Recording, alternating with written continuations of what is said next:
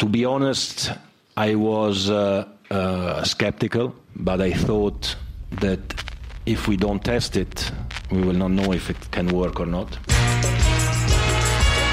The results are extremely clear and extremely positive. Helping the referees to take the right decisions, it's a very difficult job. Thanks to VAR, we increased from 95 to 99.32. It's not 100%, no, it's not 100%, but it's 99.32% which is better than 95%. And there is no interpretation, and everything is 100% clear. The educational part. Look at how many red cards there were in the last editions for violent conduct. Zero red cards for violent play. Why? This is not happening anymore. We'll see what we can improve in the future, and, uh, and what we can improve, we will improve. let's look at what we have achieved uh, rather than trying to find what could be done better. If you find it, tell us, we'll make it better.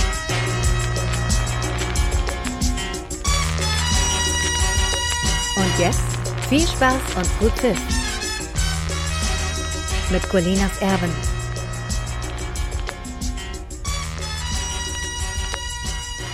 Einen wunderschönen guten Tag. Hier sind Colinas Erben, der Schiedsrichter-Podcast mit Episode 104. Mein Name ist Klaas Rehse und ich begrüße ganz herzlich gegenüber von mir am Tisch Alex, The Waterboy Feuerherd. Hi Alex. Ein frohes neues Jahr, lieber Klaas. Während das äh, Intro hier lief, hat Alex versucht, möglichst leise durch das Zimmer zu stolpern. Gar nicht schlecht. Für einen Mann in deinem Alter war das schon ganz gelenkig noch. Recht geschmeidig, ne? Will ich auch meinen. Schaffe ich nicht immer sowas. Alex, die Katze, Feuerherd. Gazelle. Gazelle, aber Ja. die Gazellen sind nicht geschmeidig, Sind sie nicht? oder? Hm. Du, Wir werden das googeln müssen. du poppst ein bisschen. Hm. Vielleicht ist es jetzt besser. Ja, lieber Alex, was ist da los? Schon wieder eine Folge von Colinas Erben. Ich habe äh, vorhin ein, ein Bild von dir getwittert und äh, da meldet sich direkt einer. Bitte was? Zwei Folgen binnen eines Monats? Ist das überhaupt erlaubt? Man kann ja sagen, wir sind ja schon in einem neuen Jahrzehnt. Da ist aber eine neue Folge dran. Sind wir wirklich schon in einem neuen Jahrzehnt? Ach, mir ist das so egal. Mir auch. Ich wollte auch nur einen Witz machen. Ja. Wichtig ist ja zu wissen, ob man sich entschuldigt oder um Entschuldigung bittet. Weiterhin ist es sehr, sehr wichtig, äh, ob etwas Sinn macht oder Sinn ergibt. Definitiv. Oder Sinn hat.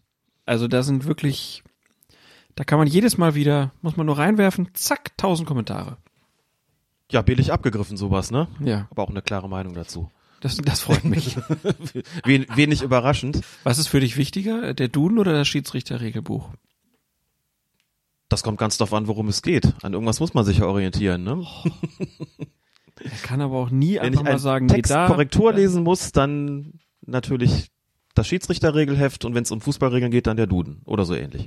Was ich ganz fürchterlich finde, ist, wenn beim Duden an der ähm, Website etwas gemacht wird und man so, ruft die Website auf und hat irgendeinen Suchbegriff vielleicht auch schon und wird über Google dahin geschickt oder so. Oder DuckDuckGo oder Ecosia oder eine andere Suchmaschine unserer Wahl. Und dann steht da Wartungsarbeiten die. Ja, aber mit W geschrieben, nicht wahr? Naja, aber Nicht es ist nicht wie im Fußball, im Re- Fußballregelwerk würde es ja mit VAR geschrieben vorne. Boah, Ich sag doch, billig abgreifen kann ich auch. Wartungsarbeiten. nicht schlecht.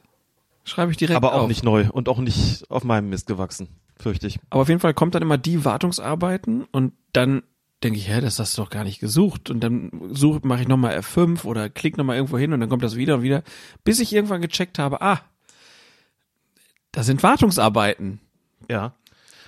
Hast du mal Anagramm als Suchbegriff bei Google eingegeben? Nein. Dann wirst du gefragt, meinten sie Mama Rang? ja. Wenn man dann nach einmal den Begriff Anagramm sucht, bekommt man gleich eins angeboten. Auch so ein subtiler Scherz Ah, dieses Unternehmens. Jetzt Oh. ist es angekommen. Oh, der fiel aber wirklich. der für pfennigweise der Groschen, genau. okay. An diejenigen, an unseren Hörerinnen und Hörern, die sich noch an die Zeiten vor der Währungsreform erinnern können, dass der Groschen pfennigweise fiel. Sagt man heute eigentlich noch Groschen? Nee, ne? Nee. Ich bin ganz glücklich gewesen. Über Weihnachten waren wir bei meinen Schwiegereltern und die hatten für die Kinder ähm, kleines Papiergeld. Und da war noch ein Heiermann dabei. Ich wollte es gerade ansprechen. Ne? Aber warte mal. Papiergeld hast du gesagt. Ja, genau. Sagt man für den Fünfer? Für den Ja, die hatten, die, die Münzen waren Ach, auch aus okay. Papier. Das Ach war, so, okay. Dachte, Aber es gab auch die ganzen alten, die Tausender, die äh, Hunderter mit den ganzen alten, schönen äh, Männern vor allen Dingen mit Rauschebärten. Ja. War ganz interessant. Hat sie auch gefragt, Papa, das ist aber nichts wert, oder? Das ist ja gar nicht unser Geld. Ja, ich sage, das stimmt, aber ist doch schön. Haben wir gern mitgespielt. Ja, ähm, frohes Neues hast du schon gewünscht. Wünschen wir natürlich auch unseren Hörerinnen und Hörern. Und wir hoffen, dass sie immer ganz entspannt gerade bei Schiedsrichterdiskussionen bleiben. Und apropos Schiedsrichterdiskussion, vielleicht passiert da heute noch was. Ganz vielleicht, mal sehen. Kommt nicht der Weihnachtsmann, aber so jemand ähnliches, ne?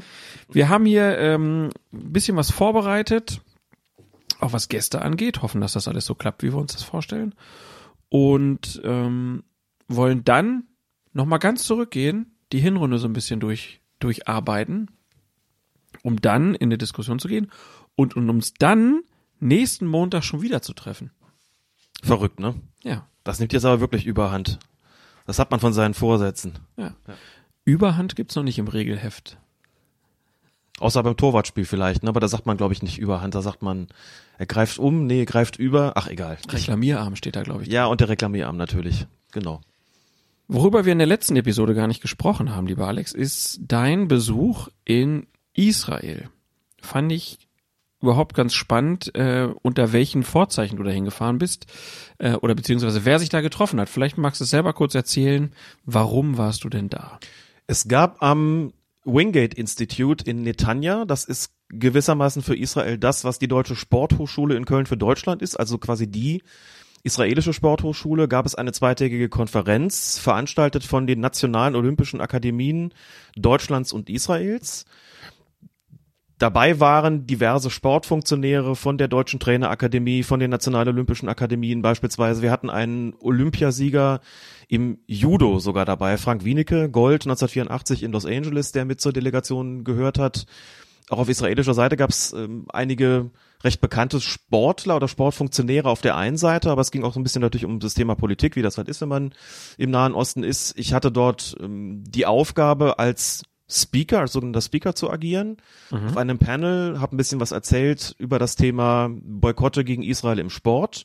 Gehört ja zu meinen Schwerpunktthemen. Wir haben uns ein bisschen dieses Wingate Institute angeschaut, haben unter anderem den israelischen Judo-Weltmeister, ich glaube in der Kategorie bis 81 Kilogramm, Sagi Muki getroffen und auch ein bisschen das äh, einfach angeschaut, wie es da sonst so aussieht. Das fand ich äh, höchst spannend. Hatte aber auch die Gelegenheit, und das hat mich natürlich ganz besonders gefreut, war noch ein paar Tage länger da, ein bisschen Freizeitprogramm noch gehabt, konnte zwei ganz besondere Leute treffen. Zum einen sozusagen, das ist jetzt vom Vergleich ein bisschen schwierig, aber man könnte vielleicht sagen, so den, den israelischen Beckenbauer. Mordechai Spiegler, der einzige, der jemals für Israel bei einer Fußballweltmeisterschaft ein Tor geschossen hat. Und das war, war das 1970 im Spiel gegen Schweden.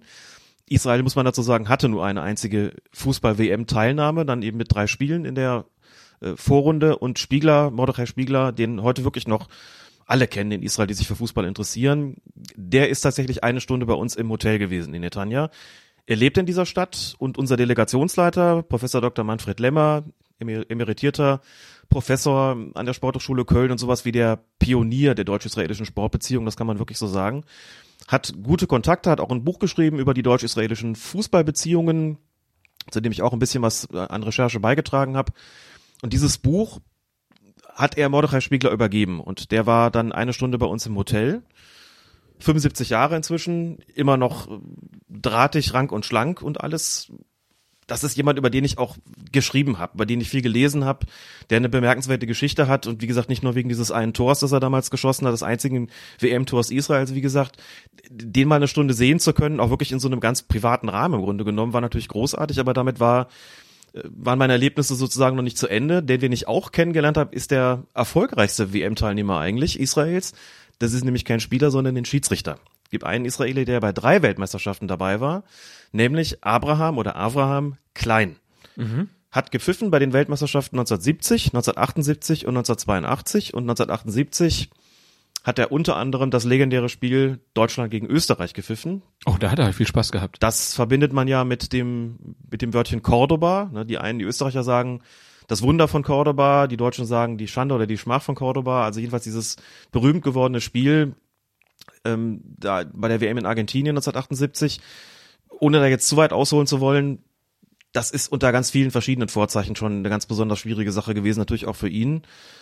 Er ist selbst Holocaust-Überlebender, hat die Flucht geschafft während, äh, während, des, während der Shoah, während des Nationalsozialismus mit seiner Das heißt, Familie. wo, wo ist der aufgewachsen? damals in Rumänien, in Timișoara geboren, hat eine sehr lange Geschichte, eine sehr lange Tour hinter sich gebracht ähm, auf der Flucht und er war der erste Schiedsrichter, der überhaupt Spiele zwischen einer israelischen Auswahl und einer deutschen Mannschaft gepfiffen hat, nämlich 1969. Gegen Borussia. Mönchengladbach. Eben nicht, das glauben auch viele. Gladbach kam ein bisschen später, ich glaube Okay. ein Jahr oder zwei später. Damals war es tatsächlich der FC Bayern Hof, Ach ja. der Freundschaftsspiele bestritten hat in Israel, in Naharia, wenn ich das richtig im Kopf habe. Ist damals gefragt worden, traust, also nicht traust du dir das zu, sondern ist das für dich in Ordnung, sowas zu pfeifen? Ich meine, du bist, bist Holocaust überleben, das geht hier um eine deutsche Mannschaft. Das erste Spiel überhaupt, dann hat er gesagt, ich bin Schiedsrichter. Meine Aufgabe ist es, neutral zu sein. Natürlich mache ich das. Und er hatte dann eben bei der WM 1978 auch noch die beiden Täterländer gegeneinander zu pfeifen mit Deutschland und Österreich. Und das auch noch im Argentinien, der Militärjunta, im faschistischen Argentinien. Also Ja. das sind Bedingungen gewesen, die kann man sich ja kaum vorstellen. Und ich habe ihn getroffen. Lange Rede, kurzer Sinn. Ich habe ihn getroffen in seinem Apartment in Haifa, der israelischen Küstenstadt Haifa, hat dort eine, ein Apartment wirklich direkt am Meer. Ganz großartige Wohnung. Ich weiß gar nicht, der wievielte Stock das ist. Achter, zehnter, zwölfter. Man guckt dann wirklich runter und hat auch gar nicht mehr irgendwie Strand dazwischen, sondern man guckt wirklich im Prinzip direkt aufs Meer. Ganz fantastisch, auch eine, eine große Collage an der Wand mit äh, Fotos aus seiner aktiven Schiedsrichterzeit. Gesagt, drei Weltmeisterschaften und hatte zweieinhalb Stunden Zeit, mit ihm zu sprechen, mich mit ihm zu unterhalten ich musste gar nicht viele Fragen stellen, aus dem Mann hat's rausgesprudelt. Der hat sich auch gefreut, dass sich jemand aus Germany interessiert für seine Geschichte. Ich wusste auch ähm, vieles über ihn, weil ich auch über ihn schon geschrieben habe. Für die Jungle World mal beispielsweise einfach eine Geschichte über sein, seine Schiedsrichterkarriere, über sein Leben eigentlich. Und ihn zu treffen, der ist jetzt 85 und von unglaublicher Statur. Also wirklich äh, drahtig, rank und schlank. Er heißt nicht nur Abraham Klein, er ist auch tatsächlich für, äh, wie man so sagt, für einen Mann relativ klein. Weiß nicht, Meter 62, Meter 65. Extrem sportlich. Ähm, wirklich eine irre Geschichte und die Aufnahme gibt's natürlich.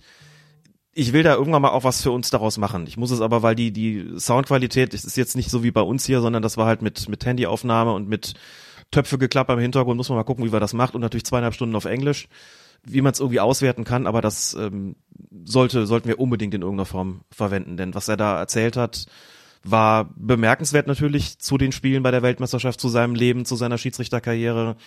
Warum er 1974 in Deutschland eigentlich nicht gepfiffen hat, auch so eine Geschichte. Ich lasse das einfach mal offen, weil wir das ja auch noch irgendwie bringen wollen.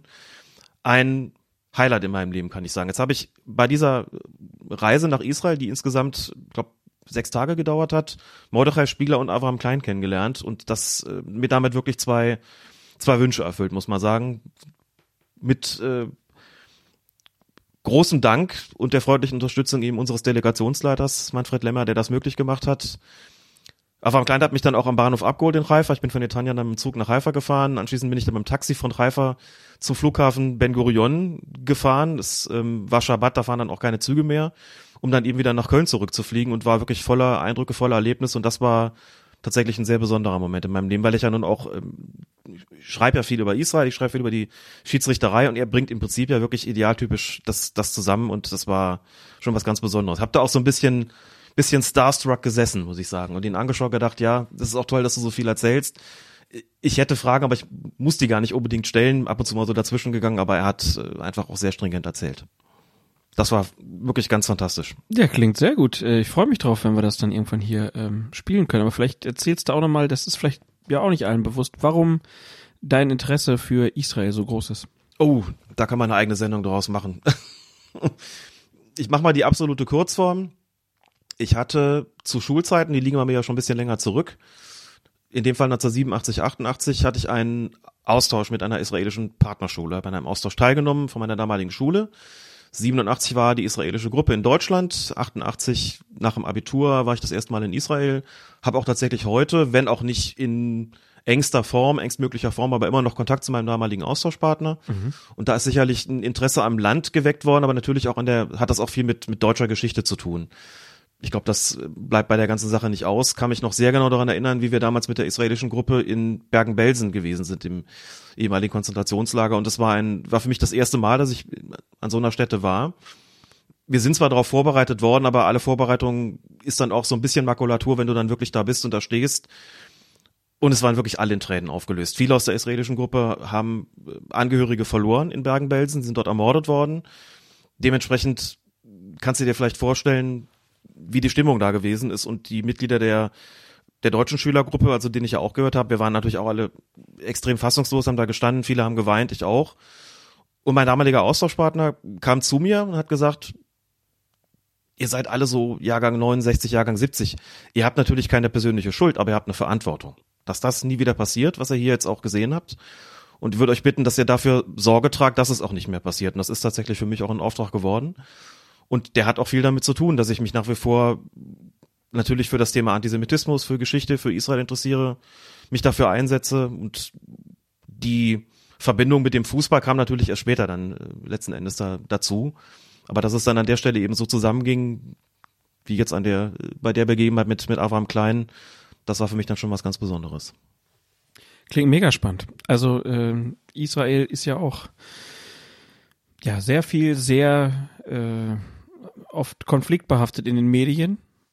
Und ähm, wenn du dann davon erzählst, wie du das so erlebst, da auch vor Ort, dann ist das ein ganz anderer Eindruck. Klar, und mir ist es auch ein Anliegen, das, was ich kritikabel finde an der deutschen Medienberichterstattung über Israel, mit meinen bescheidenen Mitteln soll ich sagen, richtig zu stellen, klingt so ein bisschen arg nach, nach arg großem Anspruch, aber das, was ich meine. Also durchaus dagegen anzuschreiben, vielleicht was zu korrigieren, eine andere Sichtweise zu präsentieren, auch wie ich sehe, auch über die Kontakte, die ich da habe. Das ist so mein, mein anderer Teil sozusagen neben dem Fußball und das, was ich natürlich beruflich auch mache. Und das äh, heißt aber auch, dass ausgehend von dem, was ich gerade erzählt habe, ich das letztlich schon auch zu einem beruflichen Inhalt gemacht habe. Jetzt könnten wir natürlich auch hier psychologisch rangehen und sagen, also Schiedsrichterwesen und Israel was ist da eigentlich falsch gelaufen? Was ist da eigentlich in der Persönlichkeitsstruktur? Man macht sich mit beiden nicht nur Freunde, das stimmt. Ja, auf der anderen Seite ist es aber auch, sind es auch zwei Themen, wo man sagen kann, du wirst dein Leben lang damit zu tun haben. Ja, das, das glaube ich auch. Das sagt sich natürlich einerseits immer so leicht, ne? Andererseits, wenn man, wenn man 50 ist, kann man vielleicht so, muss jetzt selbst nachdenken, mit einer gewissen Wahrscheinlichkeit davon ausgehen, dass einen das schon auch sein Leben lang beschäftigen wird und dass einem da das, die Themen sozusagen auch nicht ausgehen werden. Also ich kümmere mich ja schon um beides schon, schon eine Weile, etliche Jahre und ich glaube, das wird mich auch nicht loslassen. Also das würde ich tatsächlich ausschließen. Ja, und ich glaube halt auch, dass es da einfach immer Fragen geben wird. Äh, und äh, es gibt sehr viele, sehr viel Irrglauben, Stereotype, was auch immer, die immer wieder bedient werden und ähm, ist ja auch eine lohnenswerte Aufgabe, da was für zu tun, dass sich das vielleicht ein bisschen ändert. Wird mir tatsächlich auch nicht langweilig, muss ich sagen. Dafür ist es mir zu wichtig. Mhm. Es hat natürlich, das muss man auch schon dazu sagen, also so, so wichtig mir das natürlich ist, was die Schiedsrichterei und den Fußball betrifft, es ist dann in letzter Konsequenz dann doch eben auch Sport. Der politische Bereich spielt bei mir schon nochmal eine andere Rolle, den halte ich auch für bedeutungsvoller und da investiere ich im Zweifelsfall dann noch ein bisschen mehr da rein. Also mit äh, Engagement sicherlich auf beiden Seiten vorhanden, aber ich wüsste dann auch durchaus in der Wertigkeit zu unterscheiden. Aber ich glaube, das äh, ist jetzt auch banal, sowas zu sagen. Ja, auf der anderen Seite bist du aber auch jemand, der sich zum Beispiel für den Amateurgedanken im Fußball und äh, wir haben in der letzten Episode da ausführlich drüber gesprochen, die Sicherheit von Amateurschiedsrichtern ja auch einsetzt und das ist ja dann schon wieder ein sehr politisches Anliegen. Stimmt, das kommt also, natürlich auch da rein. Darüber haben wir auch gesprochen. Ne, also von daher ähm, passt das ja dann doch zusammen. Und ich würde vorschlagen, dass wenn du dann irgendwann die Zeit gefunden hast, das aufzuarbeiten, dass wir dann nochmal intensiver auch über den israelischen Fußball sprechen und dann wird sich ja wahrscheinlich auch aus dem Gespräch viel ergeben, viele Ansatzpunkte, über die vielleicht dann nochmal im Nachgang, wo du dann auch beim Hören nochmal gedacht hast, naja, das ist mir da vielleicht vor Ort gar nicht so aufgefallen, aber wenn ich da nochmal so drüber nachdenke und dann können wir auch ein bisschen in die Geschichte gehen von den WM-Turnieren, also das wird mit Sicherheit eine äh, sehr lohnenswerte Episode von Colinas Erben dann. Freue ich mich schon sehr drauf. Das denke ich auch, zumal da auch große Kuriositäten dann letztlich dabei sind. Kuriosität ist vielleicht gar nicht das richtige Wort nur so ganz kurz. Israel hat jahrelang keinem Kontinentalverband fest angehört. Israel ist ja jetzt seit Anfang der 90er Mitglied bei der UEFA. Das finden wir inzwischen auch normal, zum Glück. Aber man müsste ja sagen, warum eigentlich? Das Land liegt nicht in Europa. Das ist mhm. definitiv äh, unbestreitbar. Es liegt eigentlich in einem, ist geografisch dort verordnet, wo die asiatische, wo die asiatische Fußballkonföderation äh, eigentlich zu Hause ist und müsste diesem Verband angehören, aber das geht wegen der ganzen Boykotte nicht mehr. Die Israelis haben ähm, einfach das Problem gehabt, dass viele nicht gegen sie spielen, weil das Land nicht anerkannt wird. Und Avram Klein als Schiedsrichter hat auch das Problem gehabt, weil Israel lange keinem Kontinentalverband fest angehört hat und teilweise auch gar keinem angehört hat, auch nicht vorübergehend hat er teilweise jahrelang keine Länderspiele gepfiffen. Also heute wirklich völlig undenkbar. Man sagt, wie hätte man das gemacht?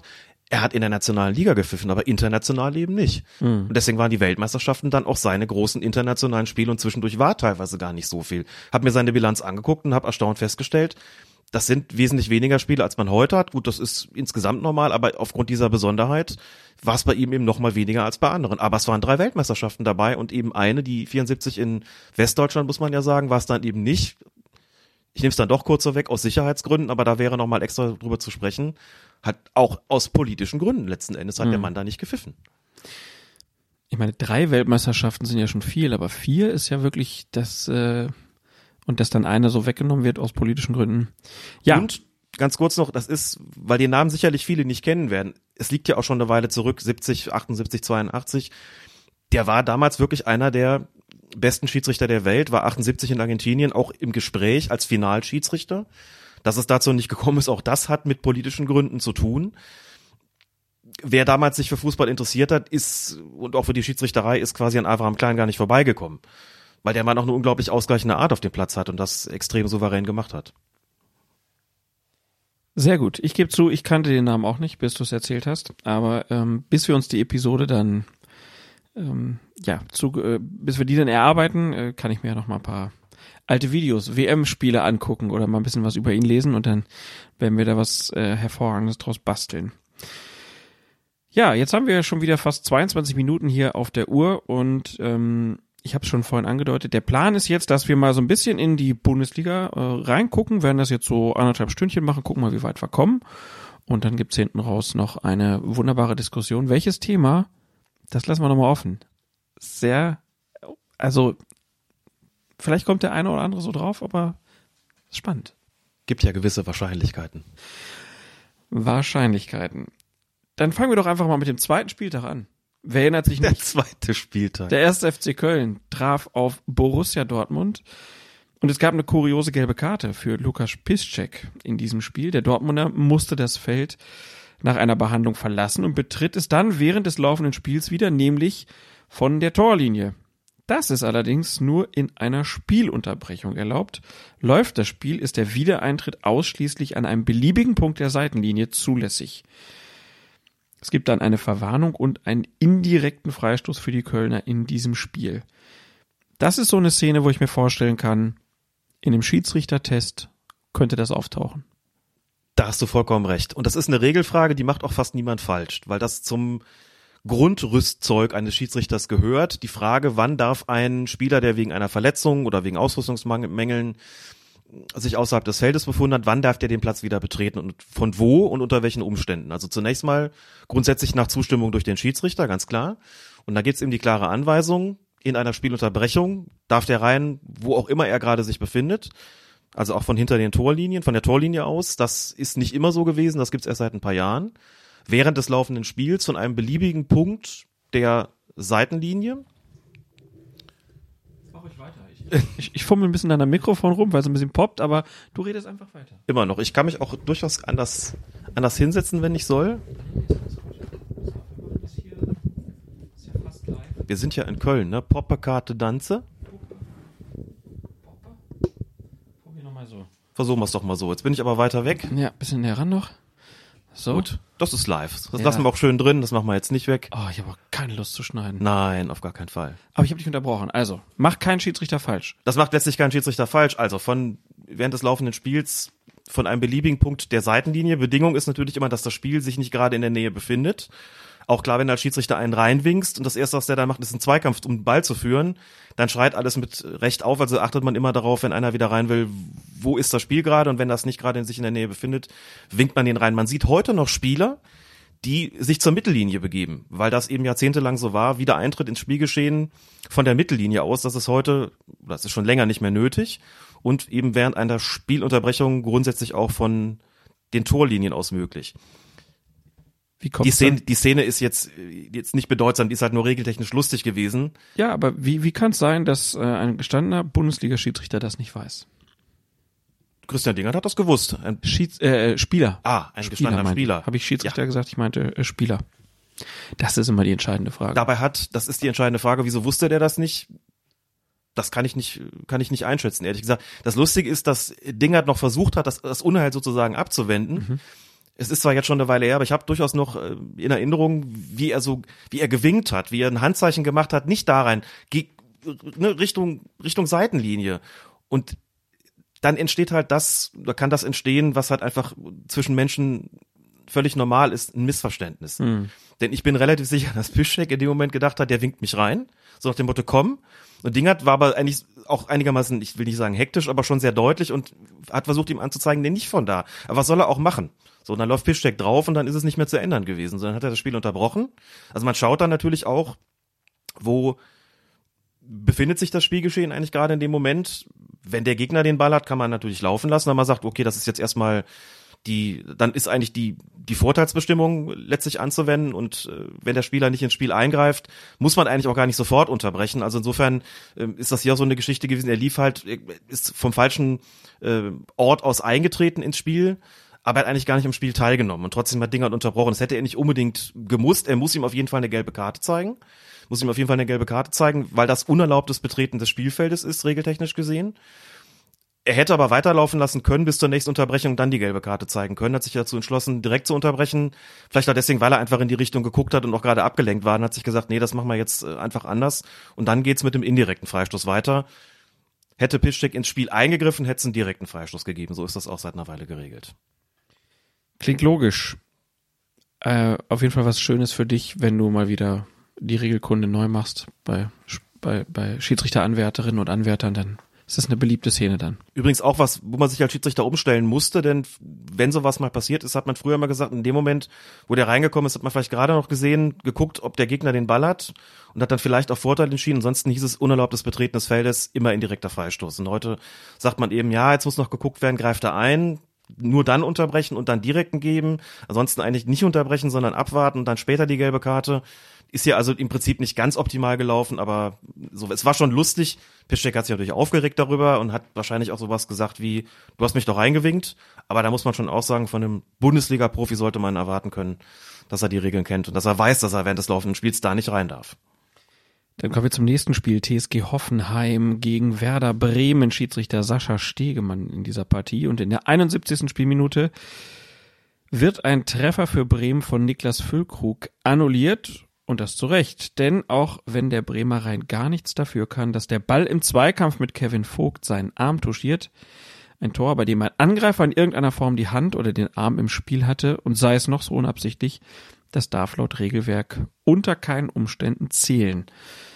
Ist doch richtig, oder? Das ist tatsächlich richtig so. Das ist ja auch so eine Regeländerung, die es vor der Saison gegeben hat, die inzwischen doch für einige Diskussionen gesorgt hat, weil es natürlich immer mal wieder Szenen gibt wie diese, wo dann Leute sagen, der kann doch wirklich gar nichts dafür. Der flippert der Ball irgendwie rum und springt ihm irgendwie an den Arm, er kann ihn gar nicht wegziehen. Die Torerzählung hat doch überhaupt nichts mit dem Handspiel zu tun und warum, warum ist das so? Dann kümmert man sich vielleicht darum, schaut ein bisschen in die Regeln und stellt fest, dass das IFAB gesagt hat, Tore, die in irgendeiner Form mit der Hand erzielt werden oder bei dem die Hand im Spiel gewesen ist, sollen unter keinen Umständen zählen. Dann haben wir da eine klare Schwarz-Weiß-Situation. Das ist auch vom Videoassistenten sozusagen einfach rauszuregeln. Diese Tore zählen nicht. Jetzt gibt's aber besonders, ich will gar nicht sagen spitzfindige Leute, denn im Grunde genommen haben sie gar nicht Unrecht, die gesagt haben, dann gucken wir uns doch mal den Regeltext eigentlich genau an. Nehmen wir erstmal einfach den Deutschen. Da steht, es liegt ein Vergehen vor, wenn ein Spieler, also ein Handspielvergehen vor, wenn ein Spieler und dann Zitat in Ballbesitz gelangt, in Ballbesitz gelangt, nachdem ihm der Ball an die Hand oder an den Arm springt und danach ins gegnerische Tor trifft, zu einer Torchance kommt, direkt mit der Hand oder dem Arm, ob absichtlich oder nicht, ins gegnerische Tor trifft. So, also nochmal, da steht, wenn ein Spieler in Ballbesitz gelangt.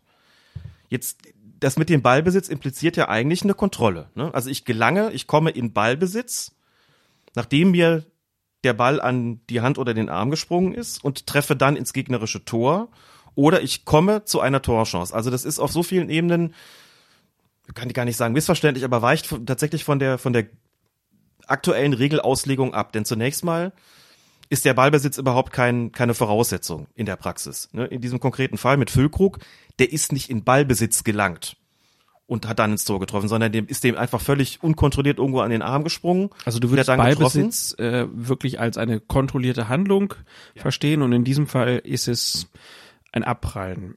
Genau. So, mhm. dann kann man sich ja, wenn man nicht ganz sicher ist, ob das alles so korrekt ist, wie man sich das vorstellt in der Regelauslegung, und dann legt man den englischen Regeltext zugrunde, denn man kann ja sagen, okay, hat es in der Vergangenheit auch gegeben, das ein oder andere Mal, wo die Übersetzung ins Deutsche so ein bisschen vom englischen Original abgewichen ist oder vielleicht für Missverständnisse gesorgt hat. Und dann guckt man in den englischen Regeltext und dann steht da, if a player gains possession or control of the ball. Also der kommt in Ballbesitz. Of the ball. Of the ball, genau. Of the ball. Ähm, da war ich ein bisschen zu schnell wieder im Deutschen. Also da ist die Regel von Kontrolle oder Ballbesitz und man stellt sich das ja eigentlich schon so ein bisschen vor, dass das dann eben wirklich was mit einer ja, mit einem unter Kontrolle bringen, in Besitz kommen, das ist ja was, was du auch festhältst, dann sozusagen, dass das was damit zu tun hat. Aber die Regelauslegung ist eine völlig andere. Und dann haben es gar nicht mal so wenige gegeben, die auch nicht nur nach dieser, dieser Szene gesagt haben, ist das wirklich so im Sinne des Erfinders? Also muss nicht dieser Spieler Ballkontrolle haben und dann selbst zu einer Torchance kommen oder sogar ein Tor erzielen? Ähm, Im Englischen steht, wenn ich das richtig im Kopf habe, irgendwie creates a goal scoring opportunity. Also da es ist dann was von kreieren steht dann da oder von von erzeugen oder dazu beitragen. Also das kann dann auch ein Mitspieler sein. Aber so wie es da steht, hat man das Gefühl so eine Szene wie jetzt mit Füllkrug, da ist mit Kontrolle und Ballbesitz eigentlich gar nichts. Warum zählt das Tor dann trotzdem nicht so? Und dann nachdem ich da mal eine längliche Diskussion tatsächlich hatte mit jemandem aus England, äh, dann auch auf Englisch und der überhaupt nicht locker gelassen hat, gesagt hat, du kannst mir erzählen, was du willst, da steht einfach im Regeltext anders drin und wenn das anders ausgelegt wird, dann machen entweder die Schiedsrichter was falsch oder das IFAB hält sich an seine eigenen äh, Beschlüsse sozusagen nicht. Mhm. Habe ich dann gesagt, dann nutzen wir doch mal die Möglichkeit und befragen mal das IFAB selbst. Und habe damals mit Lukas Roth gesprochen. Generalsekretär vom IFAB? Generalsekretär des IFAB und habe ihn gefragt, jetzt wie ist das jetzt konkret? Also ist diese Regelauslegung so gewollt? Da sagt er, ja, das, so wie der Text formuliert ist, könnte man tatsächlich was anderes denken, aber wir wollen ganz bewusst das ausschließen, dass vor, dass ein, bei einer Torerzielung vor die, die Hand im Spiel war, beziehungsweise wir, wir wollen ganz deutlich, dass so ein Tor dann nicht zählt. Das heißt, auch nach so einem Geflipper, wie bei diesem Spiel Hoffenheim gegen Bremen, das Tor darf nicht zählen. Also ist der Regeltext nicht so wörtlich auszulegen, wie er sich tatsächlich da liest. Denn dann wäre es auch wieder ein Graubereich natürlich, wo man dann wieder festlegen müsste als Schiedsrichter, hat der Ballbesitz gehabt, ist er in hat der Ballkontrolle gehabt oder nicht. Man sagt aber nein, also auch wenn er den Ball nur unabsichtlich berührt und davon Besitz oder Kontrolle nicht die Rede sein kann, dann darf das Tor nicht zählen. Oder die Torchance muss dann unterbunden werden. Und dann ist es auch ja unerheblich, ob der Ball jetzt vom eigenen Körper gegen die Hand oder ins Tor springt, weil Tore mit der Hand ja. soll es einfach nicht mehr geben. Tore mit der Hand soll es nicht geben auch wenn der von Füllkrug jetzt dann vom Arm völlig unabsichtlich zu einem Mitspieler gekommen wäre, der den Ball dann ins Tor geschoben hätte, auch dieses Tor hätte nicht gezählt, dann hätte man gesagt, in dem Fall hat Füllkrug kein, kein Tor selbst erzielt, aber eine Torchance aufgelegt. Auch das wäre sozusagen rausgepfiffen worden. Da ist das IFAB klar und sagt, so ein Tor darf auf keinen Fall zählen. Der Graubereich fängt dann genau da an, wo man sich die Frage stellen muss, na, was heißt denn überhaupt Torchance oder Vorbereitung? Also wie weit geht man denn zurück? Und dazu hat es halt auch äh, durchaus Fragen gegeben, denn da gibt's noch spitzfindigere Menschen, und das Beispiel flechte ich jetzt einfach mal ein, die sagen, na ja, dann stellen wir uns doch einfach mal Folgendes vor. Im eigenen Strafraum bekommt ein Verteidiger den Ball an den Arm oder an die Hand. Das ist, Handspiel ist nicht strafbar, sagen wir mal. Überhaupt nicht strafbar. Der kann überhaupt nichts dafür. Die Armhaltung ist völlig natürlich. Alles ist regulär, jeder Schiedsrichter der Welt würde da weiterspielen lassen. So. Jetzt bolzt er den Ball nach vorne und da vorne steht ein Mitspieler völlig blank an der Mittellinie, nicht im Abseits, nimmt den Ball auf und läuft aufs gegnerische Tor zu und versenkt den Ball. Da sagen die Leute, das Handspiel war ja ursprünglich nicht strafbar, ne, im eigenen Strafraum, so, aber jetzt hat er doch im Prinzip durch den Befreiungsschlag zu seinem Mitspieler ein Tor vorbereitet. Und das darf ja nicht sein. Das ist doch völlig eindeutig. Dann sagt man, ja, was müsste man dann nicht eigentlich das ursprüngliche Handspiel, das ja eigentlich nicht strafbar ist, jetzt doch bestrafen, weil er eine Torvorlage gegeben hat? Müsste es da nicht auf der anderen Seite einen Strafstoß geben? Also Tor zählt nicht. Mhm. Und auf der anderen Seite gibt es einen Elfmeter. So. also, dann macht man sich mal kurz Gedanken drüber, du fragt sich, ist das wirklich so gemeint? Kann das der Sinn der Regel sein? Nein, kann es nicht. Wir hatten tatsächlich diese Frage auch schon bei der Beobachtertagung des DFB, das ist aufgekommen, da hat Lutz Wagner gesagt, es muss eine Unmittelbarkeit hergestellt sein. Es muss eine Unmittelbarkeit existieren zwischen dem Handspiel und der Torchance oder der Torerzielung. Und er sagt, wenn dazwischen viel Zeit vergeht oder sehr viele Meter sozusagen noch zurückzulegen sind, ohne direkt sagen zu können, wie viel Abstand das jetzt eigentlich ist, also da sind wir wieder in einem Ermessensspielbereich, sagt er, dann ist das Handspiel nicht zu bestrafen. Das Beispiel, das er genommen hat, war jetzt nicht das, was ich gerade äh, gebracht habe, obwohl das auch, glaube ich, äh, damals eine Frage war. Er hat gesagt, guck mal noch mal kurz auf das DFB-Pokalfinale 2018, Frankfurt gegen Bayern München. Da gab es ein Tor für Frankfurt, ich glaube zum 2 zu 1. Da gab es in der Frankfurter Hälfte ein eigentlich nicht strafbares Handspiel von Kevin Prince Boateng. Dem ist der Ball an den Arm gesprungen, an den normal gehaltenen Arm gesprungen. Dann hat ihn ein Mitspieler nach vorne gedroschen aus der eigenen Hälfte. Und da lief dann, ich glaube, Rebic aufs Bayern-Tor zu und hat getroffen. Gacinovic? Gacinovic, ich glaube, der kam später, ne? Ich glaube, der hat das 3-1 gemacht, Ach so, oder? okay, das kann Ich glaube, das zweite war von Mhm. Rebic und ich glaube, das war das Tor von Rebic, Okay. aber Ja, ja, ganz sicher okay. bin ich jetzt nicht. Doch, ich glaube, du hast recht. Handspiel Kevin Prince Boateng jedenfalls hat er gesagt, so ein Tor soll auch weiterhin zählen. Er sagte, da ist der Weg zum Tor einfach sehr, sehr weit gewesen, selbst wenn unmittelbar nach dem Handspiel der das Befreiungsgebolze nach vorne kam, sagt er, da ist kein unmittelbarer Zusammenhang mehr da, weil der Weg zum Tor einfach so unglaublich weit gewesen ist. Also er sagt, eigene Hälfte kann man eigentlich schon mal komplett vergessen, gegnerische Hälfte muss man gucken, wie das dann so, so geht, aber dieser unmittelbare Zusammenhang muss klar gegeben sein, also so ein Tor wird weiterhin Bestand haben. Und in meinem sehr kreierten Beispiel, eben sehr, sehr gewollten Beispiel, wäre es auch so, da gäbe es natürlich nicht den Elfmeter auf der anderen Seite, sondern dieses Tor würde zählen, wenn man sagen würde, das Handspiel ist nicht strafbar, der Weg zum Tor ist sehr weit, kein unmittelbarer Zusammenhang, deswegen zählt die Regel da nicht. Okay. Ja, spannende Spitzfindigkeiten. Bin gespannt, ob umformuliert wird in Zukunft. Also ob man nochmal neue Formulierungen dann in der nächsten Ausgabe zu diesem Thema lesen wird, weil es ja ein bisschen unklar ist. Ähm, Ja, finde ich persönlich tatsächlich erstaunlich, denn so wie der Regeltext formuliert ist, im Englischen wie im Deutschen, deutet er eigentlich tatsächlich in eine andere Richtung. Da geht es um Ballbesitz oder Ballkontrolle und dass das anders gemeint ist, das wissen wir jetzt und das war von Anfang an auch so klar, weil es so kommuniziert worden ist, aber warum es da nicht so steht, das, das weiß ich nicht. Das kann ich nicht beantworten, die Frage. vielleicht nicht so viel drüber nachgedacht in dem Moment, weiß man ja wirklich nicht. Wie diese Texte dann äh, ganz genau entstehen. Vielleicht auch mal ein spannendes Thema. Wie werden eigentlich die Texte genau übersetzt? Wer macht das? Wer kontrolliert das? Wer denkt da nochmal drüber nach? Könnten wir uns auch mal drum kümmern. Aber vorher wollen wir uns um den vierten Spieltag kümmern. Und dieser vierte Spieltag war, ich würde sagen,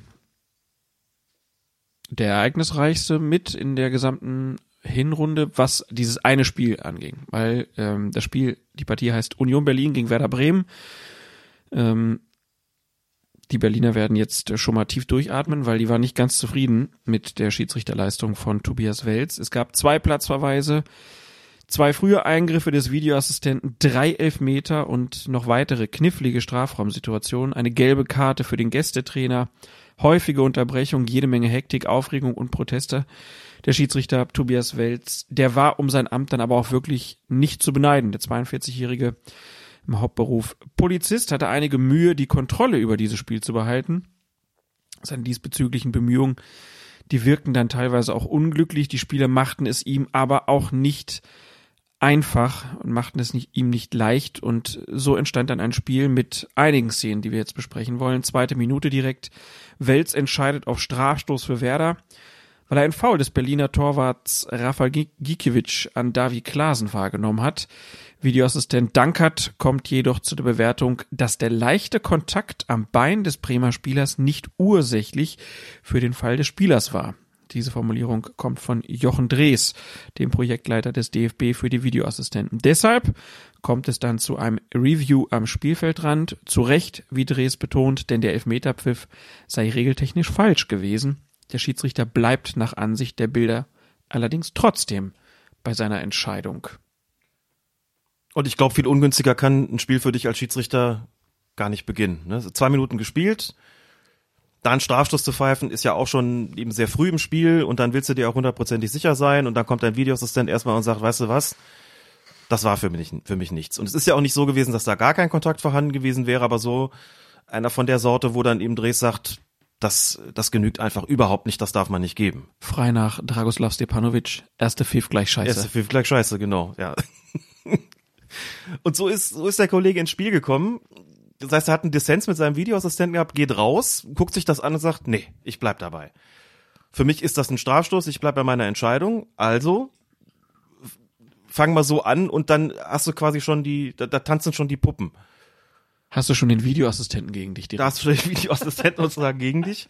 Oder zumindest schon so ein Dissens gehabt. Das ist ja auch einfach nicht, einfach nicht schön. Sagt er, wenn der mich rausholt, du weißt ja als Schiedsrichter normalerweise, okay, selbst wenn der mir das ganz neutral und nüchtern schildert, ist ja trotzdem völlig klar. Also offensichtlich gibt's ja eine, eine einigermaßen klare und deutliche Abweichung zwischen meiner Wahrnehmung und dem der Wahrnehmung, die der Videoassistent jetzt hatte, nachdem er sich die Bilder angeschaut hat. Und gut, also da gibt's ja den Strafstoß für Werder Bremen, wo dann hinterher alle sagen, ja, den darfst du eigentlich nicht geben. Auch wieder so eine Sache, ah, ist das jetzt ein, eine fehlende Wahrnehmung gewesen? Die sicherlich nicht, denn er hat ja was wahrgenommen, dann vielleicht eine falsche. Ist sie denn wirklich klar falsch? Ist ja immer so eine Sache, du sagst, na gut, ist jetzt keine klare Schwalbe gewesen. Ist das dann wirklich noch klar und offensichtlich? Und da sagt der DFB halt, also aus unserer Sicht darf man so ein Ding einfach nicht geben. Das ist keiner und das muss er dann eben auch korrigieren aber das blieb halt auch nicht der einzige, nicht, ein, nicht der einzige Eingriff äh, des Videoassistenten und auch nicht in der ersten Halbzeit. Denn gerade mal ähm, zehn, zehn, Minuten später, später gibt's direkt den nächsten. Ich wollte gerade noch mal gucken, weil ich mir gerade nicht mehr sicher war. Der Elfmeter wird verschossen direkt, ne? Siehst, du, das ist jetzt so lange her und ich habe es auch gar nicht mehr notiert hier, was damit gewesen ist. Ich glaube, der oder war der noch drin? Ich guck's mal kurz nach. Dafür haben wir ja dieses hervorragende Internets. Äh, was haben wir gesagt? Vierter Spieltag. Gucken wir mal, weil das war ja auch noch so eine Sache, dass dann da viele Elfmeter gab, aber die sind nicht alle getroffen worden. Ähm, doch Klaasen trifft per Foul Elfmeter, fünfte Spielminute dann übrigens. Also hat dann natürlich auch ein bisschen, ein bisschen länger mhm. gedauert. Und dann geht's direkt weiter, zwölfte Minute. Ähm, ja, äh, der Bremer Christian Groß spielt im eigenen Strafraum den Ball mit dem ähm, Arm auf Schulterhöhe. Ähm, und das nimmt Welz dann auf dem Feld nicht wahr. Deshalb greift erneut Bastian Dankert ein. Tobi, hier Basti, ich bin schon wieder. Und das wiederum zu Recht, denn das Handspiel ist eindeutig strafbar. Diesmal korrigiert sich der Referee nach dem Review und entscheidet auf Strafstoß. In dem Moment hätte Tobias Welz wahrscheinlich sagen müssen, Leute, wisst ihr was? Läuft heute nicht. Heute macht's wer anders. Und dann geht er einfach raus und lässt den nächsten reinkommen. Oder er sagt, komm Leute, ist so 1-1, Darf ich noch mal reinkommen? Das ist einfach maximal schwierig für einen Schiedsrichter, wenn ein Spiel so beginnt. Ich meine, jetzt haben wir, sind wir in der Bundesliga, jetzt haben wir noch zwei Videoassistenten eingriff, was ja auch bedeutet, du hast da einen Kollegen sitzen, der sagt, mm -mm, das war zweimal falsch. Im zweiten Falle offensichtlich nicht jetzt wegen der falschen Wahrnehmung, sondern wegen der fehlenden Wahrnehmung, hat das Handspiel überhaupt nicht, überhaupt nicht gesehen. Sagt er, nee, okay, diesmal sind wir uns einig und dann, ja, ist ja auch so eine Giste raus und dann stell dir vor, der geht raus und guckt sich das an, sagt, nee, ich bleib wieder dabei. So. Also dann sagen wir alle, was ist denn eigentlich hier los? Es sind auch Dann so sagt Dankert, ja Leute, dann kann ich auch gehen. dann kann ich auch gehen.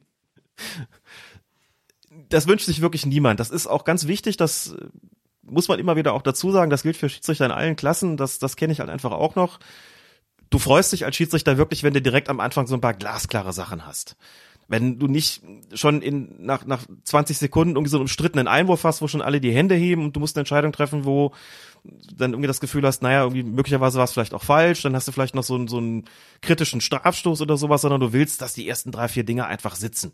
So dass du wirklich merkst, aha, jetzt die Linie passt, jetzt sind klare Foulspiele, klare Ausbälle, klare dies, klare jenes. Du Akzeptanz, kommst, Akzeptanz ist da, genau, die merken, hm, das läuft der passt gut auf, der hat alles im Griff, so dass du magst so die ersten 15 bis 20 Minuten wenigstens, wo man früher oft gesagt hat, das ist so ein bisschen die Zeit eigentlich, in der der Schiedsrichter auch so ein bisschen seine Linie vorgibt, so ein bisschen auch, auch testet, wie kommt das bei den Spielern an.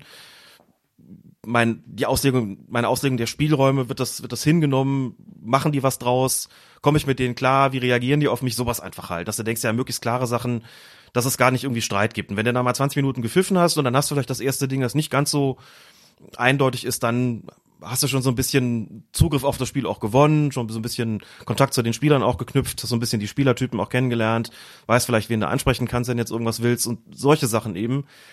Aber wenn du nach zwölf Minuten schon, sag mal, den Videoassistenten in der Leitung hattest und vielleicht gar nicht so richtig was dafür kannst, weil es einfach blöde Situationen sind, das gönnt man wirklich niemandem und dann weißt du, das wird heute ganz, ganz schwer, das hier wieder in die Spur zu bringen. Und dann ging es natürlich auch immer noch so weiter, ne? Klar, ähm, aber natürlich werden auch einige sagen, naja gut, äh, hätte auch besser sehen können. Also ist auch ähm, selbst seines Glückes Schmied. Aber das ist natürlich auch immer einfach hinterher gesagt. Es sind auf jeden Fall wieder 10 Minuten, 22. Minute im Strafraum von Union. Union. Union, Union Berlin. Im Strafraum von Union köpft Yuya Osako. Nein, also Yuya Osako köpft den Ball aus kurzer Distanz gegen die Hand des sich wegdrehenden Berliner Verteidigers Christopher Lenz. Und jetzt ist natürlich die entscheidende Doppelfrage. Erstens, sind die Handhaltung und die Armbewegung von Christopher Lenz fußballtypisch? Und zweitens, liegt hier eine unnatürliche Vergrößerung der Körperfläche vor? Das ist natürlich ein Grenzfall, über den man streiten kann. Und äh, in diesem Spiel ist es dann das dritte Mal, dass es Kontakt zwischen Tobias Welz und dem VAR gibt. Und in diesem Fall gibt es dann kein Review. Bastian Dankert nach Hause gegangen. Finde ich vertretbar. Es gibt sicher Argumente fürs Gegenteil.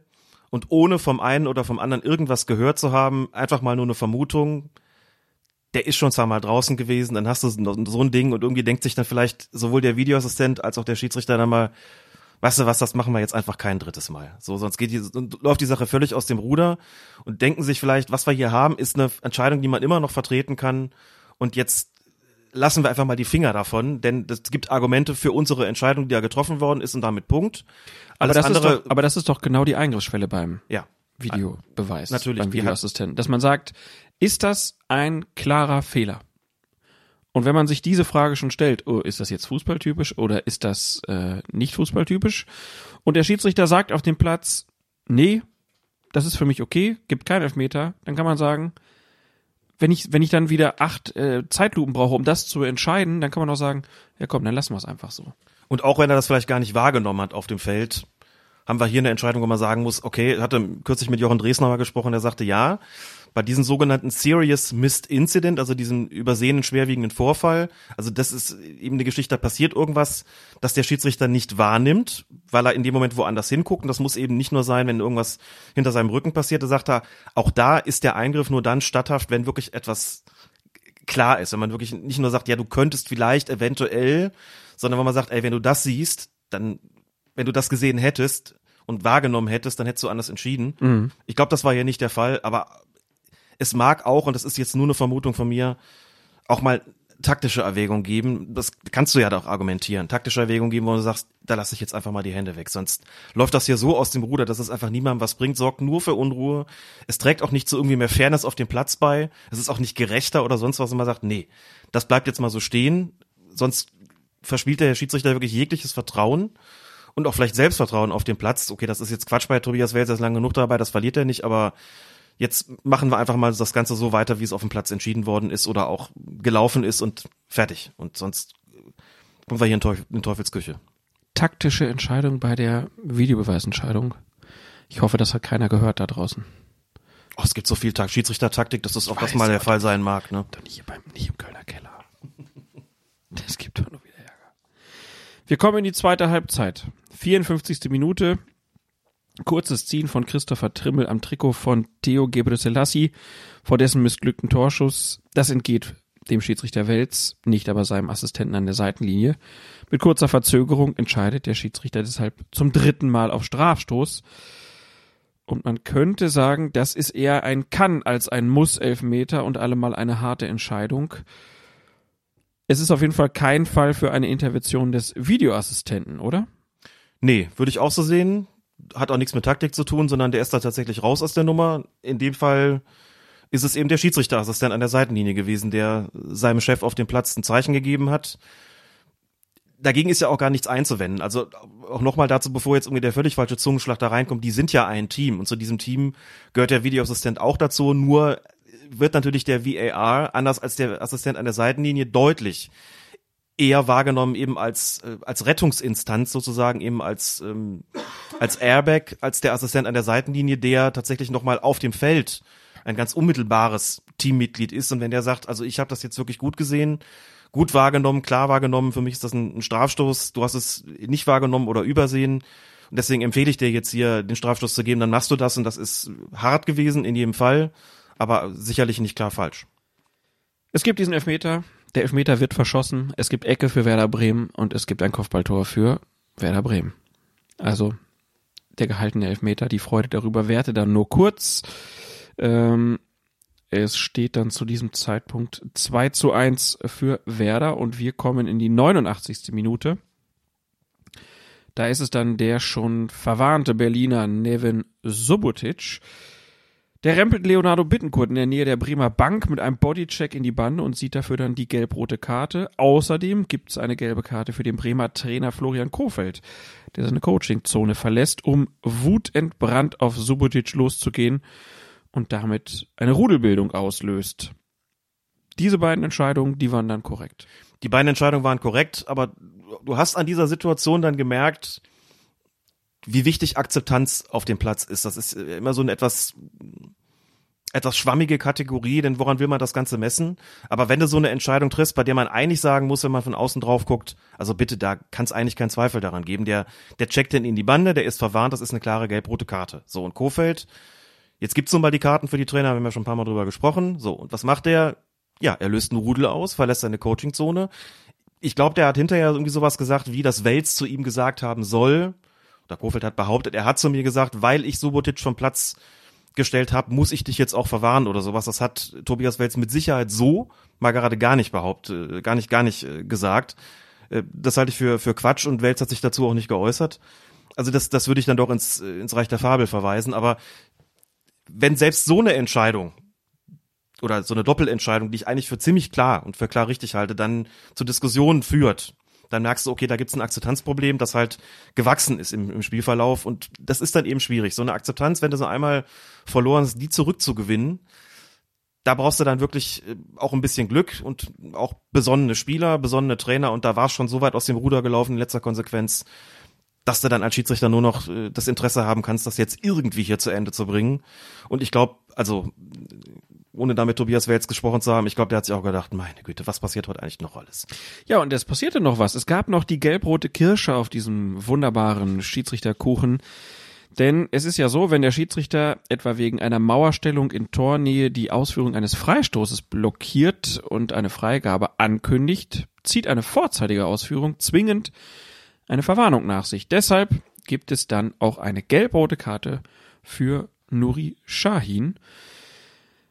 Da kann man natürlich dann die Frage stellen, ob Wels die Blockade dieses Freistoßes im Niemandsland hinreichend deutlich kommuniziert hat. Weil es gab dann ja auch wieder ein bisschen Ärger. Aber das hat auch wieder mit der Akzeptanz zu tun, würde ich sagen, an diesem Tag. Sicherlich auch. Ich weiß nicht, ob Schein nicht sogar vorher sich schon mal an der Ausführung zu schaffen gemacht hat in dieser Situation. Das ist dann halt so was, was du natürlich als Schiedsrichter gerne vermeiden würdest. So eine gelbe Karte oder sogar eine gelb-rote Karte für für so ein Kiki zu geben im Grunde genommen. Ne? Du sagst, pass auf, ich habe jetzt 90. deutlich in der 90. Du sagst, ich habe das Ding hier blockiert, ich habe eine Freigabe angekündigt, deswegen äh, muss man sich auch daran halten, ob du das jetzt willst oder nicht. Da musst du es auch durchziehen. Und ich glaube, die er hat auch gar keine andere Wahl mehr gehabt an dieser dieser Stelle. Aber das, ob das jetzt so richtig klar kommuniziert worden ist, das ja steht tatsächlich auf dem anderen Blatt und muss man wahrscheinlich auch in Frage stellen. Aber wie du schon sagst, die quasi die gelb-rote Kirsche, wenn es dann, wie Oliver Kahn sagen würde, wenn Scheiße läuft, läuft Scheiße und das ist ja tatsächlich der Fall gewesen. Also den Kollegen habe ich da wirklich überhaupt nicht beneidet.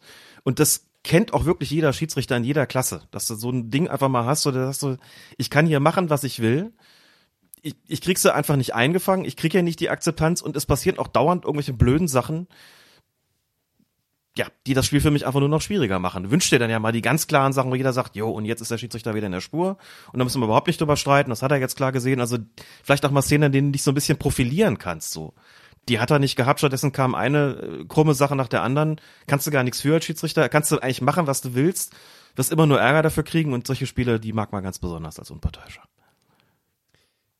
Manuel Gräfer hat auch da, was ich in der letzten Sendung erzählt hatte, als wir den in Berlin getroffen haben, hat er auch gesagt, naja, es ist schon wie Darwin. Also er hatte wohl auch, er hatte jetzt dreimal Szenen gehabt, wo dann geguckt wurde, ob der Ball im äh, Seiten- oder Tor aus war, wo dann auch mit, mit äh, Video drauf geguckt war, wo er auch gedacht hat, wieso trifft das immer mich und nicht die Kollegen?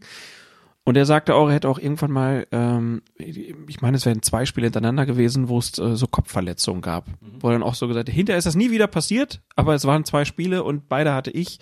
Und äh, so ist das manchmal auch, dass in einem Spiel dann einfach alles so aufeinander kommt. Äh, Tobias Welz hat ja jetzt nicht alles falsch gemacht, aber das Spiel lief halt aus dem Ruder. Keiner war zufrieden. Das ist ja auch immer schlecht, ne? Wenn, wenn keine Mannschaft mit dem Schiedsrichter zufrieden ist, ähm, dann läuft's ja, ja, sehr, sehr unglücklich. Aber Tobias Welz bei den nächsten Spielen, die wir noch besprechen, ist ja nicht mehr dabei. Also es war ein großer Aussetzer einfach mal dieses, dieses Spiel und das, das hat irgendwie jeder auch mal. Hat jeder mal und das, ja, so die unterläuft halt auch mal so ein Scheißtag. Selbst als langjähriger, erfahrener Bundesliga-Schiedsrichter, selbst Manuel Gräfe passiert sowas, wo wir den Namen schon genannt haben, oder ja. Dennis Eitekin Klar. oder Felix Brüch, wo du einfach merkst, du kommst nicht rein und irgendwas, irgendwie läuft alles schief heute.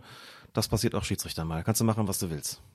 Dann lasst uns zum fünften Spieltag kommen. Hertha BSC gegen den SC Paderborn. Zehn Minuten sind im Berliner Olympiastadion gespielt. Da hat Javairo Dilosun seinen großen Auftritt. Der Mittelfeldspieler der Gastgeber kommt in der Mitte der gegnerischen Hälfte kurz vor der Seitenlinie im Ballbesitz, zieht unwiderstehlich los, dribbelt vier Gegenspieler aus und düpiert schließlich auch noch den Paderborner Torwart Yannick Huth.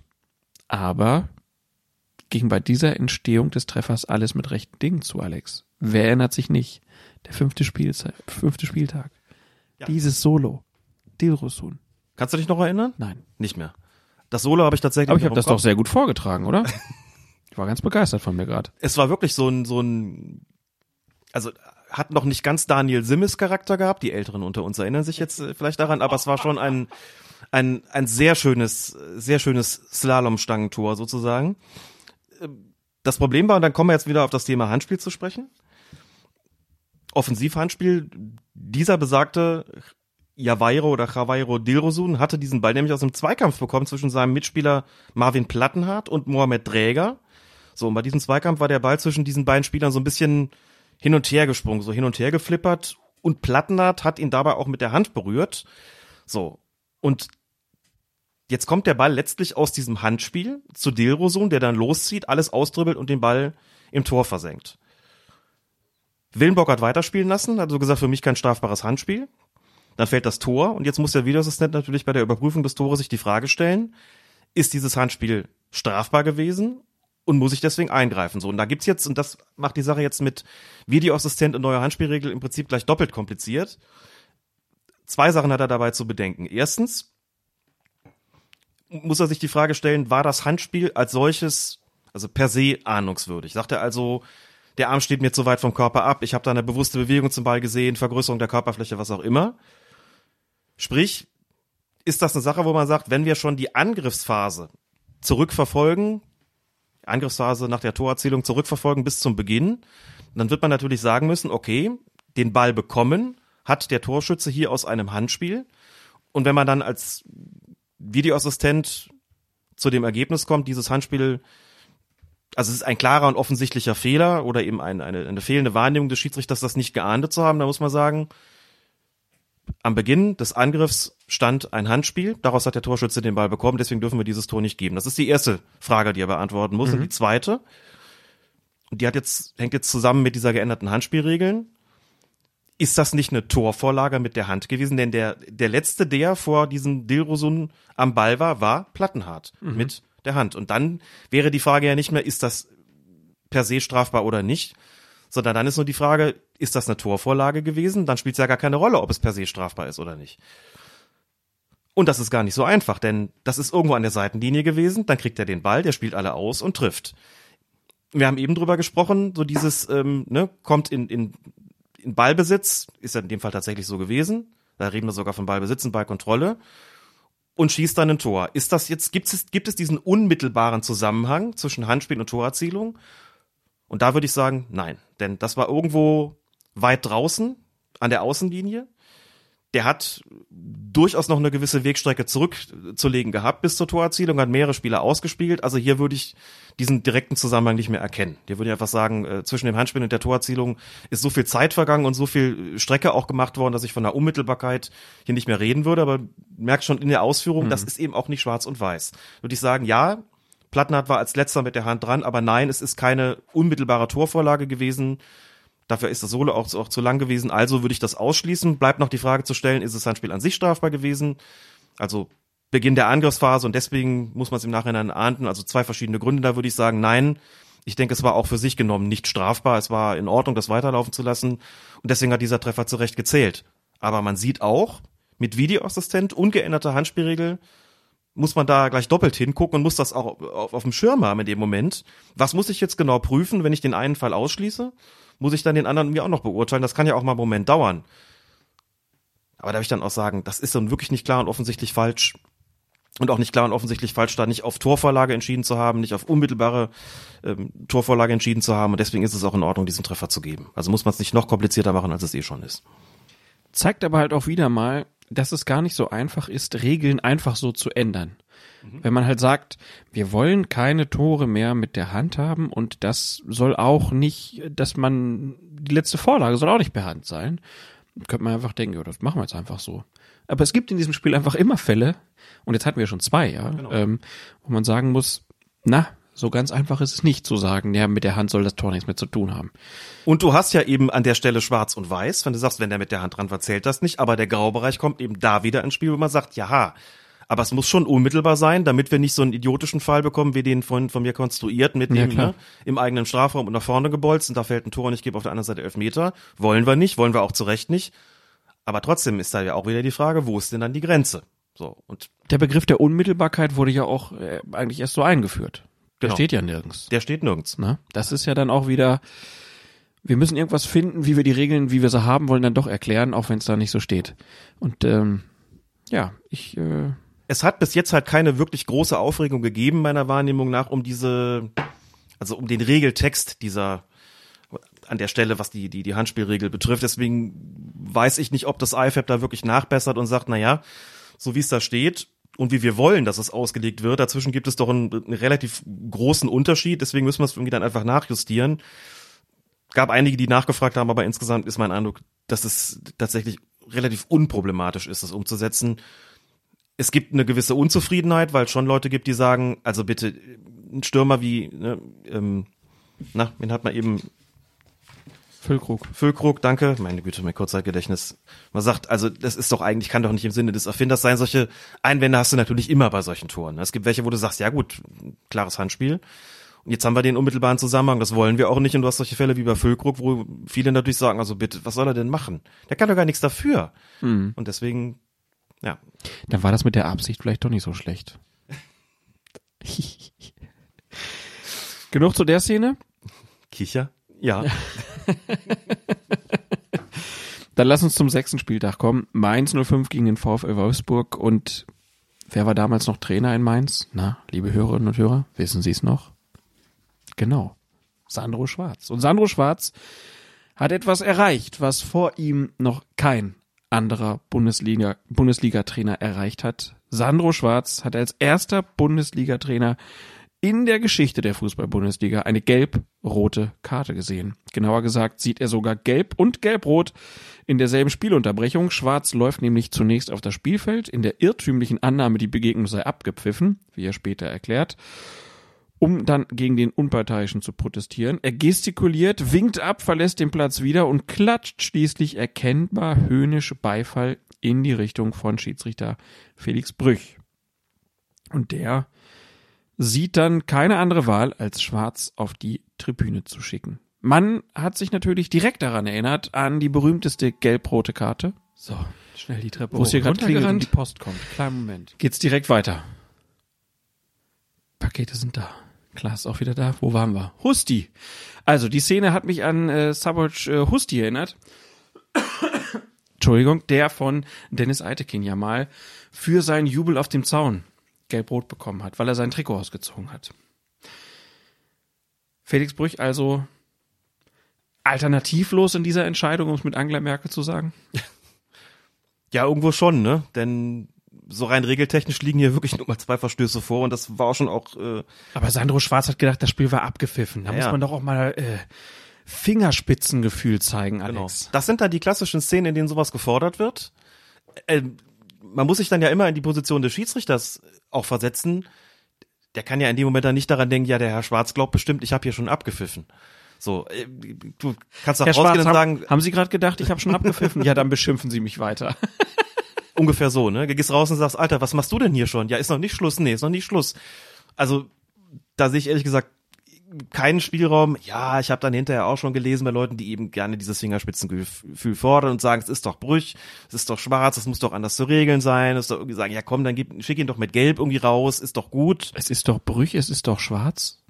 Ja, nach dem Motto, das äh, sind doch zwei, die eigentlich miteinander auskommen müssen. Der eine eben Deutschlands Spitzenschiedsrichter und äh, Weil der schwarz heißt, dass man dann so eine Verbindung hat, wie Pablo Tiam früher.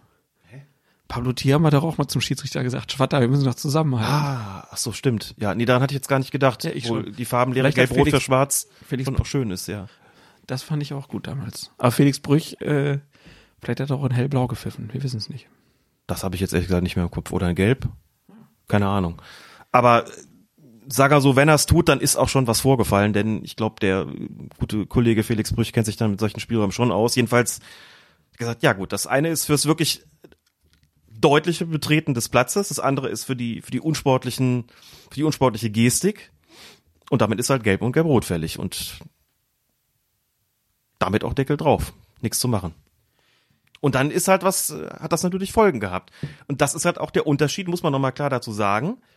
Bei Innenraumverweisen war es bis zur letzten Saison keineswegs so, dass automatische Sperre gefolgt ist. Ne?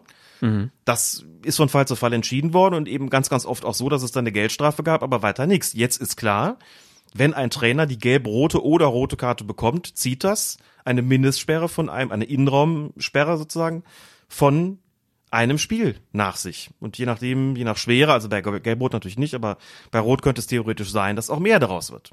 Klar. Aber wenn wir jetzt, das ist ja vielleicht die Möglichkeit, mal auf die ganze Hinrunde zu gucken.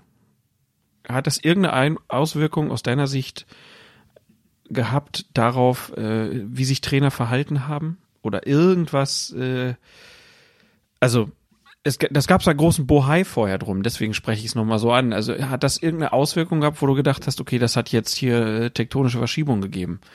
Nö. Tektonische Verschiebungen nicht. Es ist deswegen nicht ganz einfach, diese Frage zu beantworten, weil wir natürlich nicht wissen, was passiert wäre, wenn es diese gelbe, gelb-rote und rote Karte für Trainer oder überhaupt für Teamoffizielle, wenn es die immer noch nicht gäbe. Möglicherweise hätte es den ein oder anderen Innenraumverweis mehr gegeben oder das, die ein oder andere Situation, in der sich ein Trainer sonst was rausgenommen hätte. Das wissen wir natürlich nicht. Insgesamt, also bin ein großer, großer Freund dieser persönlichen Strafen für Teamoffizielle weil ich es im Amateurbereich eben auch kennengelernt habe und da wird es auch nicht irgendwie sozusagen so eingesetzt, dass man das Gefühl hätte, das ist geradezu inflationär der Fall. Aber ich habe schon Spiele beobachtet, bei denen ich das Gefühl hatte, das sorgt hier schon gerade für Ruhe, dass so ein Trainer eben mal eine gelbe Karte zur Abkühlung bekommt. Also das halte ich schon für eine, für eine insgesamt gute Idee. Ich weiß ja, da ist sich äh, ziemlich viel drüber beklagt worden, aber doch jetzt eigentlich auch, je, je länger die Saison fortgeschritten ist, desto geringer ist doch die Aufregung auch geworden, oder? Also da haben wir noch mal so einen kleinen Peak gehabt, weil viele gesagt haben, jetzt irgendwie, ja, guck mal hier, gelb und gelb-rot und das geht ja noch weiter, dann hat man halt eben, äh, das, das Spiel da drauf ist dann eben Sandro Schwarz gesperrt gewesen. Das hat dann eben bedeutet, wir haben das dann damals auch, äh, auch dann, dann rausgesucht oder erfahren, ab 30 Minuten vor dem Anpfiff bis 30 Minuten nach Spielende darf dann eben dieser Trainer den Innenraum des Stadions nicht betreten, also auch nicht die Kabine. Halbe Stunde vor dem Spiel bis eine halbe Stunde nach Schlusspfiff. Jede Kontaktaufnahme mit der Mannschaft ist ihm untersagt, ob mittelbar oder unmittelbar. Und das könnte man schon für ein bisschen streng halten, aber so sind die Regularien ähm, natürlich, und das, das wissen die Trainer auch, und äh, dementsprechend haben sie sich auch dann dran zu halten. Da ist noch mal so ein bisschen sich aufgeregt worden und gerade am Anfang der Saison hatten wir das ja auch alles Schwachsinn und ne, wann werden wir denn gesperrt? Ja, nach vier gelben Karten haben wir einen, der auch nur in der Nähe ist, also zumindest in der ersten Bundesliga nicht. Ich glaube, in der zweiten gibt es irgendwie einen mit dreien, aber da weiß ich jetzt gerade nicht, wer es ist. Und wir haben doch darüber noch gesprochen, wie viele Sperren wir wohl haben werden. Und es ist nach wie vor doch klar, dass, wenn überhaupt, es wird nicht viele geben. Also wir hatten gesagt, dass es keinen gibt, der fünf schafft. Sind wir dann noch von fünf Oder ausgegangen vier. oder vier? Äh, Dass, ja. dass es keinen gibt, der vier schafft. Ich halte das auch aufrecht. Ich halte die Wette auch aufrecht. Dass es keinen, dass es keinen treffen wird.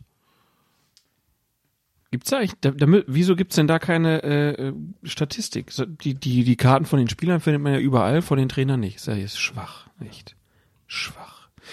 Ich habe mal geguckt, ähm, er hatte gelb an. Er hatte gelb an. Gelb-rot für schwarze und gelben Schiri. Wichtige Informationen noch. Ja, ähm, Sperre heißt dann halt, er darf ja 30 Minuten vor und nach dem Spiel ähm, das, die, die, die, den Innenraum des Stadions gar nicht betreten als, als äh, Trainer. Keine Kontaktaufnahme ist möglich und da muss man sagen, ja, das merkt man dann wahrscheinlich schon als Trainer und ärgert sich dann äh, schon, wenn man nicht dabei ist. Und ähm, ja, Sandro Schwarz ist ja mittlerweile gar nicht mehr Trainer von vom FSV Mainz 05. Dann kommen wir zum achten Spieltag. Leipzig gegen Wolfsburg. Da gibt es eine kuriose Szene in der 18. Minute von einer hohen und weiten Rückgabe seines Teamkollegen Diod Upamecano, äh, Dior heißt er, glaube ich, ne? Upamecano mit dem Fuß wird der Leipziger Torhüter Peter Gulaschi derart überrascht, dass er den Ball so gerade noch mit den Händen am Tor vorbeilenken kann. Diesen Verstoß gegen die sogenannte Rückpassregel ahndet Schiedsrichter Dennis Eitekin mit einem indirekten Freistoß. Eine gelbe oder rote Karte für Gulaschi gibt es jedoch nicht, obwohl er doch eigentlich unerlaubt ein Tor verhindert hat. Wie kann das sein? Da gucken wir doch einfach mal in die Fußballregeln. Da stellen wir uns ganz dumm und, Und schauen mal in, den- in, den- in den Regeltext. Da steht nämlich, der Torhüter darf den Ball im eigenen Strafraum weder nach einem absichtlichen Zuspiel oder einem Einwurf eines Mitspielers noch nach der Freigabe aus den eigenen Händen in die Hand nehmen. Oder man müsste sagen, Klammern wieder in die Hand nehmen. Ein Verstoß gegen diese Regel wird mit einem indirekten Freistoß geahndet. Dieses Handspielvergehen er spielt den Ball dann unerlaubt mit der Hand, zieht aber keine Disziplinarmaßnahme nach sich, selbst wenn dadurch ein aussichtsreicher Angriff, eine offensichtliche Torchance oder sogar ein Tor vereitelt wurde. Also das steht wörtlich und direkt so drin, da gibt's also auch keinen Interpretationsspielraum. Aber es gibt natürlich Leute, die sagen, warum denn eigentlich nicht? Er verhindert doch ganz klar ein Tor. Regelhistorisch müsste man dazu sagen, das ist ja mal eingeführt worden, 91 oder 92, wenn ich das richtig im Kopf habe, also diese sogenannte Rückpassregel. Der Fußball war damals ein anderer, da war dieses Zuspiel zum Torwart ja, also das Zuspiel an sich ist ja auch erlaubt, aber der durfte eben nach dem Zuspiel den Ball in die Hände nehmen.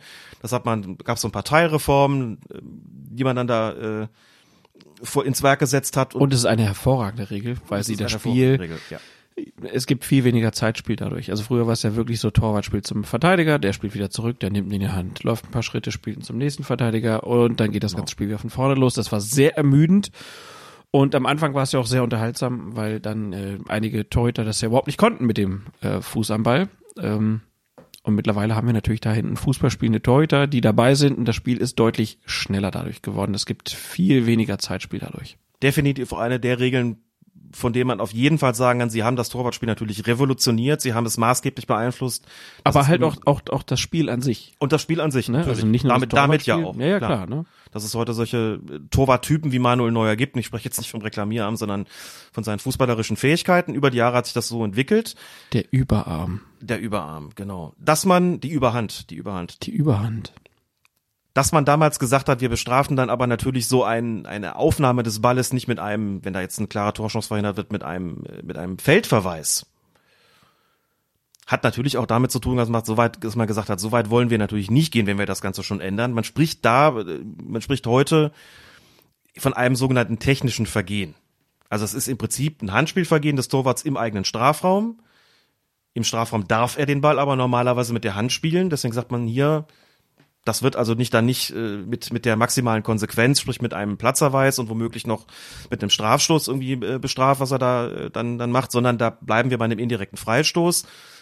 Vielleicht auch vor dem Hintergrund, dass dem Gegner ja selbst eigentlich keine klare Torchance genommen worden ist, wenn man so will. Also hier ist hat's eine Rückgabe gegeben, den der am Tor vorbeigelenkt hat. Der Gegner hat ja gar keine Torchance gehabt. Die hat, das haben ja die Leipziger selbst gemacht sozusagen und ähm, da ist original überhaupt kein Gegner an irgendwas gehindert worden. Jedenfalls ist das tatsächlich so, wie es ist. Ich habe gehört, dass es wohl Überlegungen gibt, ob man das ändern soll. Also jetzt nicht von, von Fanseite oder sowas, diese überlegen, sondern das IFAB selbst ähm, hat durchaus Überlegungen angestellt. Vielleicht müssen wir irgendwann mal im Zuge des, des äh, Fortschreitens auch der technischen, des technischen Vermögens von Spielern und der Spielziele darüber nachdenken, ob wir sowas nicht dann doch vielleicht mit einer, mit einem Platzverweis bestrafen. Aber einstweilen ist es eben so, nein, es ist ein rein technisches Vergehen, indirekter Freistoß, keine persönliche Strafe. Ja, was halten wir denn davon, wenn es da eine rote Karte gibt? Die Frage ist ja, also der Torwart verschafft sich ja dadurch einen riesigen Vorteil, wenn er die Hände dann benutzt. Er darf es nicht, aber er macht es. Er Und darf er, es nicht, in der Situation darf er es nicht, aber Ja. grundsätzlich darf er es im Strafraum eben schon. Naja, klar, aber er- in dem Fall weiß er, das ist jetzt ein Rückpass, den darf ich nicht mit der Hand spielen, dann muss er irgendwas anderes machen.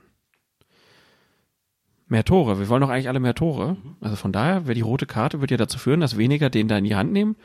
gibt mehr lustige Tore. Klar, da kann er sich in dem Moment überlegen, lasse ich ihn passieren, riskiere ich das Gegentor oder gehe ich mit der Hand ran und riskiere einen Feldverweis. Könnte man argumentieren. Und es sind auch abweichend von dem, was ich gerade gesagt habe, natürlich Situationen vorstellen, wo man sagt, ja, der wird der Gegner schon, auch ohne unmittelbaren Ballbesitz zu haben, wird an der, wird um eine klare Torchance gebracht. Also wenn ich Vor allen Dingen, du hast ja auch den Fall, dass äh, einer, eine Mannschaft ein ganz starkes Pressing spielt und dadurch kommt halt der Rückpass zustande, der dann schwierig zu halten ist für den Torwart. Und der Torwart hat vielleicht übersehen, dass hinter ihm noch ein Stürmer steht. Und Klar. Im letzten Moment wird er sozusagen dieses, dieses Gegners gewahr und greift dann nach dem Ball, damit der nicht in Ballbesitz kommt. Dann würde jeder sagen, also bitte, wenn er das nicht gemacht hätte, dann wäre der andere Mhm. so klar in Ballbesitz gekommen, dass er eine hundertprozentige Torchance gehabt hätte. Wie kann man da dann eben nicht auf Rot entscheiden? Also so Situationen sind natürlich denkbar, aber bis jetzt sagt man eben, nein, fußballphilosophisch gesehen ist es eben so, der darf grundsätzlich den Ball mit der Hand spielen. Das ist ein technisches Vergehen. Deswegen machen wir hier nur das finden sich fürs Gegenteil sicher auch Argumente, auch weil die Situation an sich natürlich ganz, ganz selten äh, nur vorkommt und ja, Ist aber auf jeden Fall diskutabel. Also man könnte schon sagen, eventuell wäre das was, um das Spiel noch mal ein bisschen, noch ein bisschen mehr Wurf reinzugeben, um zu sagen, naja, wir wollen die Torhüter auch ein bisschen mehr fordern. ein bisschen mehr Wurf. Ja. Oh la la. Ein bisschen mehr Wurf. da werde ich ganz unterwürfig. Ist doch ein super Begriff. Ja. Wurf. Ich habe es immer Werf ausgesprochen, aber Werf? ja. Wo kommt denn das, dieses Wort überhaupt her? Ich hätte jetzt spontan gedacht aus dem Französischen, aber vielleicht ist das falsch, Klaas. ja, und deswegen habe ich ja es Wurf ausgesprochen, weil ich dachte, so spricht man das Französisch aus. Aber ich, Wurf? ja, ich sage ja auch Hypermecano und habe keine Ahnung, ob das richtig ist. Das stimmt, ne? Der heißt Hyper. Hypermecano. Wir sind so bekloppt. Ja, Lass uns lieber weitermachen. Dayo Hypermecano. Das wäre ein geiler Torsong, oder? Also wenn das mal die Leipziger singen würden, dann... Naja, wer weiß. Nächste Partie, Eintracht Frankfurt, Bayer Leverkusen, 70. Minute. Manchmal ist schwierig. Fällt mir schwierig, fällt mir schwer, jetzt wieder zum, zum Alltagsgeschäft zurückzukehren. Jetzt habe ich auch so einen Ohrwurm. Nach, nach meine Oma fährt im Hühnerstall Motorrad, habe ich jetzt. Hypermecano Genau. ist eine alte Umweltsau. Nee. Nein. Läuft doch ganz viel, vor allen Dingen auf dem Feld. Wenn das mal nicht wirklich ganz ökologisch ist, so als Sportler. Ja, ist doch so. Absolut. Der hat doch bestimmt einen Hybrid. Auto meine ich jetzt. Ja, habe ich mir schon gedacht. ich muss jetzt gerade überlegen, wie das, wie das Lied eigentlich heißt, das wir da jetzt gerade so ganz kurz mal angestimmt haben. Copacabana. Ja. Und er heißt Hyper, Hypermecano. Köpfen und passen, er kann es nicht lassen, er ist über. Hypermecano. Okay. Eintracht Frankfurt. Jetzt hör auf zu grinsen hier. Wir müssen ernsthaft nicht wieder werden. Das ist den Wurf ein bisschen rausnehmen jetzt wieder. Eintracht Frankfurt gegen Bayer 04 Leverkusen. Schiedsrichter Christian Dingert am achten Spieltag. 70. Spielminute. Nach einem Torschuss der Frankfurter, der weit am Tor vorbeigeht, hält ein Auswechselspieler der Leverkusener, der sich neben dem eigenen Tor aufwärmt, den Ball mit dem Fuß auf. Damit will er seinem Torwart einen schnellen Abstoß ermöglichen. An sich ja eine löbliche Aktion. Das Problem ist nur, der Ball hat die Torauslinie noch nicht überschritten auch wenn Schiedsrichter Christian Dingert das so wahrnimmt und auf Abstoß entscheidet. Damit hat auch niemand ein Problem, doch nach den Regeln handelt es sich eigentlich um ein unerlaubtes Betreten des Feldes und einen Spieleingriff durch den Ersatzspieler. Mit dieser Regelung sollen Auswechselspieler und Teamoffizielle halt von Eingriffen ins Spiel abgehalten werden. Streng nach Regel. Wir haben das einmal gesehen in Bochum. Dazu kommen wir noch. Ja, aber es hätte eigentlich Es hätte hier eigentlich einen Strafschuss geben. nee, direkten Freistoß, weil es außerhalb war. Ach, es war außerhalb? Ganz knapp, mh, es war ganz knapp außerhalb des Strafraums. Ja. Okay. Die Szene ist deswegen aufgefallen, weil es nach diesem Torschuss, der weit am Tor vorbeigegangen ist, oder man muss ja eigentlich streng genommen sagen wäre, plötzlich eine Unterbrechung gab, eine, eine kurze Moment der Irritation. Christian Dingert hat, ich glaube, sich den Finger ans Ohr gelegt, hat jedenfalls kurz kommuniziert, ist dann nochmal zu den Ersatzspielern gegangen, hat denen deutlich gemacht, Jungs, macht euch mal ein bisschen weiter hier vom Acker oder hat ihnen gesagt, hier bitte nicht irgendwie die Bälle aufhalten, die ähm, auf, auf Höhe der Torauslinie sind und man hat erst mal hingeguckt, ich ehrlich gesagt auch und gesagt, was, was ist da denn eigentlich gerade los? Oder wie du sagen würdest, was ist da gerade Phase? Das wusste man nicht so du glaubst genau. wirklich, sowas würde ich sagen? das, das, es ist sogar schon dokumentiert. Und ich habe auch nachgefragt, ob man das bei euch jungen Leuten heute so sagt. Der wusste gar nicht, was Phase ist, ja. Ich glaube, bei der vorletzten Ausgabe war das. Habe ich nicht vergessen, Klaas. Das war letztes Jahrzehnt. Ja, da habe ich noch so ist- gesprochen. Ich habe, was sowas betrifft, ein wirklich gutes Gedächtnis.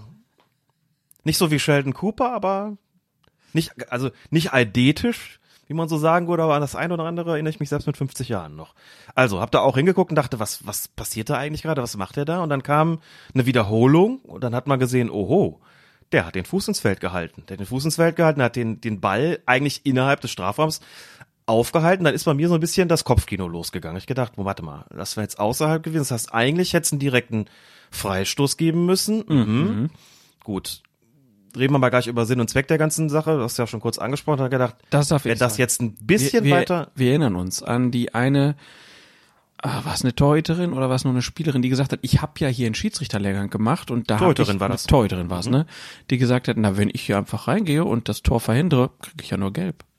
Das war noch vor der Regeländerung, Genau. ein paar Jahre davor, die gesagt hat, wenn ich ein Tor verhindere durch, dadurch, dass ich auf den Platz laufe und den Ball wegschlage und da nur eine gelbe Karte riskiere und einen indirekten Freistoß für das unerlaubte Betreten des Spielfelds, dann mache ich das doch. Geringe Kosten. Geringe Kosten, Hoher Nutzen, Ertrag, ja. genau. Inzwischen anders und so. Und die habe ich mir gedacht, wenn der jetzt im Strafraum den Ball aufgehalten hätte, hätte es einen Strafstoß geben müssen. Und an dieser Stelle verlassen wir aus gegebenem Anlass kurz die Bundesliga und schauen in die zweite Liga, denn dort kommt es nämlich eine Woche später beim Spiel zwischen Holstein Kiel und dem VfL Bochum wieder zu einem solchen Eingriff durch einen Auswechselspieler. Diesmal allerdings mit den angekündigten gravierenden Folgen. Der Kieler Reservist Michael Eberwein hält den Ball, der am Kieler Tor vorbeigegangen wäre, kurz vor dem Überschreiten der Torauslinie mit dem Fuß auf. Da er das allerdings im Strafraumbereich tut, meldet sich der Videoassistent, weil der Schiedsrichter auf Abstoß entscheidet und diesen Eingriff also nicht gesehen hat. Es kommt zu einem Review und schließlich gibt's einen Elfmeter für den VfL Bochum und außerdem sieht Eberwein die gelbe Karte. Und ich habe ja ähm, Christoph Biermann getroffen, der ja Bochum-Fan ist und der hat, der hat ja ist ja vom Glauben abgefallen, obwohl er ja einen Elfmeter bekommen hat. Eigentlich denkt man ja, ist ja dann egal. Aber das war ein Elfmeter, wo er gesagt hat, na, den willst du eigentlich nicht haben. Ja, was ja auch nachvollziehbar ist. Denn nochmal, man muss sich ja die Frage stellen, warum gibt es diese Regel? Du hast es ja gerade schon angedeutet. Eigentlich gibt es diese Regelung, man sagt, man will das Personal, das mit dem Spiel nichts zu tun hat, Ersatzspieler, möglicherweise Betreuer, was auch immer, man möchte die möglichst weit vom Feld fernhalten und vor allen Dingen von Eingriffen Das ist möglich weit, genau, komplett. Also die komplett, haben, die haben möglichst da weit, sondern komplett. zu suchen, was den Ball auf dem Spielfeld angeht. Also, dann sagt man halt anders als früher, von der erwähnten Torhüterin, sagt man halt heute, so, wenn da einer aufs Feld läuft, den Ball wegdrischt, der sonst ins Tor gegangen wäre, gibt's einen Strafstoß und einen Platzverweis, alles klar. Sagt auch jeder, das finden wir auch sinnvoll. Da ist ja die Unsportlichkeit liegt ja wirklich auf der Hand. Aber man muss ja irgendwo auch eine, gewisserweise eine Abgrenzung schaffen, sagt also im Grunde genommen genügt es halt ja schon, wenn du deinen Fuß ins Feld reinhältst, damit betrittst du das Feld quasi unerlaubt, den Ball aufhältst. So, wenn du jetzt einen unmittelbaren Spieleingriff hast und wirklich in ein Gegenspiel an irgendwas hinderst, also an woran auch immer, an der Torerzielung, an der Vorlage überhaupt darin in Ballbesitz zu kommen, da würde jeder sagen, okay, das ist nicht zulässig und das ist auch vollkommen Also klar. einfach das Beispiel, der Ball Ne? rollt in Richtung Tor, würde, jeder sieht es, gleich ins Tornetz rollen und kurz vor der Linie rennt ein Abwehrspieler oder ein, ein Auswechselspieler ich, auf den genau. Platz und bolzt das Ding weg. Da wird jeder sagen, das ist ja die größte Sauerei, die es gibt. Aber hier ist die Verhältnismäßigkeit einfach nicht gegeben, weil der Herr Eberwein ja natürlich hätte warten müssen, bis der Ball vollständig die Linie überquert hat, aber gut, dafür dann ein Strafstoß, das passt nicht zum fußballkulturellen Code. Ja, ja, die, und die Frage ist eben Sinn und Geist dieser Regel. Ne? Ja. Was du jetzt gerade geschildert hast, nicht davor ja auch schon, ist ja so ein Extremfall mit Torverhinderung. Ich würde ja auch sagen, wenn irgendwie ein, auf Höhe der Außenlinie einer versucht, einen Gegner zu umdribbeln und dann hält irgend so ein Ersatzspieler den Fuß da rein und der verliert anschließend den Ball, also wird dann sozusagen an der, an der Vorlage gehindert. Wenn man da einen Strafstoß gibt, würde ich auch sagen, ja, das ist normal. Ne? Dass der hat eine unsportliche Absicht, dafür ist sowas gegeben, dafür ist sowas da. Das muss man jetzt machen. Du meinst jetzt schon, der muss den im Strafraum. Mhm, Im Strafraum. Und außerhalb halt direkt einen Freistoß. Ich habe eben Seitenlinie verstanden und habe Äh, gedacht, Torauslinie, Entschuldigung, habe ich mich vielleicht einfach versprochen. Ne? ist ja egal. Aber also dann wenn er das ja an der klar. Seitenlinie macht, gibt's natürlich nur einen direkten Freistoß, logischerweise. Wenn er es an der Torauslinie macht, im Strafraumbereich sozusagen. Mhm. Da gibt's dafür natürlich, also wenn er den Fuß in den Strafraum hält und berührt den Ball und hindert damit einen Gegenspieler daran, da vorbeizuziehen zum Beispiel, dann gibt man halt einen Strafstoß plus die entsprechende gelbe Karte. Kann man, glaube ich, auch sagen, das ist eine Unsportlichkeit, hat mit dem Spiel nichts zu tun, alles in Ordnung. Nur hier, das ist ja das, was du fußballkultureller Code genannt hast oder von mir aus auch Sinn und Geist der Regel, man sagen muss, was soll das Ganze denn? Es soll eben so eine Unsportlichkeit verhindern. Was ist denn hier passiert? Sowohl in, ähm, in Frankfurt als auch in Bochum. als in, auch in Kiel in dem Fall, in Kiel im Spiel gegen den VfL Bochum, da hat ein Ersatzspieler jeweils versucht, das Spiel im Prinzip dadurch schnell zu machen, dass er den Ball ganz schnell zu seinem eigenen Torhüter zurückspielt, damit er schnell weitermachen kann. Das heißt, man kann hier ganz klar sagen, es ist keine unsportliche Absicht zu erkennen. Und dann dafür einen Strafstoß zu geben, ist natürlich maximal gegen den Sinn und Geist dieser Regel. Das muss man schon auch sagen. Und deswegen ist die Geschichte an der Stelle auch noch nicht zu Ende. So, also Videoassistent greift ein, sagt, wir haben das bemerkt, vielleicht auch schon sensibilisiert durch diese Geschichte eine Woche zuvor beim Spiel zwischen Eintracht Frankfurt und äh, Bayer Leverkusen, macht den Schiedsrichter aufmerksam, der guckt sich das an, kommt zurück, gibt eine gelbe Karte für den Ersatzspieler, gibt einen Strafstoß und sagt, so, so ist das Ganze jetzt eben gewesen, so sind die Regeln, das müssen wir jetzt auch umsetzen. Und dann hat aber der die sportliche Leitung Elite, der DFB-Schiedsrichter, sich mit dem IFAB in Verbindung gesetzt, mit dem International Football Association Board und wollte sich rückversichern, dass auch alles korrekt gelaufen ist. Hat gesagt, wir sind da, also eine Rückfrage ist immer, Rücksprache ist immer noch mal sinnvoll.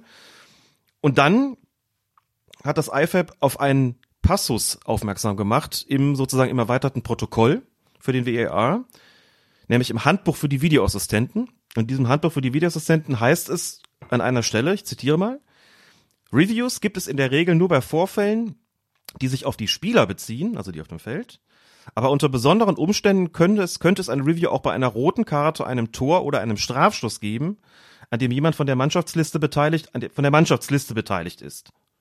Beispiel, ein Ersatzspieler oder ein Teamoffizieller begeht ein Vergehen gegen einen gegnerischen Spieler oder betritt das Spielfeld, um ein Tor zu verhindern. Und in diesem Passus, der irgendwo auf Seite 52 oder sowas sich befindet in diesem Handbuch, daraus geht also hervor, man möchte dann nur dann einen Eingriff haben, wenn tatsächlich ein unsportliches Verhalten vorliegt. Das heißt, das IFAB sagt, rein regeltechnisch ist die Entscheidung zwar richtig gewesen, wir wollen aber keinen Eingriff haben. Ah, okay, wenn der Schiedsrichter das aber jetzt selbst gesehen hätte, dann Ja. wäre ein- eine rote ein Strafstoß schon okay gewesen. Wenn der Schiedsrichter das selbst gesehen hätte, dann hätte der Videoassistent natürlich nicht eingegriffen, weil er gesagt hätte, ja gut, es ist ja Nein, kein, nein, das ist ja klar. Fehler Nein, passiert. mir mir geht's ne? jetzt darum zu sagen, kein Eingriff heißt aber, es gibt weiterhin die Regel, dass wenn jemand den Fuß da reinhält, dann kann es einen Strafstoß geben. Ja. Also regeltechnisch richtige Entscheidung ist hier getroffen worden. Das, das IFAB sagt nur, wir wollen keinen Eingriff haben.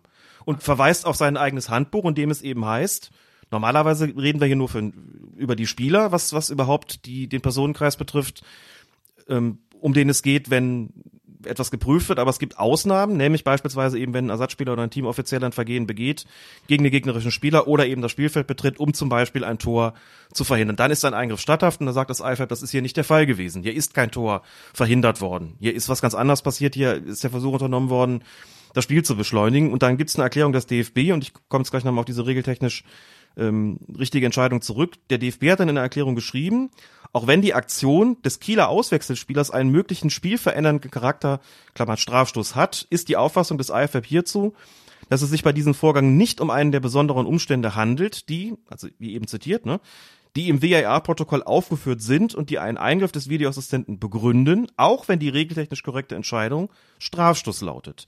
Ein Eingriff des Videoassistenten in einer vergleichbaren Situation ist demnach nur im Sinne des VAR-Protokolls, wenn der Auswechselspieler oder der Teamoffizielle direkt in einen Zweikampf mit einem Gegenspieler geht oder auf das Spielfeld läuft und den Ball vor Überschreiten der Torlinie, auf, der Torlinie aufhält, beziehungsweise durch Eingriff von außen direkt auf das Spielgeschehen einwirkt. Das heißt also, regeltechnisch war die Entscheidung richtig, aber der Videoassistent hätte trotzdem nicht eingreifen dürfen. So. Aber wenn, wenn der Schiedsrichter das auf dem Feld selber erkennt, dass ein Auswechselspieler irgendwo, der, der Schuss geht weit am Tor vorbei und innerhalb des Strafraums hält er den Fuß rein und stoppt den oder spielt, dann gibt's immer noch die gelbe Karte und Strafstoß. Theoretisch gäbe es die gelbe Karte und Strafstoß. Und dann kommen wir aber noch mal zur Praxis. Und ich hatte nämlich diesen Fall, der da passiert war bei Frankfurt gegen Leverkusen. da war das ja, äh, da gab es diese Berührung ja knapp außerhalb des Strafraums. Deswegen hat der Videoassistent übrigens nicht, das haben wir gerade gerade geschlabbert, der hat deswegen da nicht eingegriffen. Da gab es ja diese Rückmeldung Ja, ja. einfach noch gar nicht, deswegen nicht eingegriffen, weil es nicht im Strafraum war. Ja. Hat er gesagt, das Einzige, was es hier gäbe, wäre einen direkten Freistoß. Not my business, weil eben Stra äh, ein Freistoß, not my business, weil eben nur Freistoß, deswegen Finger weg. business. Ein halber Meter, genau, ein halber Meter weiter vorne und der hätte da schon eingegriffen. Wir hätten das Ganze also dann quasi eine Woche vorher in der Bundesliga gehabt. So. Ich hatte ein paar Tage nach diesem Fall da bei Frankfurt gegen Leverkusen, hatte ich einen Gastvortrag vor den Schiedsrichtern in Harburg und habe einen Regelvortrag gemacht zum Thema Kuriositäten des Regelwerks.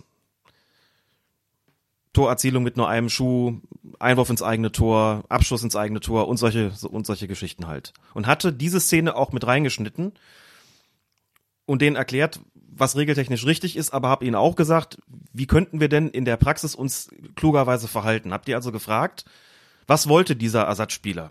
Er wollte das Spiel beschleunigen, indem er den Ball schnell zu seinem Torwart zurückspielt. Hat also keine Spielverzögerung im Sinne gehabt, er hat seinen Gegner an nichts gehindert, er ist einfach nur ein bisschen sehr vorschnell gewesen. Regeltechnisch richtige Entscheidung wäre hier eigentlich direkter Freistoß gewesen, hab gesagt, stellt euch vor, das ist im Strafraum, da muss es sogar einen Strafstoß geben. Gesagt, Leute, für eure eigene Praxis, wenn ihr sowas seht und ganz klar wisst, der hat überhaupt keine unsportlichen Absichten, das ist ja sonnenklar gewesen hier, dann habt ihr doch bitte wahrgenommen, dass er den Ball außerhalb des Feldes mit dem Fuß aufgehalten hat. Auch wenn ihr gesehen habt, er hat ihn innerhalb aufgehalten. Also habt ihr im Prinzip, wenn man so will, wenn du so willst, du kannst jetzt sagen, wenn du es positiv formulierst, ich habe ihnen einen taktischen Tipp gegeben, sagt, das ist Ärgervermeidung. Kein Mensch will hier einen Strafstoß haben. Der Sinn und Geist der Regel ist ein völlig anderer. Also habt ihr, wenn ihr den auffällt, dann war das schon außerhalb und es gibt einen Abstoß und keiner will was von euch. Wenn man es aber negativ auslegt, Dann forderst zur du Regelbeugung aufgefordert. Genau. zum Regelbruch. ja. Ist das ein Grund für eine Spielwiederholung? Das würde es niemals, das würde es niemals geben, weil jeder Schiedsrichter sagen würde, also aus meiner Wahrnehmung, nach meiner Wahrnehmung, hat er den außerhalb aufgehalten. Dann zeigst du dem im Bild, Also der lügt auch noch. das war klar innerhalb, sagt er, ich habe auf dem Platz gesehen, der war, das war, war außerhalb. Und nur das Erst- ist maßgeblich. Erst Regeln brechen und dann noch lügen. Genau. Erst Regelbrechen, dann noch Lügen. Schiedsrichter müsste man sein. Und ich kann mir die Einwände schon vorstellen, das geht doch nicht, das geht doch nicht, aber da würde ich ja argumentieren, das ist im Sinne des Fußballs. Aber warum ändert man die Regeln dann nicht? Man könnte die Regel dahingehend ändern, dass man einen Passus einfügte, in dem es dann hieße, Es gibt So den wär- Strafstoß nur, wenn, der man offensichtlich genau, eine Torerzielung verhindert oder unsportlich in das Spiel eingreift. genau. Da könnte man sagen, wenn nach Ansicht des Schiedsrichters genau das passiert, was du gerade gesagt hast, dann ist dementsprechend ein Strafstoß zu verhängen. Die, die Gegenargumente sehe ich dann natürlich auch schon. Da sagen die Leute, ja, dann wird es wieder Leute geben, die sagen, da gibt's solche Grenzfälle, dann tut er wieder so, als ob er den doch eigentlich nur aufhalten wollte, aber in Wahrheit wollte er seinem Gegenspieler vom Fuß spitzeln und sowas, dann hast du wieder so einen Graubereich, der unschön ist. Also das ist halt auch schwierig. Ne? Auf der anderen Seite, wenn du sagst jetzt vorher, du stellst dich dahin, du gibst denen den Tipp, dann einfach was anderes wahrgenommen zu haben, weil du sagst, das ist nicht unsportlich und kein Mensch will, hat damit irgendein Problem, wo ich sagen würde, das, das stimmt auf jeden Fall, das geht doch eigentlich auch nicht, aber so sind manchmal die Praxistipps. Man sagt, was ist im Sinn und Geist der Regeln und des Fußballs und wie verhalte ich mich als Schiedsrichter am geschicktesten? Naja. Feuerherd, Feuerherd, Feuerherd. Sonst kommst du auch nicht weiter. Das sind da nämlich die, die Schiedsrichter, das ist auch genauso, hast du glaube ich schon mal gesagt, da hast du auch schon so erstaunt geguckt. Wenn du auf dem Platz stehst, der Ball geht ins Seiten aus und du bist felsenfeste Überzeugung, da war zum Schluss ein Blauer dran. Sodass die Roten jetzt den Einwurf kriegen. So. Und plötzlich nehmen sich die Blauen den Ball und werfen ein und niemand hat damit ein Problem. Alle bewegen sich auch in Richtung des entsprechenden Tores. Da stehst du, denkst du dir, sag mal, hab ich, hab ich sie nicht alle oder haben die einfach falsch geguckt? Laufen lassen. Einfach laufen lassen. Wenn du da hingehst und sagst, nee, nee, nee, der geht in die andere Richtung, kriegst du Ärger. Nee, da habe Lass ich es nicht laufen. Da, nee, nee, nee, da, Nee. da habe ich auch immer gesagt, das ist vollkommen okay. Weil warum bist du dann der Einzige auf dem ganzen Platz, der es richtig sieht, wenn sich kein Ja. Mhm. anderer aufregt? Also das äh, sehe ich ja schon ein. Warum bist du der Einzige auf dem Platz, der gesehen haben will, dass er den Ball innerhalb des Strafraums angenommen hat? Und nicht außerhalb? Ja, bist du denn der Einzige? Bist du's denn, Alex? Wahrscheinlich. Wahrscheinlich nicht. Wahrscheinlich bin ich dann der Einzige. Ich weiß es nicht. Ich weiß es nicht. Ich finde es schwierig. Aber gut, ähm, ist auch mal einfach gesagt, man erinnert sich ja immer an die Polizei, ne? wenn man dann mal Leu Leute sieht, ne, irgendwelche Leute, die bei Rot über die Ampel laufen und äh, wei weit und breit kein Auto ist, und dann kommt die Polizei und gibt ein Ticket und sagt, ja, und darum kümmert ihr euch, ne? Aber wenn ich hier auf dem Fahrrad eng überholt werde, dann macht er nix. Du, ich habe schon Polizisten gehabt, die in so einer Stelle eben durchaus von ihrem Spielraum, also die eigentlich, wenn du so willst, auch das mit dem, auch eine, eine Vorschrift sozusagen dann, dann gebrochen haben, indem sie mich ermahnt haben, also eigentlich ist jetzt eine Geldstrafe fällig, mir das auch gesagt haben, mir das aber ausführlich erläutert haben und dann auch gesagt haben, ich sehe, sie zeigen Einsicht und äh, lassen mich jetzt hier annehmen, dass sie ihr Verhalten künftig regelgerecht gestalten werden im Straßenverkehr. Deswegen sehe ich jetzt hier von der Geldstrafe ab oder von der Geldbuße ab und äh, ermahne sie lediglich.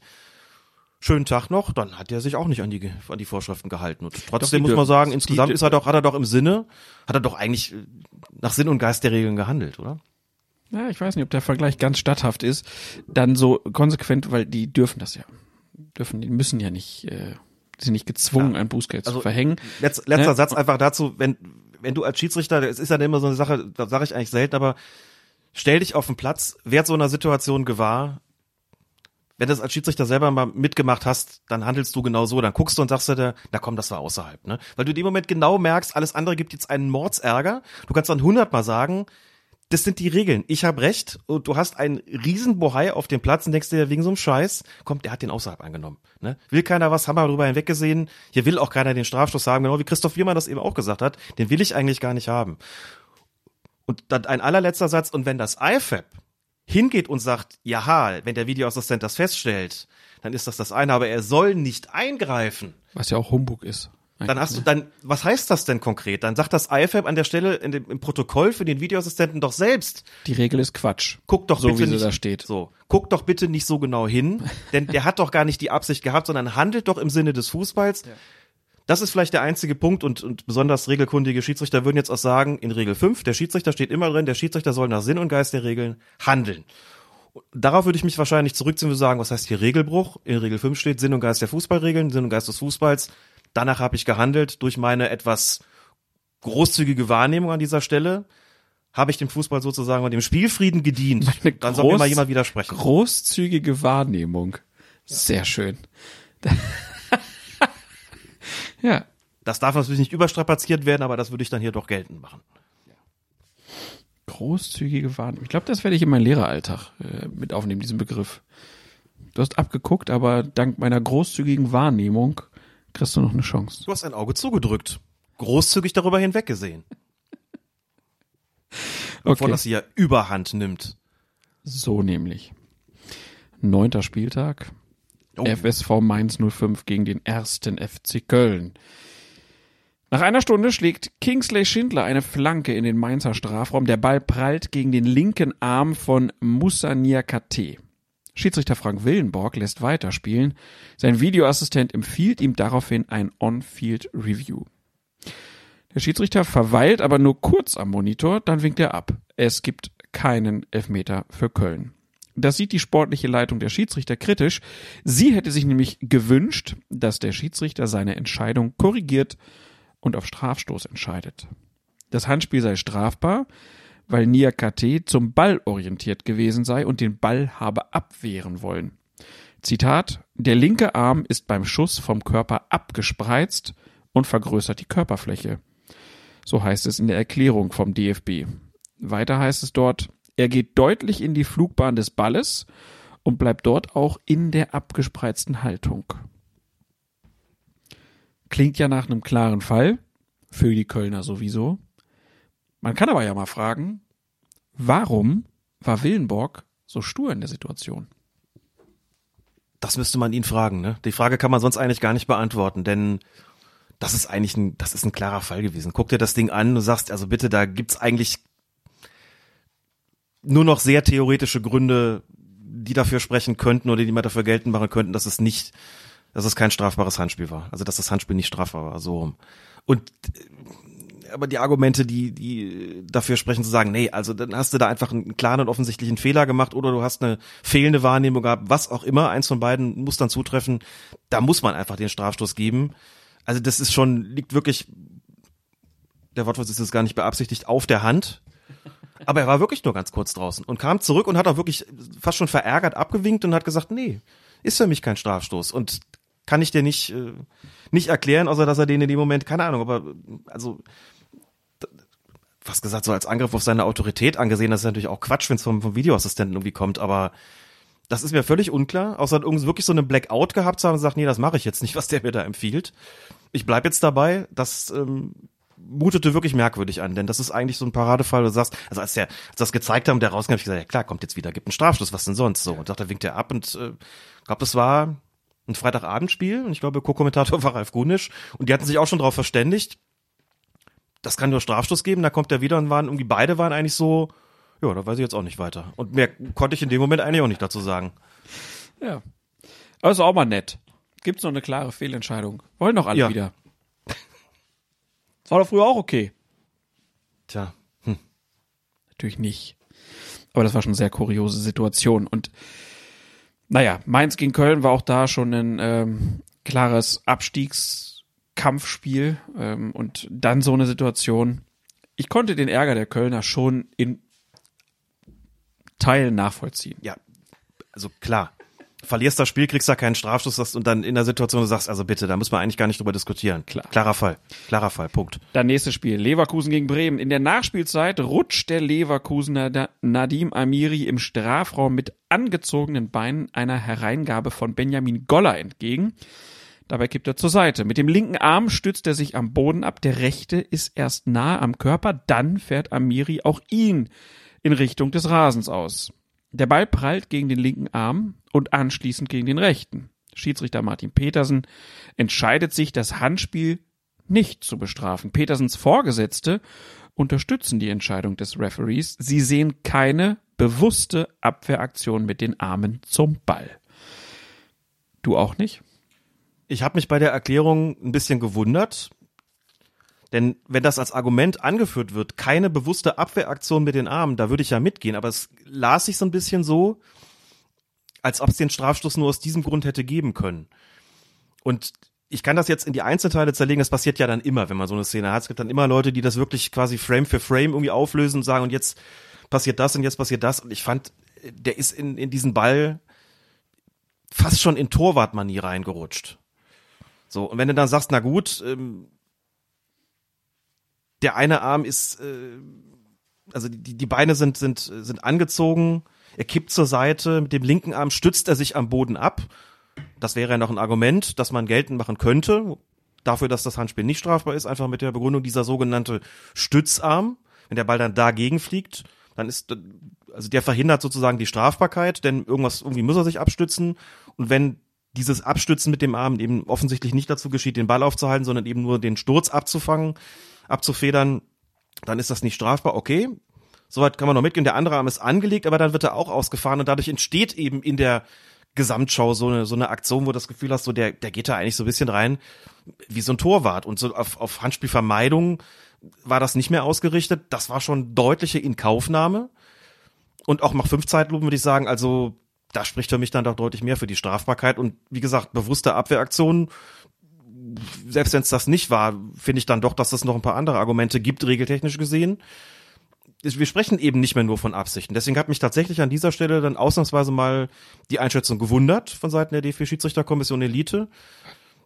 Da hätte ich tatsächlich was anderes erwartet. Da hätte ich erwartet, dass sie sagen, da spricht für sie mehr dafür, auch wenn man natürlich immer bei sowas auch Argumente finden kann, zu sagen, keine klare Fehlentscheidung, deswegen kein Videoassistenteneingriff, aber da war ich tatsächlich vor dem Hintergrund dessen, was ich so an Regelauslegung kennengelernt habe, doch einigermaßen erstaunt, dass das äh, hier nicht so kommuniziert worden ist. Ich finde es ja ganz aufschlussreich, wie man versucht, sich um den Begriff der Absicht drumrum zu winden. Es wird von bewussten und unbewussten Abwehraktionen geredet, von vergrößerten Körperflächen, wo ja auch ein bewusstes Vergehen äh, praktisch ja impliziert wird. Das macht es nicht einfacher, ne? Wenn man äh, irgendwie jetzt Konstrukte, die sprachlich schon immer schwierig sind, äh, irgendwie äh, zusammenbaut, also diese Vergrößerung der Körperfläche ist ja wirklich ähm, außer an Weihnachten kaum nachvollziehbar. War ein super Tweet von dir, ne? mit, mit Wer Millionär, muss man einfach mal sagen, an dieser Stelle. Habe ich sehr gelacht. Aber ähm, ja, da fragt man sich dann wirklich, ob diese Handspielregel, ob das so viel Sinn ergibt. Ich glaube, dass das auch was mit, damit zu tun hat, vor welchem Regungsauslegungshintergrund diese neue Randspielregel eigentlich entstanden ist. Damit meine ich Folgendes. Also wenn man sowas liest wie bewusste Abwehraktionen, du hast gerade nochmal von Absicht gesprochen. Ne? Vielleicht nochmal ganz kurz. In der vergangenen Saison, bis zur vergangenen Saison, bis vor dieser Saison genauer gesagt, hieß es ja noch, ein Handspiel ist dann strafbar, wenn es absichtlich geschieht. Und wir haben immer gesagt, man muss diese Absicht ja regeltechnisch definieren. Was hat man getan? Also was für die Entfernung hat man geltend gemacht, die Armhaltung und solche Sachen wie Vergrößerung der Körperfläche, unnatürliche Handhaltung etc., Arm über Schulterhöhe, das sind alles Anhaltspunkte gewesen, um die Absicht regeltechnisch zu definieren. Das haben wir immer gesagt und so ist es ja immer auch kommuniziert worden. Absichtlich ist zum Beispiel, wenn die Körperfläche un ähm, unnatürlich vergrößert wird. Absicht liegt vor, wenn die Armhaltung unnatürlich ist, wenn der Arm über Schulterhöhe ist. Das ist alles regeltechnisch Absicht. Jetzt ist die Handspielregel so formuliert, dass der Begriff Absicht nur noch am Rande erwähnt wird, nämlich wenn der Arm oder die Hand zum Ball geht. Dann reden wir noch von Absicht. Alles andere, was bislang Hilfskriterium zur Bestimmung der Absicht war, regeltechnisch, ist jetzt quasi eine eigene Kategorie, eine eigene Strafbarkeitskategorie. Und da finde ich es logisch, dass man, oder nachvollziehbar, dass wenn man bis vor dieser Saison über die Vergrößerung der Körperfläche im Zusammenhang mit Absicht gesprochen hat, dass man dann heute immer noch sagt, na ja, das hat er ja nicht bewusst gemacht oder nicht absichtlich gemacht oder eben doch. Man sagt, dann sagen die Leute, ja, Absicht spielt jetzt nicht mehr so die Rolle. Aber in der, also in der vergangenen Saison war es noch ein Hilfskriterium für Absicht und jetzt ist es quasi eine eigene Kategorie. Und dass das äh, im Kopf zu einem Durcheinander führt, gerade wenn man das, das eine schon jahrelang gewohnt gewesen ist, kann ich komplett nachvollziehen. Geht mir übrigens genauso. Mhm. Geht mir ganz genauso, dass ich äh, sozusagen in der Lameng, außer Lameng sagt man, ne, immer, immer noch sagt, das ist nicht absichtlich geschehen, statt zu sagen, strafbar, nicht strafbar, sage ich auch noch ganz oft absichtlich, nicht absichtlich, weil ich das einfach jahrzehntelang so gewöhnt gewesen bin. Und mhm. durch diesen, ne, also das, was jetzt in der Handspielregel drinsteht, war vorher auch schon Regelauslegung, nur ist es eben nicht äh, im Regeltext verankert gewesen.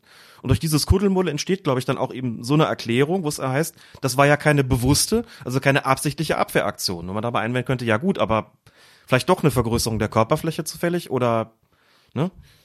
Einfach eine Bewegung hin zum Ball, also damit irgendwo auch eine Strafbarkeit, die da gegeben ist. Also, naja, ich hätte eine andere Entscheidung hier erwartet, aber man wird durch sowas eben auch klüger. das war auf jeden Fall eine merkwürdige Situation und ich hätte da auch ein Handspiel, ich hätte auch gern ein Handspiel gepfiffen gesehen, so. 20 Minuten vor dieser Aktion hatte sich der Videoassistent übrigens noch eingemischt, als es auch wieder Amiri war, der ein Tor von Lukas Alario durch ein Handspiel indirekt vorbereitet hat. Zwar hätte Amiri diesen Ballkontakt beim besten Willen nicht vermeiden können, denn der Bremer Ömer Toprak hat ihn regelrecht abgeschossen. Doch, das spielt ja keine Rolle. Ein Tor, bei dem in irgendeiner Form zuvor die Hand oder der Arm im Spiel war, darf laut Regelwerk unter keinen Umständen zählen und sei dieses Handspiel noch so unabsichtlich und ungewollt geschehen. Da haben wir es wieder. Da ist es auf den Punkt. Dann kommen wir zum. Übrigens, ja? fällt mir gerade an der Stelle ein, wir haben vorhin über die Unmittelbarkeit gesprochen.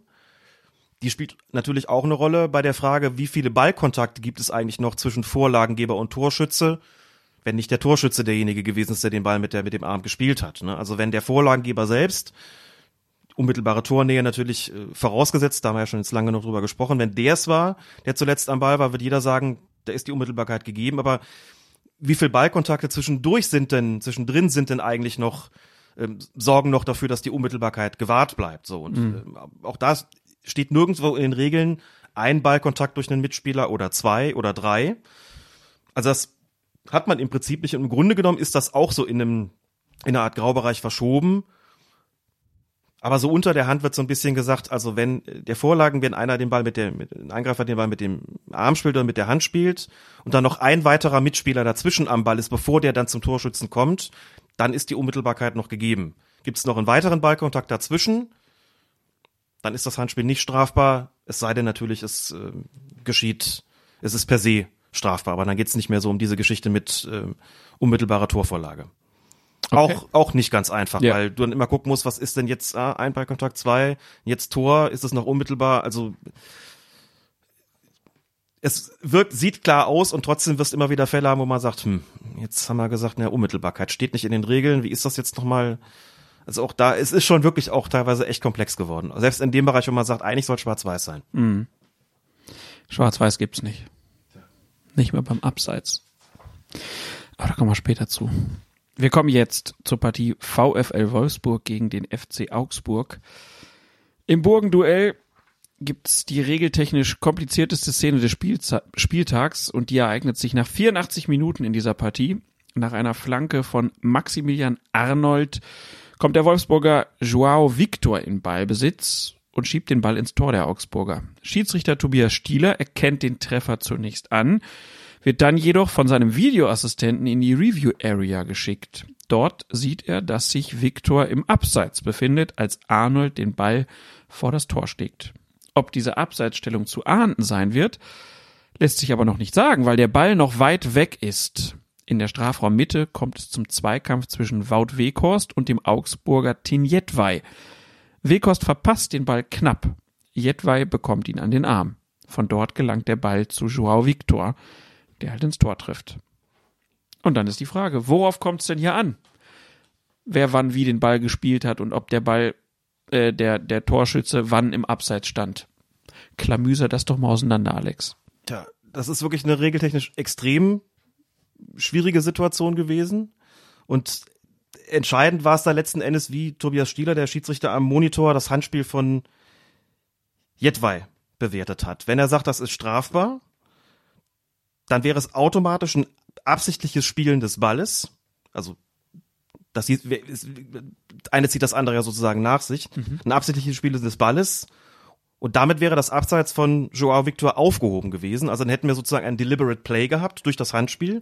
Skurril und selten genug, aber das hätte dann einfach vorgelegen. Und damit wäre das Abseits automatisch aufgehoben gewesen. Dann wäre also quasi eine neue Spielsituation gegeben gewesen. Dann wäre die Vorteilsbestimmung angewendet worden. Brauchst du ja keinen Strafstoß zu geben, äh, wenn du anschließend eine Torerzielung hast. Also Vorteilsbestimmung wird, wäre angewendet worden und der Treffer hätte gezählt. Wenn du aber sagst, das ist nicht strafbar, dann ist es ein unkontrolliertes Abfälschen des Balles. Damit wäre es keine neue Spielsituation. Damit wäre das Abseits von Joao Victor auch nicht aufgehoben gewesen. Und das heißt, das Tor hätte annulliert werden müssen. Also da wird schon, da ist es schon ziemlich kompliziert. Und Stieler hat gesagt, ich entscheide mich dafür. Ich entscheide mich also für diese, ähm, dafür, dass ähm, es nur ein Abfälschen war und kein bewusstes Spielen des Balles. So, ich fand es nachvollziehbar, weil Jet war seine Arme auch nur, ich würde sagen, im Rahmen des Zulässigen zum Führen des Zweikampfs da äh, mit mit Weghorst eingesetzt hat, um Weghorst heißt er eigentlich, ne?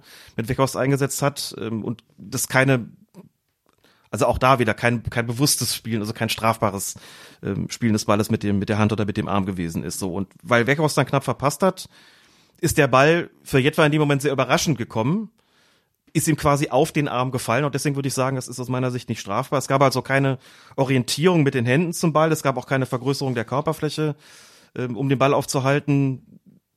Er hat sogar versucht, noch den rechten Arm wegzuziehen. Das hat das Ganze so unfassbar komplex gemacht ähm, und auch so extrem schwierig zu beurteilen für den Schiedsrichter. Der Videoassistent hat es wirklich gut aufbereitet, hat man ja sehen können an den, an den Bildern, die er der Schiedsrichter da äh, gezeigt bekommen hat. Stieler hat es extrem sicher und schnell dann auch beurteilt.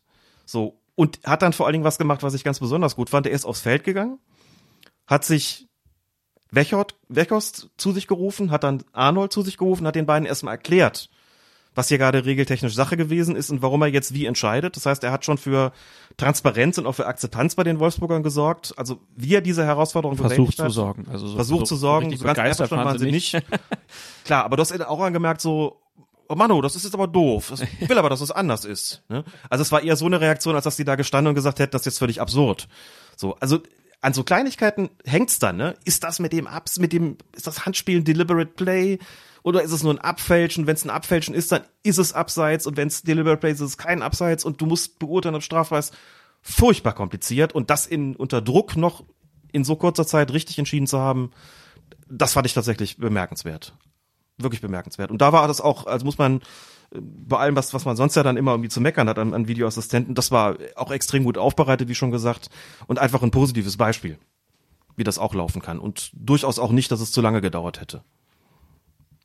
Ist doch auch mal schön. Ja. Kann man mal loben. Auch wenn es natürlich ärgerlich war und ich jetzt die ganze Zeit diesen aufstampfenden Maximilian Arnold sehe. Menno. Wie Alice Weidel im Bundestag. Mensch. weiß auch nicht, Das wollen wir jetzt- einfällt, aber ist egal. Gibt da so ein Ich glaube- schönes Ding, wo sie irgendwann da von ihren Bänken auftritt und sich nochmal umdreht und auf den Boden tritt, wie so ein kleines Mädchen. Ich glaube, dass Arnold diesen Vergleich nicht sehr mögen würde mit Alice Weidel. Nehme ich zumindest an, zu seinen Gunsten. Natürlich nicht. Aber das hast du auch nicht gewollt. Nein. Ich Das war würde, jetzt nur Satire von dir. ich würde niemanden damit äh, vergleichen wollen. Union Berlin gegen Hertha BSC. Das Stadtduell. Dennis Eitekin durfte es leiten. Es ist ein ziemlich aufgeheiztes Berliner Lokalduell. Nicht nur auf dem Rasen, äh, nicht auf dem Rasen, aber auf den Rängen. Zu Beginn der zweiten Hälfte muss das Spiel sogar zweimal unterbrochen werden, weil Pyro auf den Rasen fliegt, auch in die Nähe der Trainerbank von Union. Schiedsrichter Dennis Eitekin bleibt in dieser angespannten Situation aber gewohnt ganz ruhig und besonnen und sagt nach dem Spiel im Interview, das Wichtigste ist, dass hier keiner verletzt wird.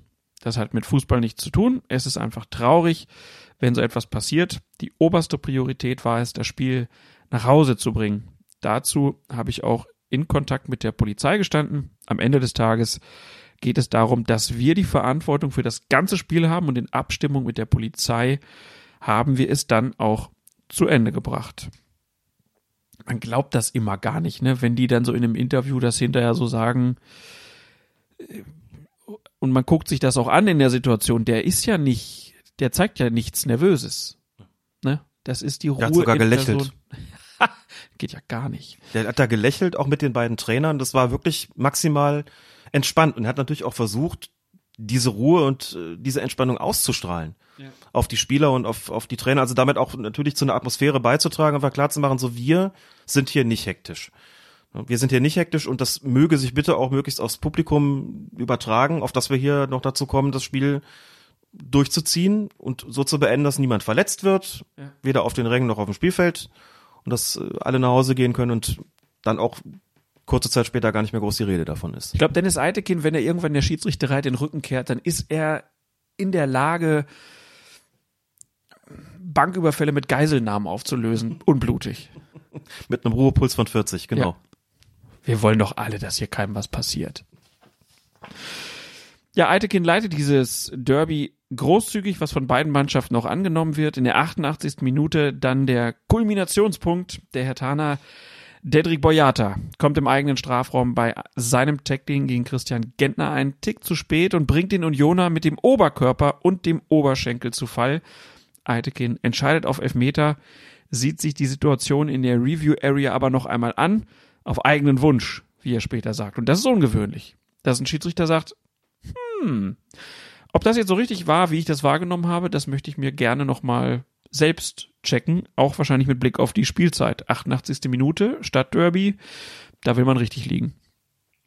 Aber ganz sicher. Und angesichts der Vorgeschichte oder der Geschehnisse bis dahin gerade auf den Rängen, dann auch nach außen zu signalisieren, ich bin mir vollkommen bewusst, dass das, was jetzt hier gerade passiert, eine spielentscheidende Situation ist oder zumindest sein kann, nämlich dann, wenn der Strafstoß verwandelt wird.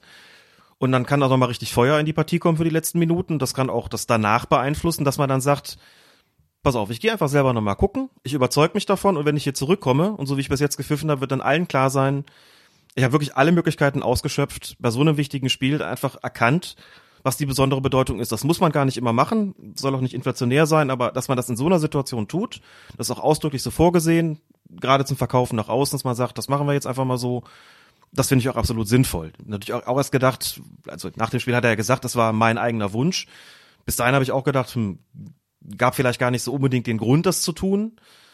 Mit einer kleinen Ausnahme, denn es ist schon, also da waren jetzt die Hertaner nicht so ganz einverstanden mit dem Strafstoß, weil sie so ein bisschen auf was hingewiesen haben, das ähm, die Regeln eigentlich gar nicht hergeben, aber was so ein bisschen so ein ungeschriebenes Gesetz ist, nämlich dieses ungeschriebene Gesetz, das nicht mehr auf Strafstoß entschieden wird, wenn das Foul nach dem Torabschluss erfolgt. Ne? Also Spieler schießt Ball aufs Tor, Foul kommt, Ball wäre vorbeigeflogen oder fliegt vorbei und während er sozusagen auf dem Weg ins Tor aus ist, kommt es zu einem Foulspiel. Das ungeschriebene Gesetz ist dann halt so, nee, pfeifen wir nicht mehr, will auch keiner was haben, aber sagt, es wird ja niemanden, niemandem irgendwas genommen.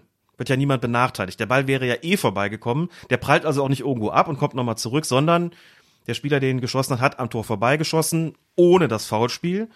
Das gibt's erst hinterher, deswegen machen wir das nicht mehr. Aber wie gesagt, ungeschriebenes Gesetz. Also ich fand's auch, ich kann es zwar nachvollziehen, diese Begründung. Es entsteht ja niemandem ein Nachteil, das ist korrekt. Und das begründet sich ja auch die große Akzeptanz dieses ungeschriebenen Gesetzes. Ich fand's tatsächlich nie besonders sinnvoll, weil das war eine Stelle wo ich gesagt hätte, da möchte ich jetzt nicht mit Sinn und Geist der Regel irgendwie argumentieren, sondern das ist ein Foulspiel. Und wenn ich reingrätsche und komme zu spät, und habe vielleicht noch das Glück in Anführungszeichen, dass der schon abgeschlossen hat, dann bin ich nicht der Meinung, dass das ungeschehen gemacht werden kann. Und dann bin ich der Meinung, dass das, wenn die, die regeltechnischen Voraussetzungen für ein Foulspiel erfüllt sind, dass das auch gepfiffen werden muss. An jeder anderen Stelle auf dem Feld würde man das ja auch pfeifen. Da sagst du ja auch nicht, ja, der Ball ist jetzt weit weg. Dann kann er ihn noch mal Da treten. kann er ihn auch mal treten, dann sagst du ja natürlich nicht. Und nur weil er ihn jetzt vorbeischießt, warum? So, dann soll er es halt anders timen. So, und deswegen, ja, Altekin gesagt, nein. Also es ist auch knapp, ganz knapp danach gewesen. Nicht zeitgleich, aber ganz knapp danach. Und sagt, das interessiert mich so ein ungeschriebenes Gesetz, das ist für mich ein Foulspiel, und da gibt es auch einen Strafstoß und fertig. Und das ist auch ein Foul gewesen. Ähm, keine Frage. Und deswegen hat er ja nach den Regeln korrekt gehandelt. Und nochmal, das habe ich schon ein paar Mal gesagt im Podcast, ich würde mir wünschen, dass das auch die Regel wird. Und zwar buchstäblich im übertragenen Sinne, dass sie dieses ungeschriebene Gesetz auf den Müllhaufen der Geschichte befördert wird. Akzeptanz hin oder her, das kann man relativ schnell ändern, dass man sagt, nein, es ist ein Foulspiel. Auch wenn er schon abgeschlossen ist. Es gibt keinen Grund, dann nicht zu pfeifen. Das hat Eitekin ja auch nicht getan und ist ja auch nach dem, also das wäre auch noch schöner gewesen. Stell dir vor, der guckt sich das an und sagt da, ja, nach den Regeln Strafstoß, aber ungeschriebenes Gesetz, deswegen nehme ich ihn jetzt wieder zurück. Und dann hat alle gesagt, also bitte, Ja. das geht, das geht nur gar nicht. Das ist auch klar. Na klar. aber fand's auch gut. was für, was für, ähm, also für- Uah, Wahnsinn, was für Nerven. Das war schon bemerkenswert, so ein Spiel so rumgekriegt zu haben. Die Hertaner, das, die waren nicht glücklich, dass sie das verloren hatten, die waren nicht glücklich mit dem Strafschuss und trotzdem, es ist ja nicht so gewesen, dass Eitekin hinterher ein die Thema Akzeptanz war gewesen da. Das äh, ist gar nicht die Frage. Und das nach so einem Spiel, wo es ja äh, war dann schon irgendwie ein bisschen aufgeblasen, ne? Auch dieses äh, dieser ganze Pyro-Quatsch und so, der der sorgt ja dann schon dafür, ähm, also der, vor den Raketenquatsch, ne? Pyro finde ich ja gar nicht so wild, aber wenn dann Raketen aufs Feld geschossen werden oder in irgendwelche Blöcke, das äh, sorgt natürlich auch dafür, dass du als Schiedsrichter nochmal extra gefordert bist. Das fand ich schon krass, ähm, wie ruhig er da geblieben ist. Da ist mir die alte Kinnlade runtergefallen. Um Gottes Willen. Spontan oder vorbereitet? Der kam jetzt mal spontan, also wie eigentlich fast immer. Sollen wir nochmal über Meccano singen? Ich würde sagen, Wir dichten da irgendwann mal ein ganzes Lied drumherum. Oder wir machen irgendwas anderes, hat ja nicht so den unmittelbaren Schiedsrichterbezug, aber das ja, wir haben auch Dahlmann hier auch noch gesungen. drin. Ja, ist ja stimmt. egal, ne? Insofern auch wieder, aber wir erweitern unser Repertoire, genau. ne? Bisschen, bisschen mehr Werf hier reinbringen. Oder Werf? Oder Nerv? Du bist der Nerd, hast du vorhin selber gesagt. Du bist wie Sheldon Cooper. Das bin ich nicht. Hast du gesagt? Das habe ich nur gehört. Nicht wie Sheldon Cooper. Ich habe kein eidetisches, no identity, wie sagt er, eidetic memory, glaube ich, ne? Ich weiß es nicht. Aber ich habe ich hab dich da auf der Couch gesehen, wo du gesagt hast, nee, das ist mein Platz. Apropos Dahlmann. Das war ja ein Lied, was ich für 3,90, zwei, drei werden diesen Podcast kennen, äh, eingesungen habe, ursprünglich mal. Und in diesem Podcast gibt es einen, der auch aus dieser Podcast-Hauptstadt, in der wir gerade sitzen, aus Brühl kommt. Der Axel. Und der Axel, der kommt jetzt gleich vorbei, weil er nicht in allen Punkten so zufrieden ist mit der Schiedsrichterarbeit beziehungsweise mit dem Videoassistenten. Und da haben wir gedacht, diskutieren wir es doch mal aus. Also kommt jetzt hier zunächst der FIFA-Präsident zum Thema Video Assistant Referee, weil es einfach putzig ist, was er da direkt nach der Weltmeisterschaft 2018 in Russland gesagt hat, mit Blick heute. Und dann wollen wir diskutieren mit Axel und mit Mike. Mike vom Millanton. Wer das ist, das klären wir dann, wenn der Gianni gesprochen hat. because there are a couple of things that we need to uh, that we need to know and the first one is that football is a contact sport it's not every contact is a foul and this entails as well an interpretation of the referee so the referee has is seeing it on the pitch he's then going if necessary to watch it as well on the screen but of course in a super slow motion everything seems to be if you watch a whatever. But I don't know those of you remember Bud Spencer and Terence Hill movies. You know, it looks like uh, they go to hospital. Uh, you know, not two of them, but all the others after every movie. But actually, nothing happens. Now, if you see something in a super slow motion, it seems like God knows what. But football is a contact sport, and there is an interpretation. When there is interpretation, it's the referee who decides, obviously, and he can decide on one direction or in the other direction. But we, what we have already achieved with VAR is that he has the possibility to double check, to make sure that he took the right decision, to change this decision if necessary. Um, but where the interpretation remains, it remains. But on the clear decisions, there there is no interpretation, and everything is 100% clear. And I don't know if you realized, but the goal on offside is finished in football. At least in football VAR, you will never see anymore a goal scored in an offside position. It's finished. Because either you are or you're not offside. These are clear decisions. And this is over. How many times have you been writing about ah, he was offside, he was not offside? How many in the past? Now you have to find other arguments right because the offside is uh, is finished. The decisions are more clear, are more transparent. Und das war Gianni Infantino direkt nach der Weltmeisterschaft 2018 in Russland. Es gibt keine Fehler mehr beim Abseits, sagt er. Ist nicht ganz so, wissen wir heute, ein bisschen gemein, das jetzt einzuspielen, aber damals hat man da noch nicht dran gedacht, dass selbst das Abseits, die Schwarz-Weiß-Entscheidung ja vielleicht für Diskussionen sorgen könnte. Und alles hängt natürlich zusammen mit dem, was wir hier auch schon ganz oft besprochen haben, dem Video Assistant Referee, dem war. Und deswegen wollen wir mal drüber sprechen und haben uns zwei Gäste dazu geholt. Zum einen, wie angekündigt, der Axel. Hi Axel. Hallo Klaas. Hallo Alex, vielen Dank. Ich bin sehr nervös. Du bist sehr nervös, ja. brauchst ja gar nicht sein. Ist doch praktisch dein Zuhause hier äh, in der Podcast-Hauptstadt Brühl. Äh, sonst bist du beim Podcast 93. Für die drei Hörerinnen und Hörer, die das noch nicht kennen, was macht ihr da? Andere Dinge. Wir äh, reden auch ein bisschen über Fußball, aber auch über andere Sachen. Zum Beispiel über Atomkraftwerke. Zum Beispiel, genau. Das fand ich sehr gut in der letzten Episode.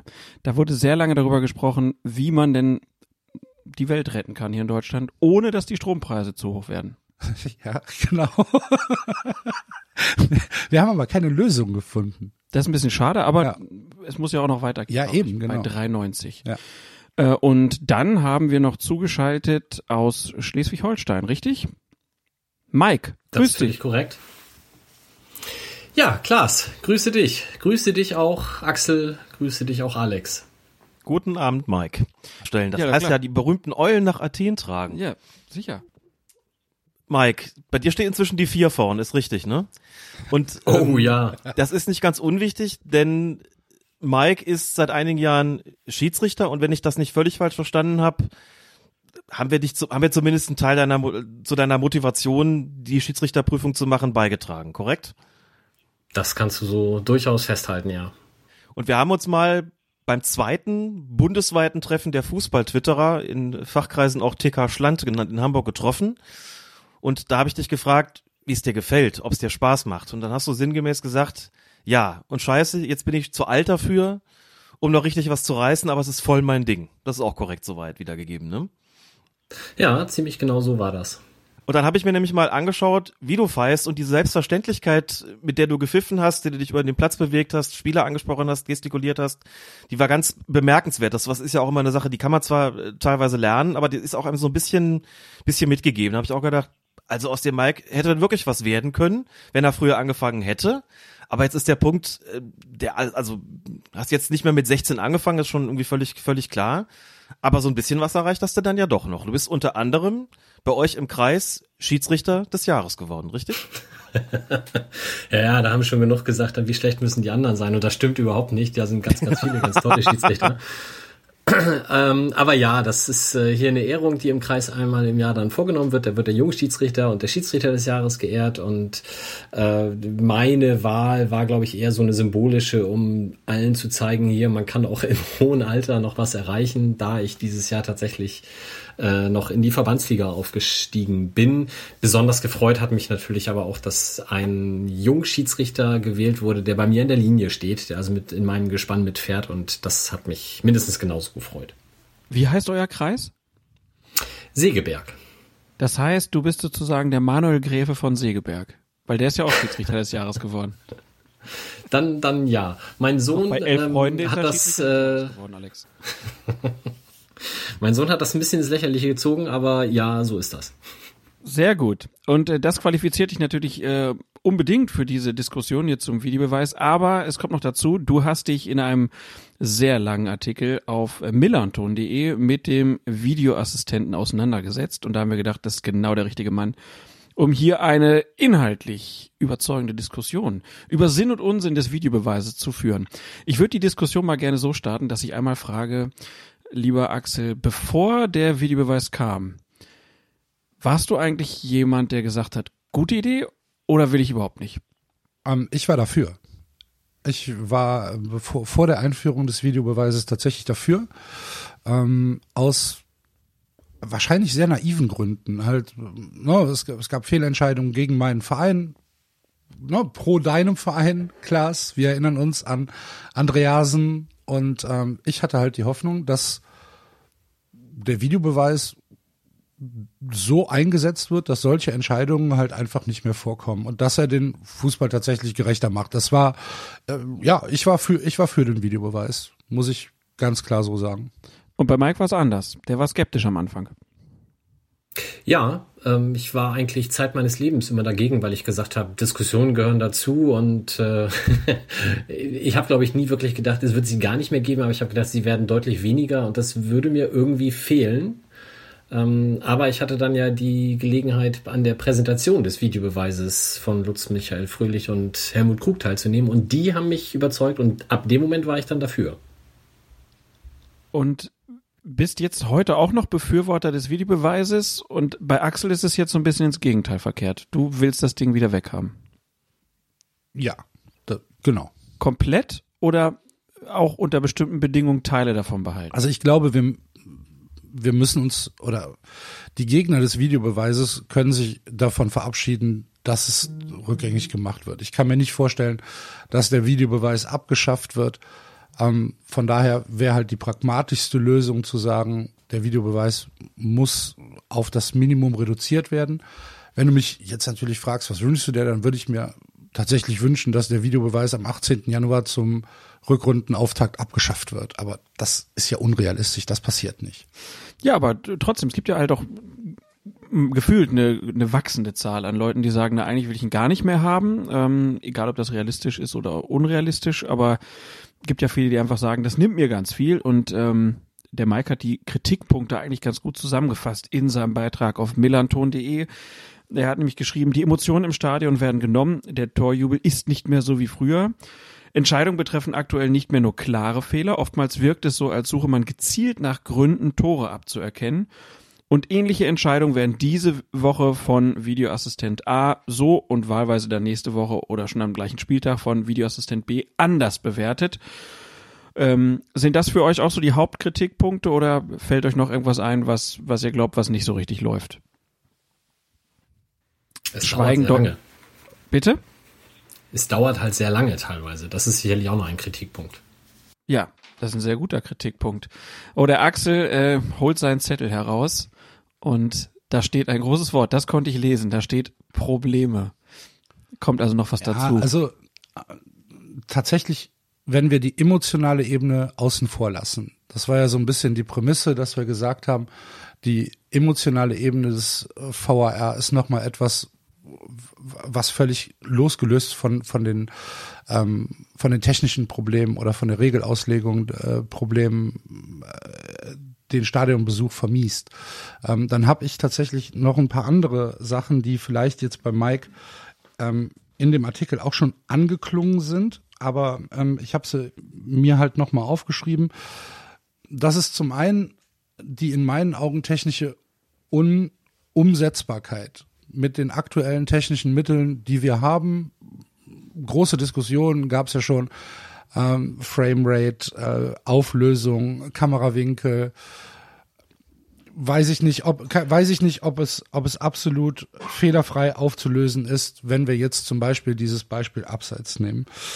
Hm, dann habe ich ein Problem damit, dass in den ähm, in vielen Kommentaren der Videobeweis immer mit anderen Sportarten verglichen wird. Mhm. Wenn du also sagst, ja, aber in anderen Sportarten funktioniert es doch auch, muss man sagen, wenn wir uns jetzt, keine Ahnung, das prominenteste Beispiel ist wahrscheinlich die NFL, wenn wir uns die NFL anschauen, dann ist der Videobeweis dort nicht vergleichbar mit dem Videobeweis, so wie er im Moment im Fußball umgesetzt wird. In der NFL gibt es ganz klar umrissene Regeln, was ist reviewable und was ist nicht reviewable.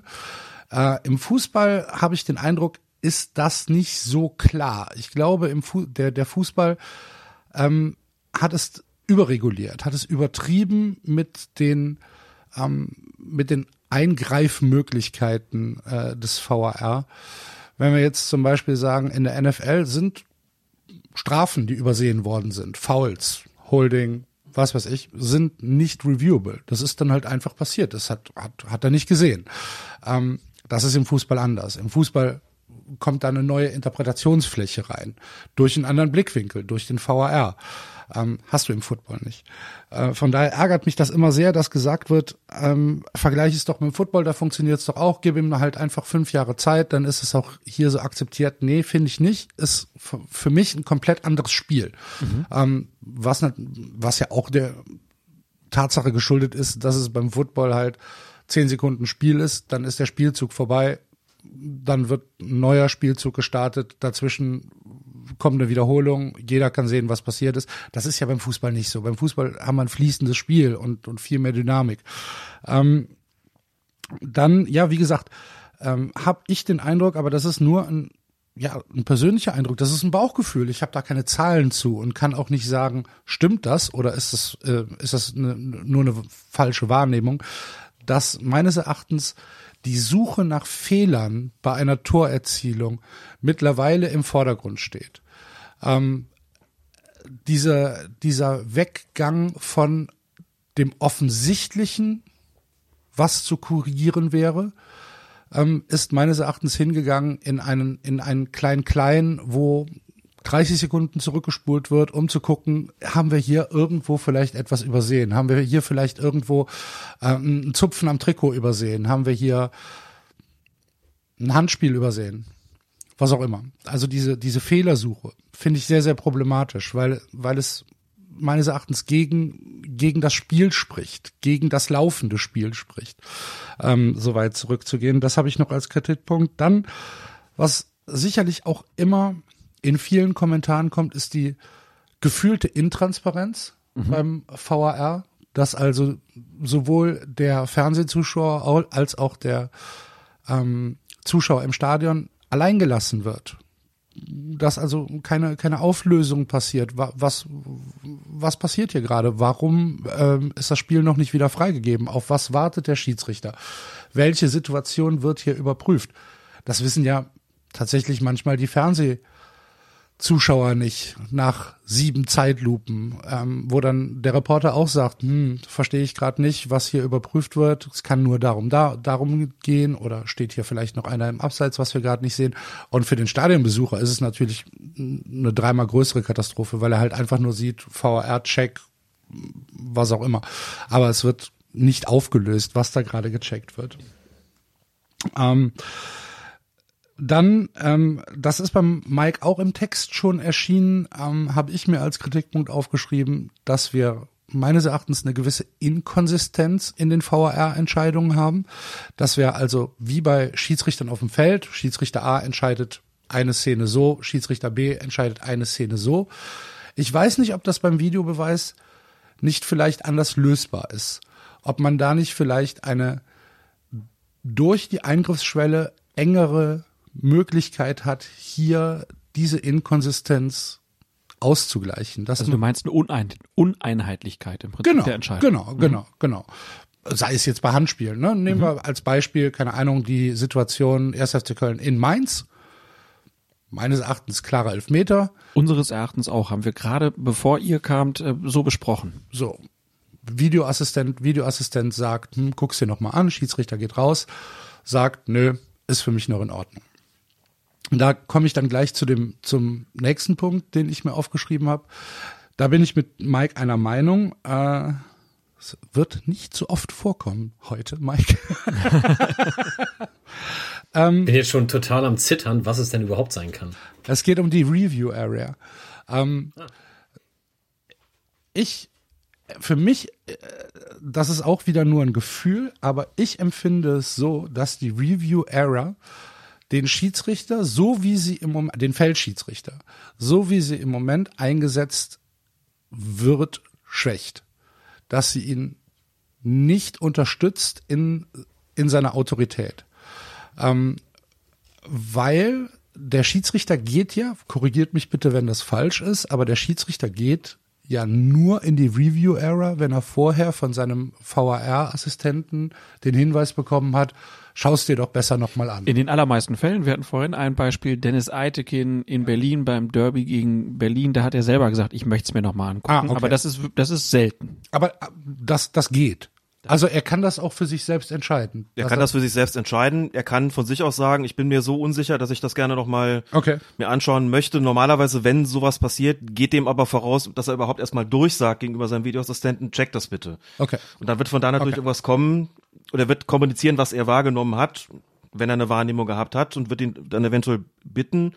Wichtig ist dann halt auch nochmal, Review Area gibt's ja nur bei den sogenannten subjektiven Entscheidungen. Also beispielsweise ist ein Zweikampf, ist dann ein Foulspiel passiert, ist es strafbar. Handspiel strafbar, ja, nein. Beim, beim Abseits, wenn es keine Ballberührung gegeben hat zu den durch den im Abseits stehenden Spieler, sondern nur eine sogenannte Beeinflussung, liegt die vor, ja, nein, also das sind subjektive. Da geht der raus in die Review Area und ansonsten gibt's noch die sogenannten VAR-Only-Entscheidungen. Das sind die sogenannten faktischen oder binären oder Schwarz-Weiß-Entscheidungen. Also Abseitsstellung, ja, nein, Ball innerhalb, außerhalb, solche Geschichten. Da genügt dann, wenn der Videoassistent sagt, ich habe mir das angeguckt, da gibt's einfach keine zwei Meinungen dazu, weil es eben nur schwarz oder weiß ist, das legt er fest und da geht's, da geht's dann nicht raus in die Review Area. Okay. Ähm, für mich, wie gesagt, es ist nur, es ist nur eine gefühlte Wahrnehmung. Ist es so, dass für die Autorität des Schiedsrichters auf dem Feld und auch im Stadion, also die Präsenz des Schiedsrichters vor den Zuschauern, ähm, durch die Review Area schwieriger geworden ist, weil der Zuschauer weiß ja, hm, der geht jetzt raus, weil der VAR ihm gesagt hat, guck da noch mal nach. Und wenn er dann trotzdem bei seiner Entscheidung bleibt, wenn er es dann gesehen hat, ich finde, es, es schwächt seine Position, weil Das ist ja ganz interessant, ne? weil man ja zwischendurch, ähm, da war Grindel noch DFB-Präsident und hat sich des Ganzen mal angenommen und hat dann gesagt, der Schiedsrichter auf dem Feld, der muss noch die Entscheidungsgewalt haben und deswegen soll der jetzt öfter rauslaufen. Ich habe auch direkt gesagt, so, das ist nicht das, wofür ich ihn brauche, weil eigentlich soll ja auch nur bei wirklich klaren Fehlern entschieden werden, dass der überhaupt eingreift. Also brauche ich es eigentlich nicht. Es wurde halt anders entschieden. Die sollen jetzt rauslaufen. Führt aber auch dazu, du hast es eigentlich gesagt, der wird eigentlich nur rausgeholt, wenn der Videoassistent draußen sich sicher ist, der wird seine Entscheidung ändern. Und dann gehst du eigentlich auch hin und guckst dir das an und denkst, oder bist schon im Kopf so, naja, irgendwas habe ich übersehen. Irgendwas habe ich übersehen. Genau. Und dann ist natürlich auch noch der Fall, was auch wirklich schwierig ist, glaube ich, für die Schiedsrichter. Die sehen eine Entscheidung ja auf dem Feld oder eine, eine Spielszene und entscheiden danach und haben ein Bild im Kopf davon, was sie gesehen haben. Und dann gehen sie zum Fernseher und sehen dieselbe Szene aus völlig anderen Blickwinkeln und das dann übereinander zu kriegen, ich stelle mir das unglaublich schwierig vor. Und auch in einer anderen Geschwindigkeit. Ne? Vielleicht noch, bevor Mike jetzt auch seine Ausführung dazu dann, dann beginnt, die er in dem Artikel auch niedergelegt hat, äh, zu der Sache Review Area, ja, nein. Zwei Dinge vielleicht. Ich möchte nochmal dran erinnern, weil du Grindel schon angesprochen hast, Klaas, wie es in der Premierensaison in der Bundesliga war. Da war die klare Ansage vor der Saison, ihr geht bitte nur im absoluten Ausnahmefall in die Review Area, genau mit der Begründung, es muss ja klar und offensichtlich falsch sein. Und wenn es klar und offensichtlich falsch ist, beziehungsweise von offensichtlich war da noch nicht die Rede, nur von klar, egal, dann kann das ja der Videoassistent feststellen, dann kann es ja gar keinen Dissens geben. Also macht ihr das bitte nur dann, wenn ihr das Gefühl habt, ihr bekommt da gerade eine, eine Wahrnehmung durch den oder eine Urteil durch den Videoassistenten mitgeteilt, das euch dermaßen umhaupt, dass ihr sagt, nee, jetzt gehen wir ausnahmsweise doch gucken. Dann war der Einwand, als das dann eben auch so praktiziert wurde, das war dann eben eine Frage der Akzeptanz beim Publikum. Das würde ich dir halt auch entgegenhalten, Axel, wobei ich grundsätzlich bin ich der Meinung, das könnte man so machen. Dass man einfach sagt, der Videoassistent äh, informiert den Schiedsrichter, wenn er da einen entsprechenden Fehler festgestellt hat und dann genügt das auch. Aber da war der Einwand ja von nicht unerheblichen Teilen des Publikums, der Medien, wie auch immer, der da lautete, die sind ferngesteuert. Der kriegt da irgendwas aus irgendeinem dunklen Keller in Köln aufs Ohr gesagt das kann überhaupt niemand nachvollziehen. Wir sehen diese Leute nicht, wir bekommen keinen Entscheidungsfindungsprozess mit. Und der hat das dann umzusetzen. Da habe ich dann diverse Male gelesen, das war dann sicherlich weniger in den ähm, staatstragenden Medien, sondern eher vielleicht im, äh, im Bereich der Social Media, der Schiedsrichter wird enteiert. Interessanterweise ist das genau das Gegenargument zu deinem gewesen. Das heißt, wenn der nicht gucken geht, verliert er an Autorität. So, und die Akzeptanz, hieß es dann, werde gesteigert, indem er gucken geht und die Zuschauer auch mitbekommen, die sehen ja gar nicht, was der dann gerade sieht, aber sie sehen, dass er sich was anguckt, haben das Gefühl, da ist irgendwie dann so eine gewisse Form von Transparenz zurückgebracht worden. Und vielleicht noch ein letzter Satz dazu, in England, wo sie es ja nur gerade zu dieser Saison eingeführt haben, da wird dieser sogenannte Pitch-Side-Monitor so gut wie nie benutzt. Und daran entzündet sich gerade die Kritik, weil es nämlich heißt, ja, da sind sie auch davon ausgegangen, nur wenn es clear and obvious ist, gehen die rausgucken, das ist aber immer clear and obvious, deswegen gehen sie nie raus. Und da gibt's jetzt massive Kritik daran, weil es diverse Entscheidungen gegeben hat, die einfach durchgewinkt worden sind, wo es dann hieß, ähm, das kann doch der Videoassistent nicht ernsthaft so stehen lassen. Da ist es doch ein klarer Fehler gewesen. Und wenn er es nicht sieht, dann muss der Schiedsrichter selber gucken gehen. Also offensichtlich ist das mit der Frage, wann büßt er an Autorität ein? Wie ist das mit der Transparenz und wann machen wir das? Wird offensichtlich sehr unterschiedlich bewertet. Wie heißt das Ding da? Pitch Side Monitor. Warum haben wir so einen komischen Begriff? Nee, wie Ding wie ist, das heißt heißt, es denn bei uns? Review Area. Ah, Review Area. Das heißt es aber da, nein, der, der Monitor heißt Pitch Side Monitor. Aha. Bei uns heißt das ganze Ding Review Area, das heißt das in England aber auch. Also das ganze Ding, wo das da drin steht, das ist die Referee Review, Review Area. Okay. Pitch Side Monitor finde ich Ja. sympathisch. Aber ich, äh, ich Mike kann, sollten wir vielleicht auch noch hören. Ja, ich habe da gar nicht so viel zu, zu sagen, weil Axel das ja schon sehr gut zusammengefasst hat. Aber ich, ich finde ja, bevor wir über die Review Area tatsächlich im Detail sprechen und wie sie genutzt werden soll, müsste man ja erst nochmal klären, ob dieses mit klar und offensichtlich falsch denn jetzt so ist oder nicht. Und ähm, leider halt, na gut, ist bei der Review Area egal, aber halt auch nochmal auf das Abseits bezogen, aber das ist vielleicht eine separate Diskussion. Aber äh, grundsätzlich bin ich äh, in der Wahrnehmung da total bei Axel. Ähm, ich habe eigentlich die Wahrnehmung momentan im Stadion, dass wenn das Zeichen kommt, schaust dir nochmal an und der Schiedsrichter geht raus, ist die Erwartungshaltung eigentlich bei, ich sag mal, 90 Prozent der Leuten, er wird es jetzt korrigieren, weil das wurde ihm ja schon so ins Ohr gesagt und wenn er es nicht korrigieren soll, dann muss er ja nicht rausgehen.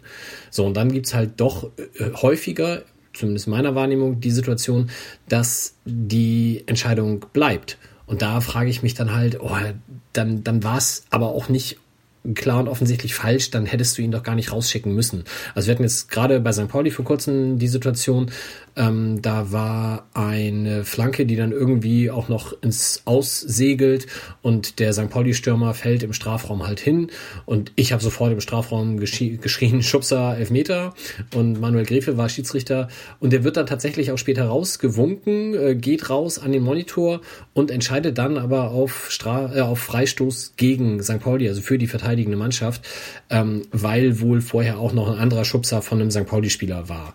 So, und da denke ich mir halt, ey, das muss doch der Videoassistent dann auch vorher für sich entscheiden können. Entweder sagt er, beide Schubser waren nichts oder und wir lassen weiterspielen. Oder er entscheidet halt, dass der erste Schubser nichts war und es gibt Strafstoß. Oder er sagt, der zweite war nichts, aber der erste war und es gibt Freistoß. Da, da muss er Gräfe nicht für rausholen. Also entweder da ist ein ganz klarer Fehler passiert, dann entscheidet das auch selbst.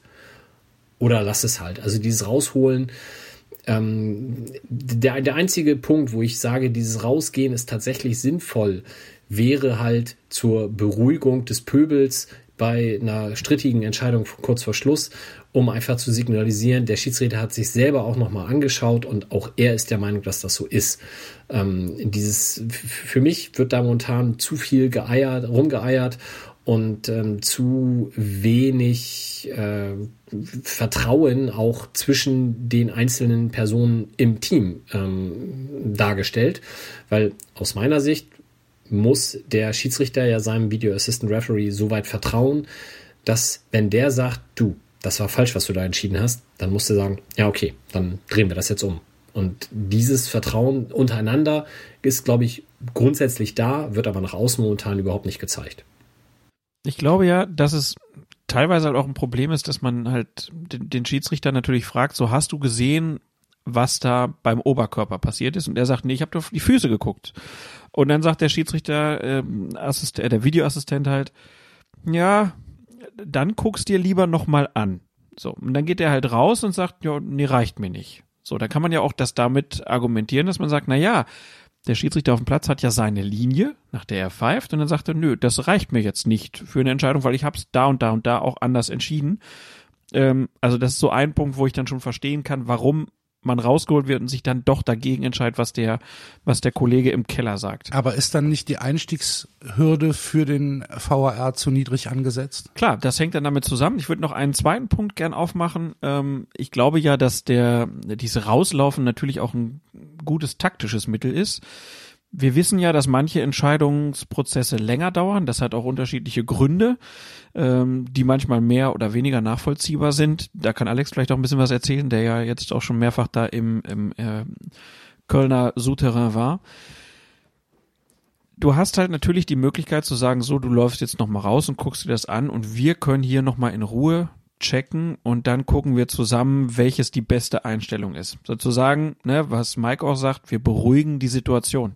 Wir nutzen das dazu, dass die Leute nicht alle noch aufgeregter sind, weil sie sagen, ah, wie lange dauert denn das? Sondern du siehst eine Aktion. Da tut jemand was und läuft raus.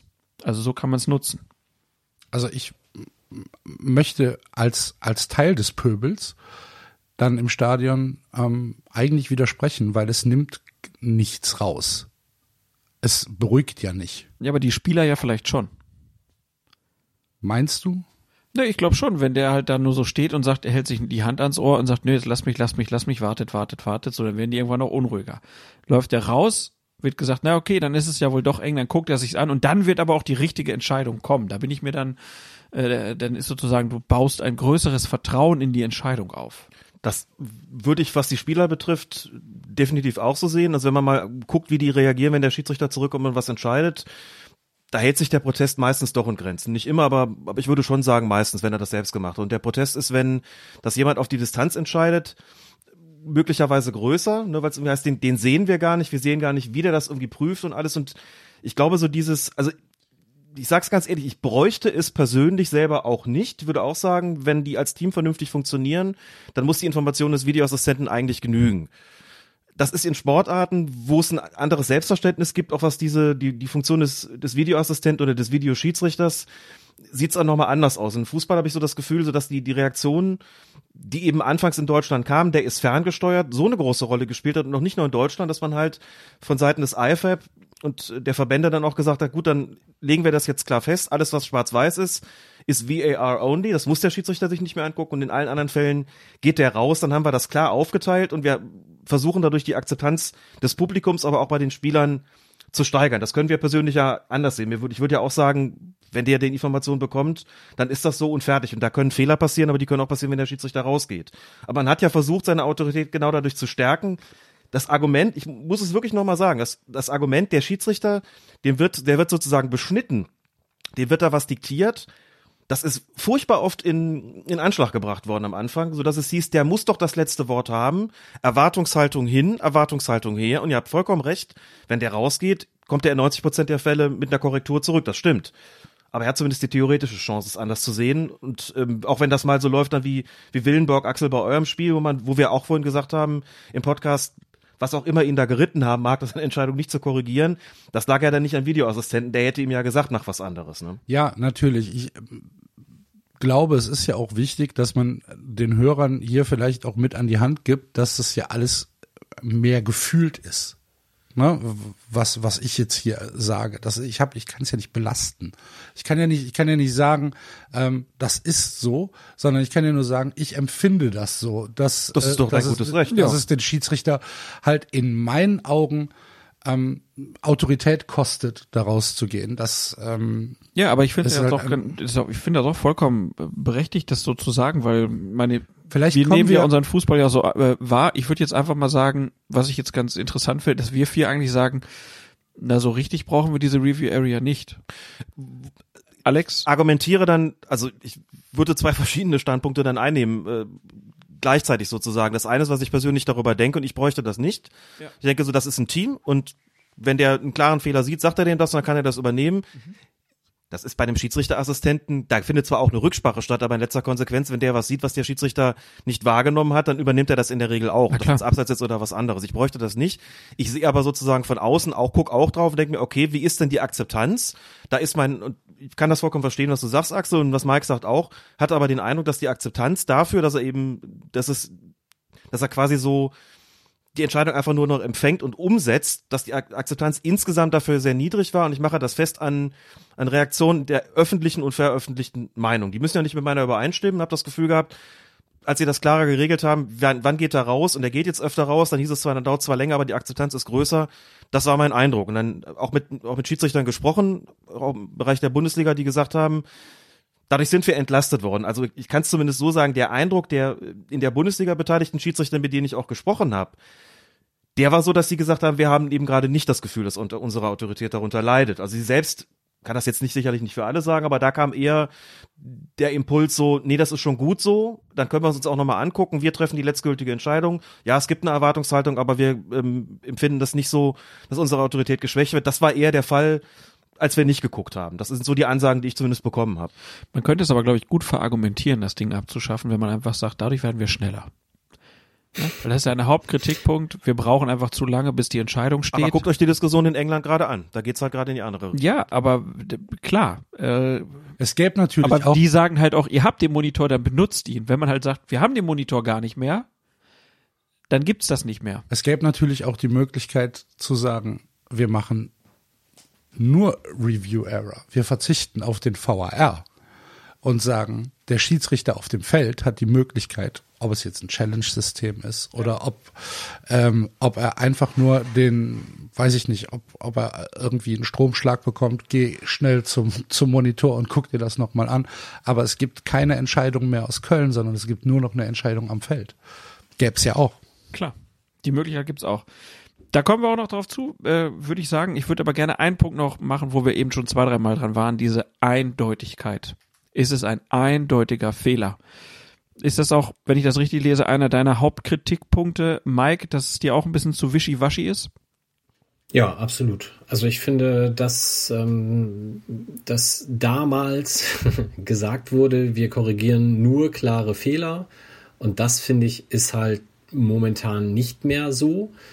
Ähm, wobei sich das halt auch in großen Teilen halt an dem Abseits entzündet. Und da müssen wir halt nochmal eine getrennte Diskussion führen, ähm, was da halt klar falsch ist. Und da ist ja das IFAB, äh, je nachdem welchen Artikel man liest in den letzten Tagen, ja auch so ein bisschen äh, ins Gerede gekommen, beziehungsweise hat jetzt, glaube ich, heute das klargestellt, was in den letzten Tagen vielleicht auch falsch dargestellt wurde, weiß ich nicht. Ähm, und da sagt man ja weiterhin, dass ein Zentimeter Abseits auch weiterhin Abseits bleiben soll. Das würde ich nochmal separat diskutieren wollen. Ähm, bei den Foulspielen, bei den Handspielen etc., da hat, glaube ich, in den letzten ein, zwei Jahren sich das schon ähm, deutlich verbessert und äh, es wird inzwischen eigentlich nur noch korrigiert, wenn es einen klaren Fehler gibt. Da kann man sicherlich im Einzelfall immer noch mal diskutieren.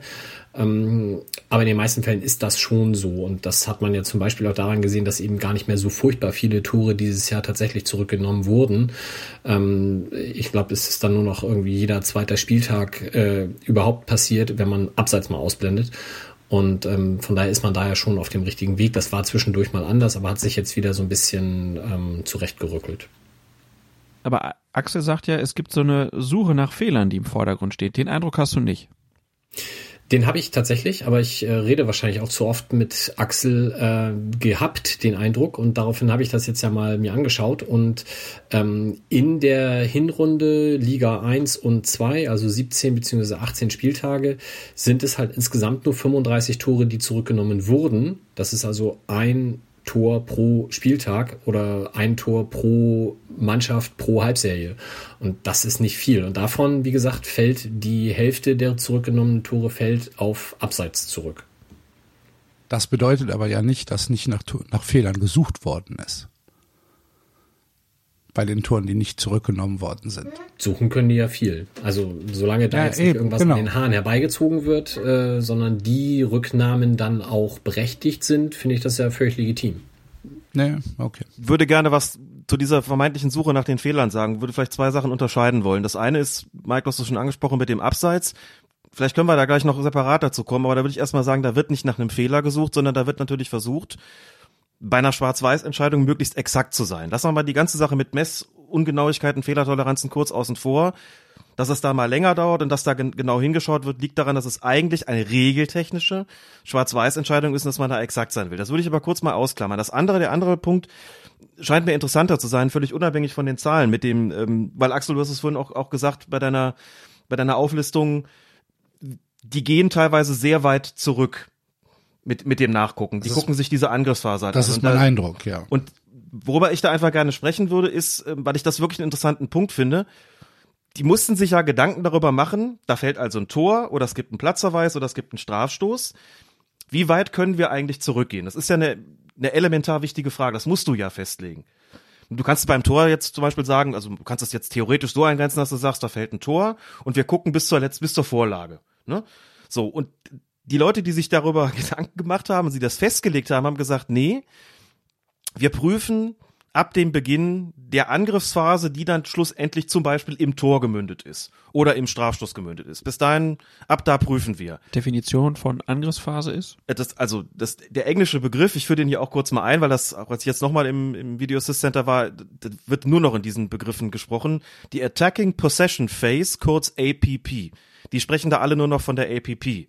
Ne? Und um mal so ein Beispiel zu nennen, ich war jetzt noch ein zweites Mal da und bei dem Spiel war Bastian Dankert, Videoassistent, jemand, der international tätig ist, der teilt das gesamte Spiel in APPs ein. Der macht im Prinzip die ganze Zeit, ich will nicht sagen nichts anderes, ist natürlich unsinnig, das zu sagen, aber der macht im Prinzip die ganze Zeit vor allen Dingen Folgendes. Da geht der Ball in die, kommt der Ball in die Spitze und dann sagt er, check Handspiel, wenn Tor. So, dann fällt das Tor aber nicht, dann sagt er Reset. Damit ist klar, die Angriffsphase ist abgeschlossen. Oder es findet ein Check statt, dann sagt er, wenn der abgeschlossen ist, back live. Das alles auch in englischen Termini. Das heißt, der grenzt und sagt wieder und neu. Und jetzt beginnt eine neue Angriffsphase. Und der Schiedsrichter auf dem Feld, in dem Fall war es Felix Zweier, hat das Ganze so erwidert. Der hat im Prinzip hat er sich die gesamte Arbeit, ähm, die, das gesamte Spiel in APPs eingeteilt, in sogenannte Angriffsphasen. Das folgt natürlich daraus, dass im Protokoll drinsteht und in diesem, ähm, in dem erweiterten Protokoll, praktisch in dem Handbuch des IFAB für den Videoassistenten, nimmt das, glaube ich, insgesamt, ich meine, drei Seiten ein. Müsste ich nochmal nachgucken. Da wird bestimmt, wann beginnt eine Angriffsphase, wann ändert sie, was unterbricht sie und so weiter. Und das ist deswegen auch so lange, weil das überhaupt nicht so einfach ist, das zu bestimmen. So und das ist, ich finde es deswegen so interessant, weil das halt genau der Punkt ist, der für den Videoassistenten extrem wichtig ist. Fällt ein Tor und das heißt für die, sie gucken jetzt nicht nur, ob in dem Moment vielleicht eine Hand im Spiel war oder ein Abseits, sondern die müssen zurückgehen und sagen, war nicht möglicherweise noch in der Angriffsphase was. Das heißt, im Moment haben wir die Situation, die suchen nicht unbedingt nach Fehlern, das würde ich gar nicht so sagen, sondern die müssen eben aber gucken, ob von der angreifenden Mannschaft, also die, die den Strafstoß bekommen hat oder das Tor erzielt hat, ob es von denen ab dem Beginn der Angriffsphase bis zur Torerzielung oder bis zur Strafstoßentscheidung einen Verstoß gegeben hat. Wenn, wenn der nicht vorliegt, nur ganz kurz noch, wenn der nicht vorliegt, ist ja alles gut. Aber auch das führt dazu, das habe ich auch schon miterlebt, dass das eben schon mal einen Moment dauern kann. Denn wenn du beispielsweise eine Torerzielung hast, wo du sagst, wir müssen jetzt erstmal prüfen, ob der Torschütze mit der Hand am Ball war. Als zweites müssen wir prüfen, ob ein Abseits vorlag. Und als drittes müssen wir prüfen, da kam uns beim, bei der, nach der Balleroberung was komisch vor. Also vielleicht haben wir eine Balleroberung, ein Foulspiel, danach ein Abseits und danach ein Handspiel. Drei Sachen, die wir rückwärts prüfen müssen. Ne, immer unter der Maßgabe, wenn das Handspiel bei- der Torerzielung war, dann brauchen wir uns den Rest nicht mehr anzugucken. Aber wenn wir Pech haben, müssen wir drei Sachen nachschauen. Die suchen nicht, sondern es sind drei Vorfälle passiert in der Angriffsphase, wo es laut den Regularien so ist. Das müssen wir uns angucken. Wenn man daran was ändern wollte und dass nicht mehr der Eindruck entsteht, die suchen nach Fehlern, dann müsste man sozusagen an diese APP gehen, dann müsste man sagen, reden wir mal drüber, ab, ab wann wir gucken bei Toren und Ja. bei, bei Strafstoßentscheidungen. Also du hast das Beispiel genannt, zum Beispiel bei der Balleroberung. Ne, haben wir einen Zweikampf und der Schiedsrichter auf dem Feld sagt, das war ein regulärer Zweikampf, der Ball ist erobert worden, die APP startet in dem Moment. Ähm, Tor fällt, alles andere an dem Tor ist regulär, keine Hand im Spiel, kein Abseits, Tor fällt. Ähm, wir gehen zurück zur Balleroberung und der VAR sagt, hm, also wenn ich jetzt auf dem Feld gewesen wäre, hätte ich es wahrscheinlich abgepfiffen. So eine 60-40-Situation. 65-35 Situation. Ähm, dann ist es in meinen Augen, das ist nur mein Laienverständnis, keine Situation, wo der VAR einzugreifen hat und zu sagen hat, hier müssen wir eigentlich das Tor rückgängig machen, weil wir hier eine Situation haben, die ich vielleicht anders entschieden habe. Jetzt hat der VAR aber die Möglichkeit, korrigiere mich bitte, wenn es falsch ist, aber meines Erachtens hat der VAR die Möglichkeit zu sagen, hier sehe ich ein klares Foul bei der, bei der Balleroberung. Und äh, hier muss das Tor zurückgenommen werden, weil es für mich ein klares Foul ist. Und äh, ja, da kommt, das, das, das ist für mich halt einfach schwierig nachzuvollziehen, dass der VAR diese Möglichkeit hat, den Feldschiedsrichter dann zu überstimmen. Hat er in nicht, diesen, nicht zu überstimmen. okay, so kommt es mir vor, dass er überstimmt wird, weil der Feldschiedsrichter sagt, ja, es war kein Foul. Nee, er würde dann ja gucken gehen. Also wenn, wenn wir so einen Fall hätten, bei dem der Videoassistent sagt, ich habe ja bei der Balleroberung den, aus meiner Sicht klares Foul gesehen, was du nicht geahndet hast. Also er fragt ja erstmal die Wahrnehmung ab. Sagt der Schiedsrichter vielleicht, ich habe genau hingeguckt. Für mich ist das, also ist in der Balleroberung alles äh, mit rechten Dingen zugegangen. Also nehmen wir an, er sagt eben nein, aus meiner Sicht ein klarer und offensichtlicher Fehler, dann würde er ja nach draußen gucken gehen. Jetzt können wir dann wieder argumentieren, zu 90 Prozent kommt er dann mit einer anderen Entscheidung zurück, einverstanden. Nur wichtig ist mir schon auch, er wird nicht überstimmt. Ne, Das kann, das ist ähm, Okay, dann Geht ist ja das der- regeltechnisch der- nicht. Ist Das, das ist der ja, der falsche Schiedsrichter muss ja die. Ja, dann okay, ist das dann der ist falsche Term einfach nur, aber In äh, Ordnung, okay, alles klar. Das denn, War dass mir nur der, wichtig. Ja, also, er hat keine Oberschiedsrichterfunktion, der VAR. Gut, ist mir nur, weil das, Nee, nee, ist schon. dass du das weißt, ist mir auch klar, Axel, aber es wird so oft auch in den Medien immer noch falsch gemacht, dass hier irgendwo von Überstimmen die Rede ist. Es ist mir nochmal wichtig ist zu sagen, niet. hast du recht. Aber an der Stelle müsste man ja dann doch auch fragen, also, dass das ein Problem ist, das sehe ich auch so, vor allen Dingen, weil ich auch noch so weit gehen würde zu sagen, also je nachdem, wie viel nach der Balleroberung, das muss ja dann schon zack, zack Richtung Tor gehen. Ne, und dann ist, gibt's auch so Situationen, wenn der dann abgefangen wird und nach hinten gespielt wird, wann endet die Angriffsphase, ist manchmal auch nicht ganz einfach zu bestimmen, nicht ganz eindeutig ähm, das Ganze festzulegen, so, dass man natürlich argumentieren kann, ja, okay, bei der Balleroberung mag, mag vielleicht sowas gewesen sein, dann spielen die noch drei, vier, fünf Pässe hin und her, wo die anderen irgendwie nicht so richtig ins Verteidigen kommen, da fragt man sich ja hinterher natürlich auch das ein oder andere Mal, inwieweit ist diese Balleroberung überhaupt noch, hat die überhaupt noch was mit der Torerzählung zu tun? Hätte man das nicht verteidigen können? Und wenn Leute dann sagen, nach einer falschen Ecke dürfen sie, nach einem falschen Eckstoß, unberechtigten Eckstoß dürfen sie nicht kon kontrollieren, weil das Spiel schon fortgesetzt ist. Aber das, was irgendwie 15 Sekunden oder 20 Sekunden vorher im Mittelfeld passiert ist, dürfen sie noch ahnen. Das kann ich zwar regeltechnisch rechtfertigen, weil ich sage, im einen Fall geht's halt gar nicht, in dem anderen Fall geht's halt noch, aber den Einwand verstehe ich sozusagen gefühlsmäßig schon, weil ich sagen würde, ja, okay, also wenn man einen Eckstoß, da kommt die, da kommt die Flanke rein, der macht einen Kopfball und der geht rein, dann sagt man, okay, das ist ein sehr unmittelbarer Bezug und da argumentiert man ja, hätte er doch verteidigen können. Im anderen Fall sagt man halt, ähm, nicht, ihr hättet es verteidigen können, sondern sagt man, ey, da ist ein Vergehen und das können wir noch ahnen, weil das Spiel zwischendurch nicht unterbrochen war. Da gebe ich vollkommen zu, da gibt es ein Problem, auch von mir aus eine Gerechtigkeitslücke. Das ist ziemlich schwierig, das ist regeltechnisch im Moment nicht zu fassen. Das ist überhaupt nicht anders zu regeln. Wenn man das nicht könnte, müsste man also die Frage stellen, hm, machen wir das mit dem Beginn der, der Angriffsphase oder lassen wir uns irgendwas anderes einfallen? Ich bin da ehrlich gesagt ein bisschen ratlos und würde auch teilweise viel lieber über sowas diskutieren, ehrlich gesagt jetzt nicht hier, hier auch von mir aus, aber lieber über sowas diskutieren, als über die Frage, wie ist das eigentlich mit, mit Abseits und äh, äh, mit Messungenauigkeiten, weil ich das viel spannender finde, zu sagen, wie weit soll man denn zurückgehen, kann man denn zurückgehen, wie kann man das möglicherweise ändern, äh, die ganze Geschichte, dass es ähm, dass diese Situation eben nicht entsteht, dass die Leute sagen, Entschuldigung, das ist 20 Sekunden her, dass es da irgend so ein krummes Ding im Mittelfeld gegeben hat. Und das war noch nicht mal richtig klar. Wieso mischt er sich da ein? Das kann ich verstehen. Aber da, ja, hast, habt ihr Vorschläge, wie es, wie man es anders machen könnte? Denn da bin ich so ein bisschen arg ratlos, muss ich sagen. Ja, meines Erachtens ist es halt kein Miss-Serious Incident. Wenn dann halt eine ne, ne, ne, ne Und Foul-Situation. wie weit würdest du zurückgehen? Gar nicht. Ich würde halt einfach schauen, ist das Tor die letzte, die letzte Aktion? ist Nur die letzte Aktion. Ja, ist die, ist die regelgerecht ausgeführt. Ich würde gar nicht zurückgehen. Ich würde halt schauen. Natürlich guckst du, ist doch logisch, dass wir am, am Abseits nicht herumkommen. Ne? Wir haben Fernsehen, was alles auflöst. D natürlich guckt der Schiedsrichter aufs Abseits. Aber Vorlagengeber schubst einen klar um. Schiedsrichter übersieht der passt den Ball rein, Schuss Tor. Nicht überprüfbar. Weil Vorlagengeber nicht mehr mit drin. Also, ja, ich sag das ja, jetzt nee, nicht, nee, nicht nee, um, aber- dir was entgegenzusetzen, Nein, du hast- sondern du hast komplett- weil das auch hast- seine Schwächen hat natürlich. Ja, natürlich, du hast komplett recht. Aber als jemand, der den, der dem VAR ja sehr skeptisch gegenübersteht, ja, würde ich dann halt sagen, wenn der Schiedsrichter das laufen lässt, dann lässt der Schiedsrichter das laufen, weil der Schiedsrichter ist der Mann auf dem Feld und der sieht's halt. Und meines Erachtens ist der Schiedsrichter auf dem Feld der wichtigste Schiedsrichter. Und der muss halt, der muss halt die Entscheidung treffen. Und wenn der Schiedsrichter halt sagt, okay, der, da war vielleicht ein Gerangel und da war ein, ein Schubser, aber den hab ich in dem Moment nicht abgepfiffen, ja, dann ist das so.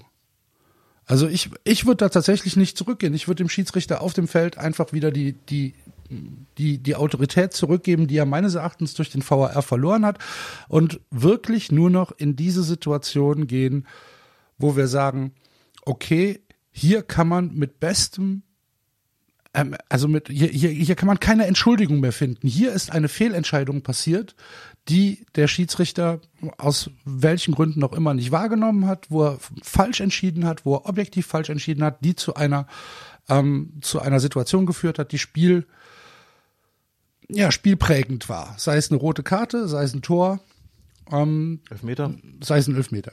Genau.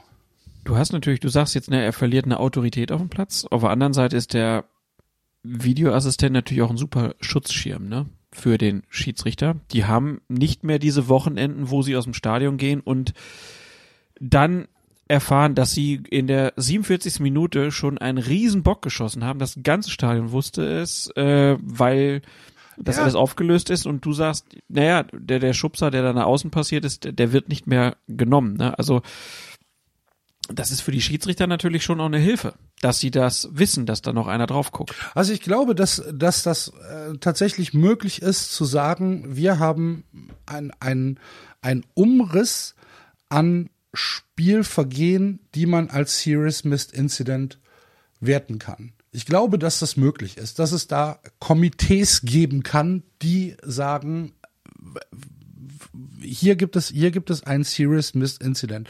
Und dass wir dann eine, eine, eine Liste haben, wo gesagt werden kann, hier ähm, muss der VAR eingreifen. Also zum das Beispiel ist alles, was gelbwürdig ist oder so. Nee, alles, was rotwürdig ist. Also gelb würde ich. Aber die Liste haben wir doch. Rote Karten, Tore, Strafstöße und die Spielerverwechslung. Naja, aber wir So haben zum aber- Beispiel so dieses wird's- Beispiel äh, Real Madrid äh, gegen Paris Saint-Germain gehabt, wo es eigentlich ein äh, Strafstoß und eine rote Karte gegen Real Madrid wo das Ding im Mittelfeld dann zurück. Und dann wird im Mittelfeld ein ist. klitzekleiner Ja. Schubser. Ja.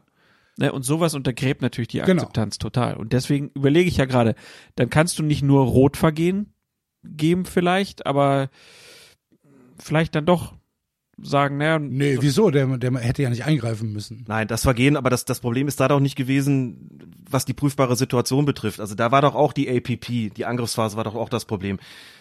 Die, die Prüfung, nee, das war Stra- nicht nur das Problem. die Prüfung muss Strafstoß, ja, so nein, ein so ein kleiner Schubser muss der durch den Videoassistenten aufgelöst werden. das ist eine, eine falsche Entscheidung gewesen, da bin ich vollkommen bei euch. ja, aber dann sind wir ja da, wo Ja. Axel sagt, wo setzen wir die Grenzen? Ich bin aber ganz bewusst dazu, aber ganz bewusst gesagt, ähm, das sieht ja so aus, als ob sie regelrecht einen Fehler gesucht hätten, weil sie da plötzlich irgendwie so einen kleinen Schubser im Mittelfeld festgestellt hätten, wo ich ja auch sagen würde, Entschuldigung, danach sind noch ein paar Ballkontakte da gewesen. Den Zusammenhang zwischen dem, zwischen der Balleroberung und dem, was am Ende dabei rausgekommen ist, den sehe ich zwar auch. Und ich würde natürlich auch, wie die meisten an oder fast alle auch an alle anderen auch sagen, Entschuldigung, das, das braucht man nicht zu pfeifen, zumal der Schiedsrichter auch noch da hingeguckt hat und hat noch Weiterspielen angezeigt gefragt, was, was greift der Videoassistent da ein? Da bin ich ja vollkommen bei euch. Aber das generelle Problem ist ja, wie weit verfolgt man das überhaupt zurück? So, wenn das jetzt nicht ein kleiner Schubser gewesen wäre, sondern eine 100 zu 0 Geschichte, kann man ja immer noch argumentieren, dass man sagt, ja schon, aber dahinter hat es noch fünf Ballkontakte gegeben. Wir wollen nicht, dass es da ansetzt. Also geht man dann zurück bis zum Beginn der, der Angriffsphase, wie es ja jetzt ist, oder sagt man irgendwie, wie du gesagt hast, Axel, nur die Torerzielung selbst oder der letzte Ballkontakt oder bis zum vorletzten Ballkontakt. Also da muss man schon eine Grenze irgendwo festlegen. Also ich würde ja tatsächlich, ich, ich würde. Oder eine zeitliche. Ja, ich würde ja tatsächlich ähm, da noch radikaler vorgehen und den VAR einfach nur entscheiden lassen, war es ein Tor? Ne? Ist, es technisch auflösbar, ein Tor? War der Ball hinter der Linie? Ähm, war der Ball vorher im Aus?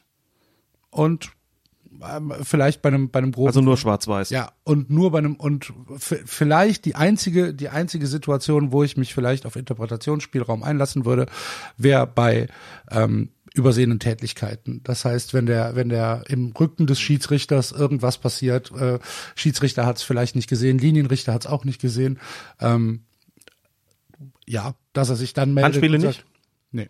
Dann hätte das Tor von Andreasen gezählt. Ja. Das, das ist aber dann auch klar, ne? Das, ja, ja, ja. Oder das von ja, Maradona ja, 1986. Ja. Das von Oliver Held ähm, ne, äh, auf der Linie, was nicht gepfiffen worden ist. Ja. Nee, aber damit komme ich ja klar. Damit komme ich klar. Ich würde, ich würde den VAR tatsächlich so weit beschneiden, wie es nur irgendwie möglich ist. Dass das nicht passieren wird, das ist mir ja klar.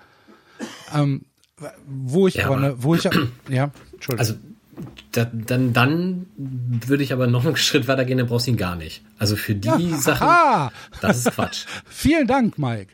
Nee, der, äh, nee, nee, ich sag nicht, dass ich das so will. Ich sag nur, so. bevor ich deine Version nehme, nehme ich dann lieber gar keine. Ja, gut. Dafür ist er auch zu teuer, als dass er nur das macht. Um ein ganz anderes Ich habe Argument mal, ich hab einzuführen. mal, ich hab, ich hab mal eine Frage. Ich habe mal eine Frage an Alex. Ähm, es gibt ja keine, es gibt keine, keine Teams. Ne? Also der VAR äh, ist nicht einem Team zugeordnet.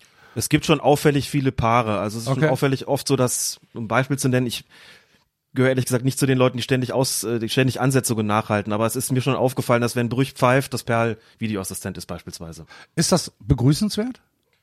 Das wird grundsätzlich begrüßt. Ich hatte vorhin mal, als ihr gesprochen habt, insbesondere als, als Mike äh, gesprochen hat, auch im Hinterkopf so dieses Rollenverständnis im Team. Ich hatte mit Jochen Drees mal ein Interview gemacht für die DFB-Schiedsrichterzeitung. Da hat das eine große Rolle gespielt. Ne? Und ähm, du hast es vorhin im Grunde auch schon angesprochen, Klaas. Wenn es darum geht, wer sitzt da eigentlich am anderen Ende des, des, des Reglers so, und da müssen wir überhaupt nicht drüber sprechen, da gibt's, also der muss in dem Fall, der muss in dem Fall klar sein, ich bin hier ein, ein Assistent und ich bin kein Ersatzschiedsrichter. Aber das sind ja Schiedsrichter, die da nun mal sitzen und darf sich eigentlich in dem Moment nicht die Frage stellen, wie hätte ich entschieden, sondern der muss sich immer die Frage stellen, ist das noch vertretbar, was der Kollege da gerade entschieden hat, so wie der pfeift und ist das unter allen erdenklichen Aspekten irgendwie noch machbar, hinnehmbar? Ja oder nein? Er darf also nicht die Rolle des Schiedsrichters einnehmen und da hat Jochen Drees gesagt, das bedarf schon einer gewissen Gewöhnung natürlich, weil das nicht so einfach ist, wenn du da jeden zweiten, dritten, die zweite, dritte Wochenende da irgendwie nach Köln kommst und dich da in den, ins Souterrain setzt sozusagen und eben nicht der Schiedsrichter bist, sondern eben in Anführungszeichen nur der Videoassistent. Da kommt sicherlich auch nochmal dazu, da müssen wir auch nicht drüber reden, auch wenn das wahrscheinlich keiner offen äh, zugeben würde. Ich glaube schon, dass es Hierarchieunterschiede gibt natürlich. Je nachdem, wer da an der Pfeife ist und wer da an den Reglern sitzt, um das mal so zu formulieren. Also je nachdem, wie lange die schon in der Bundesliga sind, äh, mag das auch eine Rolle spielen. Oder Worauf ich hinaus will eigentlich ist, und deswegen sind Teams grundsätzlich, glaube ich, schon eine gute Sache. Also wie gesagt, ich habe jetzt äh, Dankert und Zweier bei der Arbeit äh, beobachten dürfen. Und es war total zu merken, dass die schon oft miteinander äh, Okay.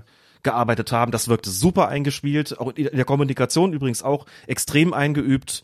Flott, präzise, schnell, abgestimmt. Und hab mit Dankert hinterher gesprochen und sagte, ja natürlich, wir sind beide auf internationaler Ebene tätig. Als Schiedsrichter und als Videoassistenten. Ähm, und insofern ist das natürlich äh, deutlich eingeübter. worauf ich hinaus will, ist eigentlich, glaubst du, es wird dazu kommen, dass der VAR irgendwann ein Spezialist wird, der dann Teil des Teams ist, ähnlich wie ähm, die, die, die Assistenten an Also der bei Günter, Linie? Günter Perl zum Beispiel ist das ja schon. Ne? Also es gibt ja ein paar Ex-Schiedsrichter. Äh, Herr Drees war das ja auch eine Zeit lang. Wolfgang Stark auch. Wo ist der eigentlich hin? Ja, der ist ja abgesetzt worden. War das, ach so, das war jetzt eine, okay. Dachte, du Nein, hast aber- es wirklich vergessen. Nein, nein, habe ich nicht vergessen. Perl, äh, Meier gibt's auch noch als Spezialist? Nee, der macht's gar nicht, ne? Der ist ja in anderer Funktion tätig. Aber es gibt zwei, drei. Jochen Drees, äh, ja, der ist der aber, weil jetzt natürlich das nicht mehr macht, ja- weil er ja der ist auch nicht mehr macht, genau. ist. genau. aber äh, Aber es da, müsste, da, da, da gibt's da auch eine Altersgrenze? Beim Videoassistent gibt es Ja. bis jetzt keine Altersgrenze. Okay. Nein, es ist im Gegenteil so, dass man, also das Wort klingt jetzt ganz furchtbar, aber das gerade so ein bisschen oder könnte das theoretisch das Auffangbecken sein für die, Die, Schiedsrichter. die ja- Rentnerbespaßung, ja? Für die, für die, für, für zu sagen, das, das, das, das Europaparlament für Schiedsrichter. Jetzt wird's aber ganz richtig kulturpessimistisch hier. Also andere das- gehen morgens schwimmen, Boah, unverschämt. Schiedsrichter gehen Im Keller. samstags in den Keller, genau. Ja. Nein, aber Das- ich glaube, die- die Altersgrenze- Spezialisierung äh, ist wahrscheinlich schon ein Thema, was auch kommen wird, weil ich glaube, es ist einfach so unterschiedlich, ob du da vor dem Bildschirm deine Aufgabe erledigen musst oder auf dem Feld. Ich glaube eher, dass es eine Form von Pärchenbildung geben wird, glaube ich, deutlich eher als eine Spezialisierung. Ich sage auch warum. Darüber hatte ich mit Dres auch gesprochen. Er sagte, das mit der Spezialisierung ist so eine Sache, denn die Jungs und Mädels pfeifen natürlich alle am liebsten. Ne? Die sind natürlich am liebsten am Wochenende auf dem Platz. Müssen wir auch gar nicht drüber reden. Ist auch vollkommen verständlich, dass ähm, da nicht jemand sagt, ja, okay, ich setze mich jetzt, bin jetzt irgendwie Spezialist als, als Videoassistent. Das ist, kann ich mir kaum vorstellen, was Aber es gibt doch auch genug Leute, die denken, sie sind eigentlich gute Schiedsrichter und sind Schiedsrichterassistenten. Ja, aber die sind auch mit auf dem Feld und, äh, und stehen draußen mit an der frischen Luft und sind Teil des Teams auf dem Platz. Ich das ist dann machen. schon nochmal ein Unterschied. Ich würde es machen. Genau, gefühlt war das für mich kein Fall, würde Axel dann sagen. Lieber Sehr nicht, gut. Axel, lieber nicht. Aber weißt du zum Beispiel, dass es in der NFL so ist, dass die Liga das übernimmt? Da sitzen keine Schiedsrichter beim, äh, beim, beim äh, Videobeweis. Sondern?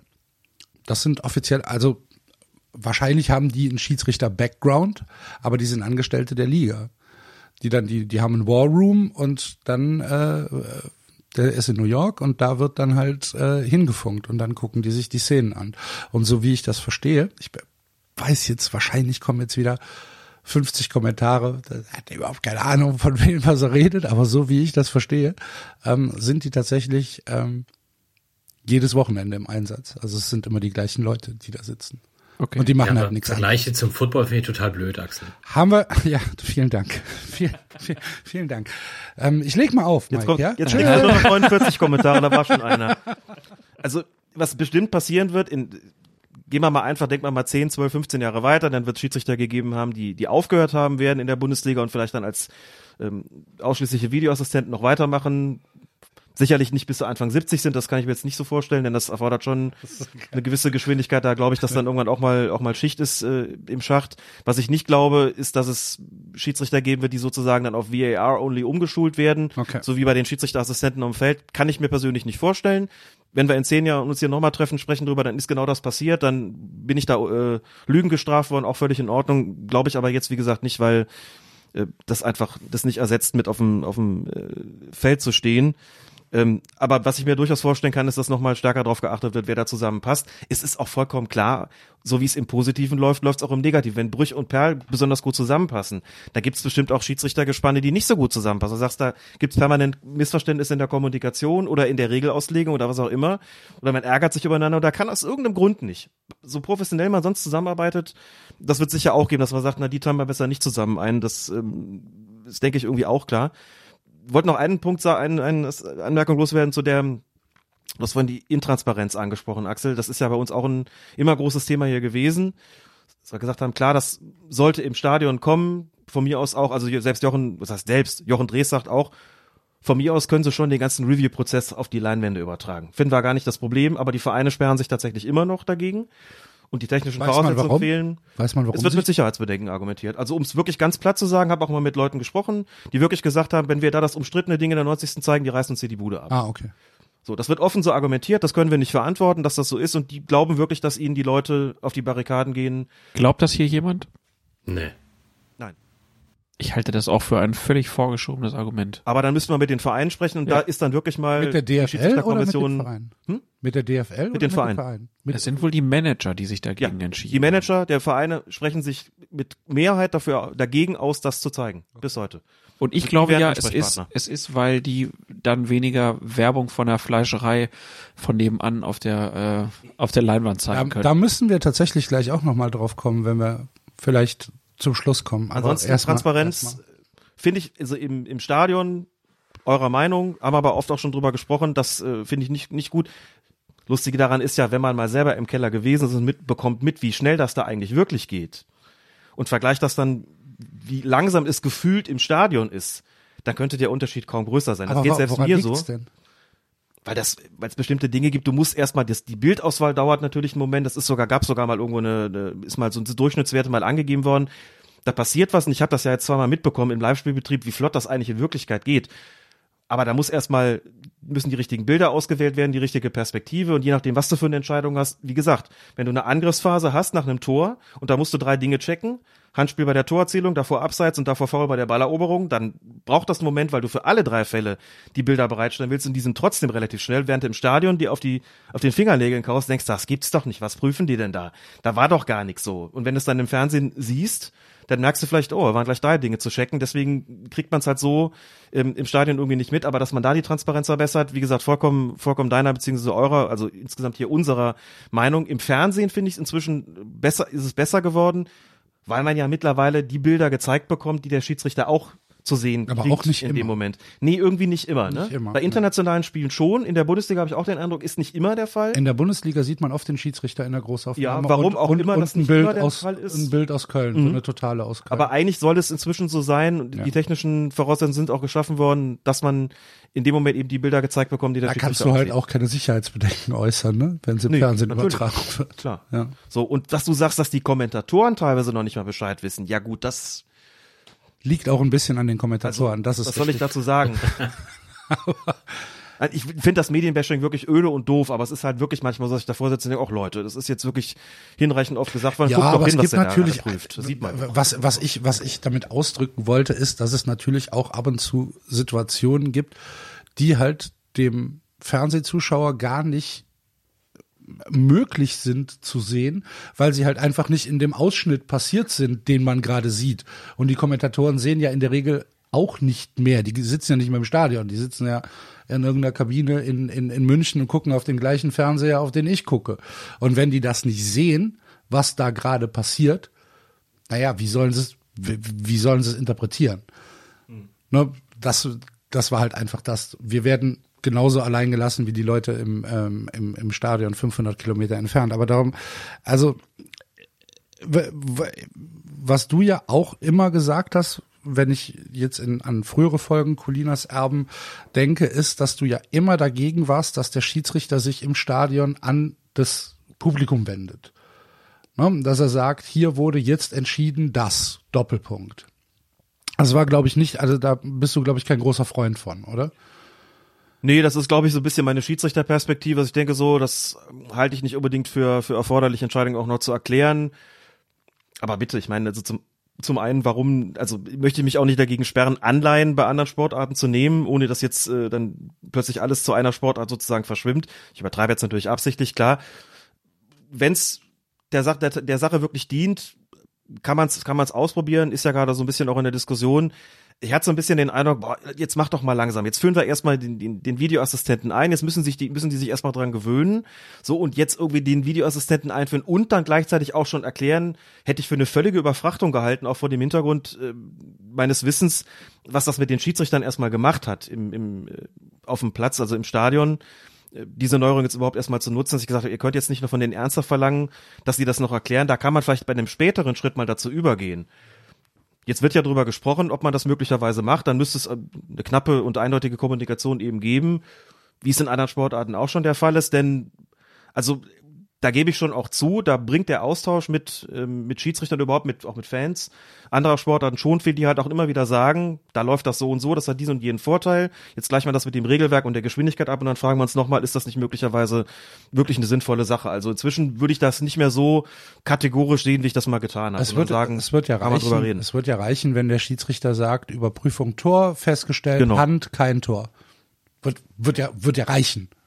Ne? Der muss ja nicht sagen, in der 87. Minute haben wir festgestellt, dass Spieler äh, mit der Nummer 10 von Team Blau, das muss er gar nicht. Nach äh, Regel 4 Absatz genau, genau. 2.3. Ja, äh, einfach, einfach diese, äh, diese kurze Durchsage hier äh, Überprüfung Tor festgestellt, Handspiel im Vorfeld, kein Tor, weiterspielen. Ich glaube, der Das Punkt Transparenz ist, äh, sie sind da ein bisschen besser geworden. Man sieht ein bisschen mehr, aber es ist noch nicht zufriedenstellend. Ne? Es ist noch längst nicht der Punkt da, wo man sagt, das läuft okay und gerade, dass das nicht in den Stadien gezeigt wird, ist ähm, ein Unding. Gerade für die Leute, die halt viel im Stadion sind, dass man dann da einfach nur steht und wartet und vielleicht hat irgendwer noch eine schlechte Sky-Verbindung äh, über Sky Go. Was man und auch noch, man das irgendwie wir sollten heute nicht über Technik lästern, oder? Nein, überhaupt nicht. Nein, aber ich meine, äh, ich, ich glaube halt, du stehst dann da und du weißt überhaupt nicht, was passiert. Das ist mega unbefriedigend. Äh, Und das, da kann ich schon verstehen, dass Leute sagen, ah, das, das versaut mir meinen Stadiongenuss auch, wenn ich überhaupt nicht mitgenommen werde hier an der Stelle. Und da müssen sie einfach was tun. Sonst wird die Akzeptanz nicht wachsen. Und wenn das, wenn das vorher mal, wenn du vorher mal nicht verstanden hast, was er da gepfiffen hat, und das ist ja häufig der Fall, also jetzt nicht nur, weil die Beschäftigung mit den Regeln vielleicht manchmal etwas un unterdurchschnittlich ausgeprägt ist, sondern weil es manchmal wirklich auch schwierig zu sehen ist von der Position des aus Zuschauer, was, was entscheidet der eigentlich gleich, dann hat man zumindest nicht lange gewartet. Man hat vielleicht mal nach einem Tor eine Absprache zwischen Schiedsrichter und Assistent gesehen, aber irgendwie ist sowas dann eher die Ausnahme gewesen. Meistens ist eben schnell entschieden worden und wenn du es dann nicht verstanden hast, hast du es halt nicht verstanden, das Spiel ging danach weiter. Wenn du jetzt zwei Minuten warten musst oder drei Minuten es nicht verstehst, was da geprüft ist, dass es dann ein größeres Problem ist, das sehe ich vollkommen ein. Vielleicht zur Transparenz noch, äh, noch so viel, weil das auch immer ein, ein Thema natürlich ist, wie ist es mit der Kommunikation hinterher? Es gibt die Beispiele von den Niederlanden, wo der kein, oder heißt das die KNVB, jedenfalls der niederländische Fußballverband einen eigenen Videokanal hat, wo er ausgewählte Beispiele VAR in, in, in der Praxis sozusagen äh, bringt. Australien ganz aktuell gibt es Beispiele, wo sich Schiedsrichter hinter hingestellt haben und haben über ihre Kommunikation mit dem Videoassistenten erzählt, auch im Fernsehen gezeigt und sogar übertragen worden, was der da gerade erzählt. Haben wir auch schon ein paar Mal drüber gesprochen, muss man nicht, glaube ich, nicht, nicht äh, flächendeckend machen, aber sowas immer mal wieder zu bringen. äh, Haben wir ist, ja, du ich, warst, als, schon eine du, gute als du Idee. in dieser ARD-Sendung warst, da hatten wir Genau. doch ja das Beispiel mit Eitekin. Genau, so das dadurch, schon gut. dadurch schaffst du Akzeptanz, weil dann auch So. klar wird, was das für eine Situation ist. Genau wie du jetzt gerade erzählt hattest, naja, also ich war ja auch in dem Keller und ich war wirklich beeindruckt von der Arbeit, die da gemacht wird. Ne, das ist ja, das geht sehr, sehr fokussiert und die versuchen das in aller Höhe, die, die sitzen da nicht und sagen, oh, gucken wir uns mal in Ruhe nochmal an, sondern das geht ja zack, zack, zack, aber davon kriegst du ja nichts mit. Deswegen ist die Akzeptanz auch nicht so groß und deswegen sind so Beispiele wie Eitekin unglaublich wichtig, damit du auch den Leuten die Möglichkeit gibst, es überhaupt zu verstehen, warum das vielleicht länger dauert. Wenn du es nicht zeigst, kann es keiner wissen. Also ich unterstelle den Kollegen in Köln da keine Unprofessionalität. ne? Ich glaube schon, dass da äh, absolut akri akribisch gearbeitet wird. Also das nicht missverstehen. Nein, verstehe ich auch nicht miss, aber ich finde, man, man muss es zwischendurch einfach auch sagen, dass der DFB, die DFL, die müssen da halt einfach, die müssen noch offener werden. Die sind schon ein bisschen offener geworden, Aber als die- sie am Anfang waren. Der DFB ist ein Taubenzüchterverein. Klaas, das weißt du doch. Die DFL aber nicht. Und die haben auch mittlerweile Ach. da, äh, die haben da aber auch in bestimmten äh, Bereichen im Keller Leute sitzen, die schon wissen, was sie tun. Ja, das glaube Die ich. haben aber trotzdem noch ihre Ängste, glaube ich, und ihre Sorgen. Ich meine, wenn ich höre, dass, dass die Manager denken, wenn wir die Bilder hier zeigen, dann nehmen die uns das Stadion auseinander, dann frage ich mich, was glauben die denn, was die für Leute im Stadion haben? Also da ist auch eine gewisse Weltfremdheit irgendwie dabei. Äh, oder Ängst, Ängstlichkeit oder wenn man mit Jochen Drees spricht, bei der das Beispiel eigentlich gar nicht so gut passt in diesem, diesem Moment. Also ich habe ihn auch angesprochen auf die Niederlande und auch auf Australien beispielsweise, gesagt, das ist doch schon eine vorbildliche Transparenz. Ist das für Deutschland nicht denkbar? Und Jochen Drees ist ein total offener Mensch, du hast- du kennst ihn ja auch, Klaas, so ein bisschen. Und er sagte immer, für uns ist vieles denkbar, auch das mit der Challenge und wir können dieses und jenes ausprobieren. Er sagt aber auch, und es ist ein Punkt, den man zumindest kurz mal sacken lassen muss vor seinem, wenn man seinen Hintern auf dem Schreibtischstuhl sitzen hat und in den Monitor guckt, ist, dass er sagt, wir sind aber nicht Australien und wir sind nicht Holland. Wir müssen zumindest bitte kurz drüber nachdenken und berücksichtigen, was das hier für ein Land ist, was für eine Wertigkeit diese Liga hat. Und dann muss man schon auch sagen, das machen sie in England nicht, das machen sie in Frankreich nicht, das machen sie in Spanien nicht und das machen sie in Italien nicht. Das machen sie aber in Australien und in Holland. So, und tolle Länder, aber bei allem Respekt, das ist auch, wenn man da transparent mit umgeht, da, also da muss man die Angst auf gar keinen Fall haben. Man sagt, andere Ligen, die größer sind und sportlich wichtiger, das muss man klar auch so festhalten, da muss man dann schon doch mal, da kann man nicht einfach aufs Geratewohl sagen, versuch doch mal, sondern das muss man schon auch durchdenken. Und da gebe ich ihm auch recht, dass er sagt, vielleicht sind wir ein bisschen zu ängstlich, vielleicht ist eine gewisse Vorsicht aber auch durchaus vonnöten. Man kann vielleicht auch nicht immer das, was woanders gut läuft, eins zu eins übertragen und davon ausgehen, das läuft dann genauso gut. Ne? Wir haben eine gewisse Erwartungshaltung und sagen, Na klar. doch, wir glauben schon, dass das eine gute Idee ist und doch, wir glauben, dass in einer Mediengesellschaft Offenheit schon einfach grundsätzlich was bringt. So, ohne dass man jetzt irgendwie hier den gläsernen Schiedsrichter oder den gläsernen Videoassistenten herstellen möchte, würde ich zumindest nicht wollen. Aber dass man in der verantwortlichen Position sagt, lass noch mal kurz drüber nachdenken und abwägen, finde ich jetzt auch nicht abwegig zumindest. Nein, finde ich auch nicht abwegig. Ich kann den Punkt auch verstehen, gerade wenn man die letzten Wochen sich anguckt, was für Umweltsäure durch die Gegend äh, getrieben wurden. So, Ähm, du weißt, was daraus gemacht wird. Ne? Also, äh, es ja. gibt äh, einfach auch genug Leute, die, die sowas nicht verstehen. Verstehe ich auch. Trotzdem glaube ich, dass in dem Punkt eine gewisse Offenheit, alles, was sie an Offenheit gebracht haben, hat ihnen im Endeffekt was gebracht. Und das müssten sie eigentlich noch mehr forcieren. Von mir aus peu à peu, aber ähm, wenn ich halt sehe, wie ein Eitekin sich in der ARD präsentiert hat, was da aus dem Spiel gezeigt wurde, äh, dann läuft das ähm, eigentlich gut, wenn man es offen macht.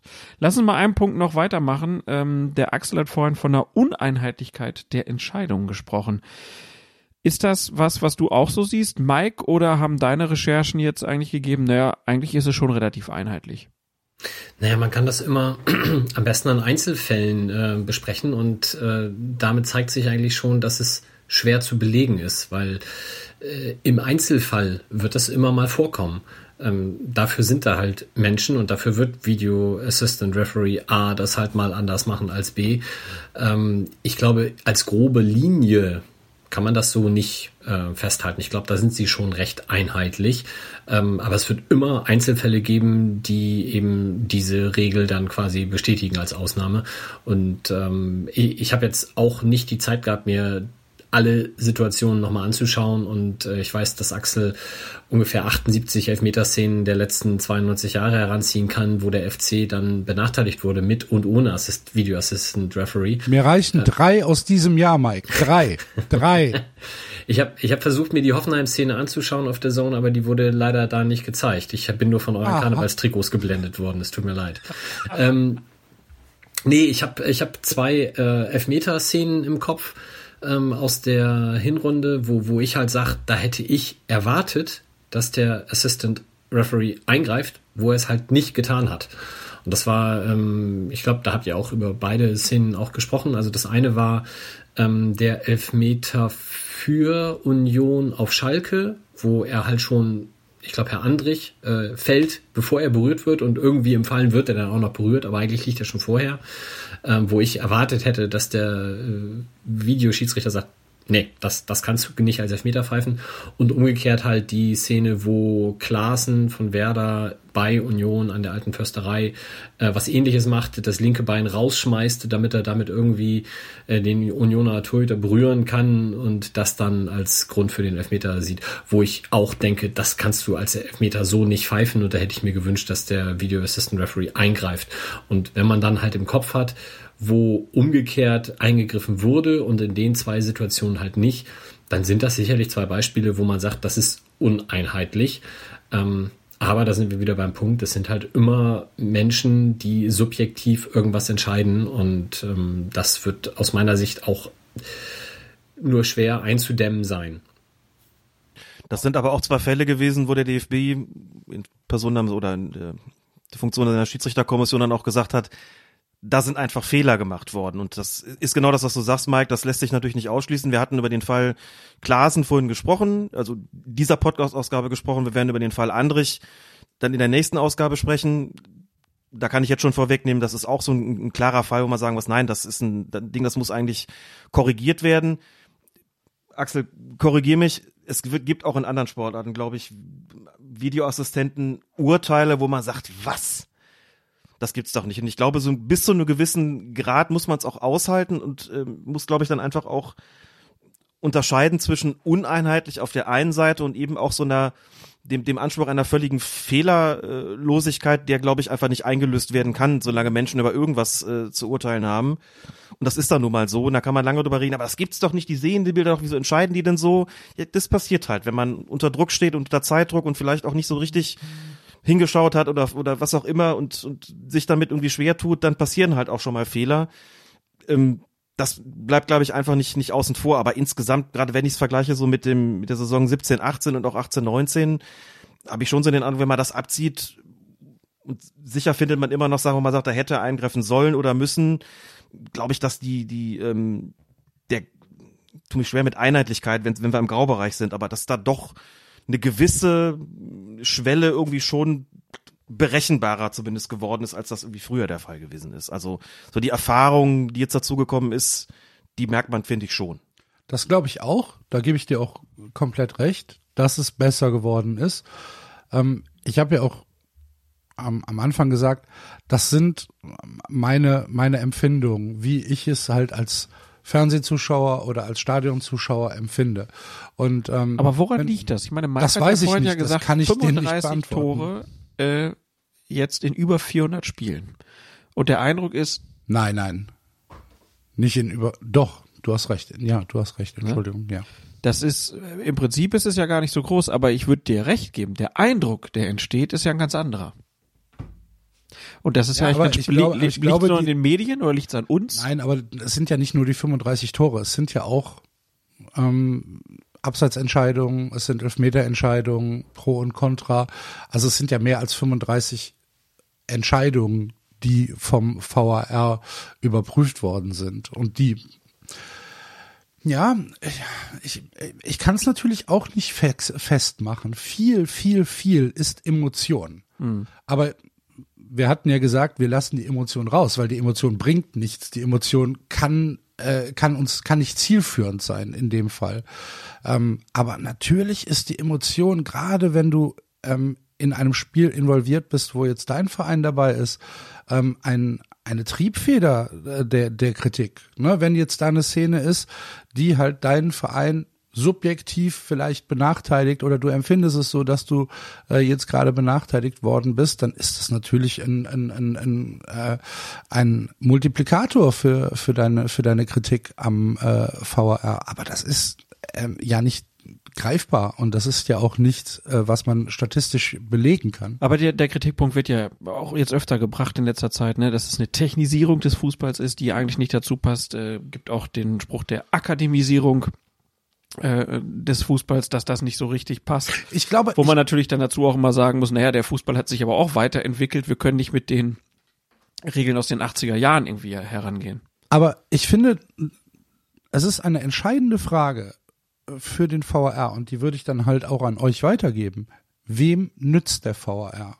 Wem nützt der VAR? Der, der VAR Von nützt wem- auf jeden Fall dem, dem er- Schiedsrichter, der auf dem Platz steht Ist und nicht. das so? Ja, ich glaube schon, weil er nicht mehr der Buhmann ist, der vielleicht dann unter Polizeischutz aus dem Stadion gebracht werden muss. Solche Szenen haben wir schon ganz lange nicht mehr gehabt. Äh, Gab es jetzt auch schon vor dem äh, Videobeweis, sag ich mal, nicht mehr so oft, aber das gibt's jetzt gar nicht mehr. Ne? Der Schiedsrichter geht vom Platz, wenn da ein Bock geschossen wurde, dann nimmt man ihm das sozusagen nicht krumm, weil der, der da im Keller saß, der hätte es ja eigentlich besser machen müssen. Das zweite ist, es bringt uns unglaublich was, was die Punkttätigkeiten angeht.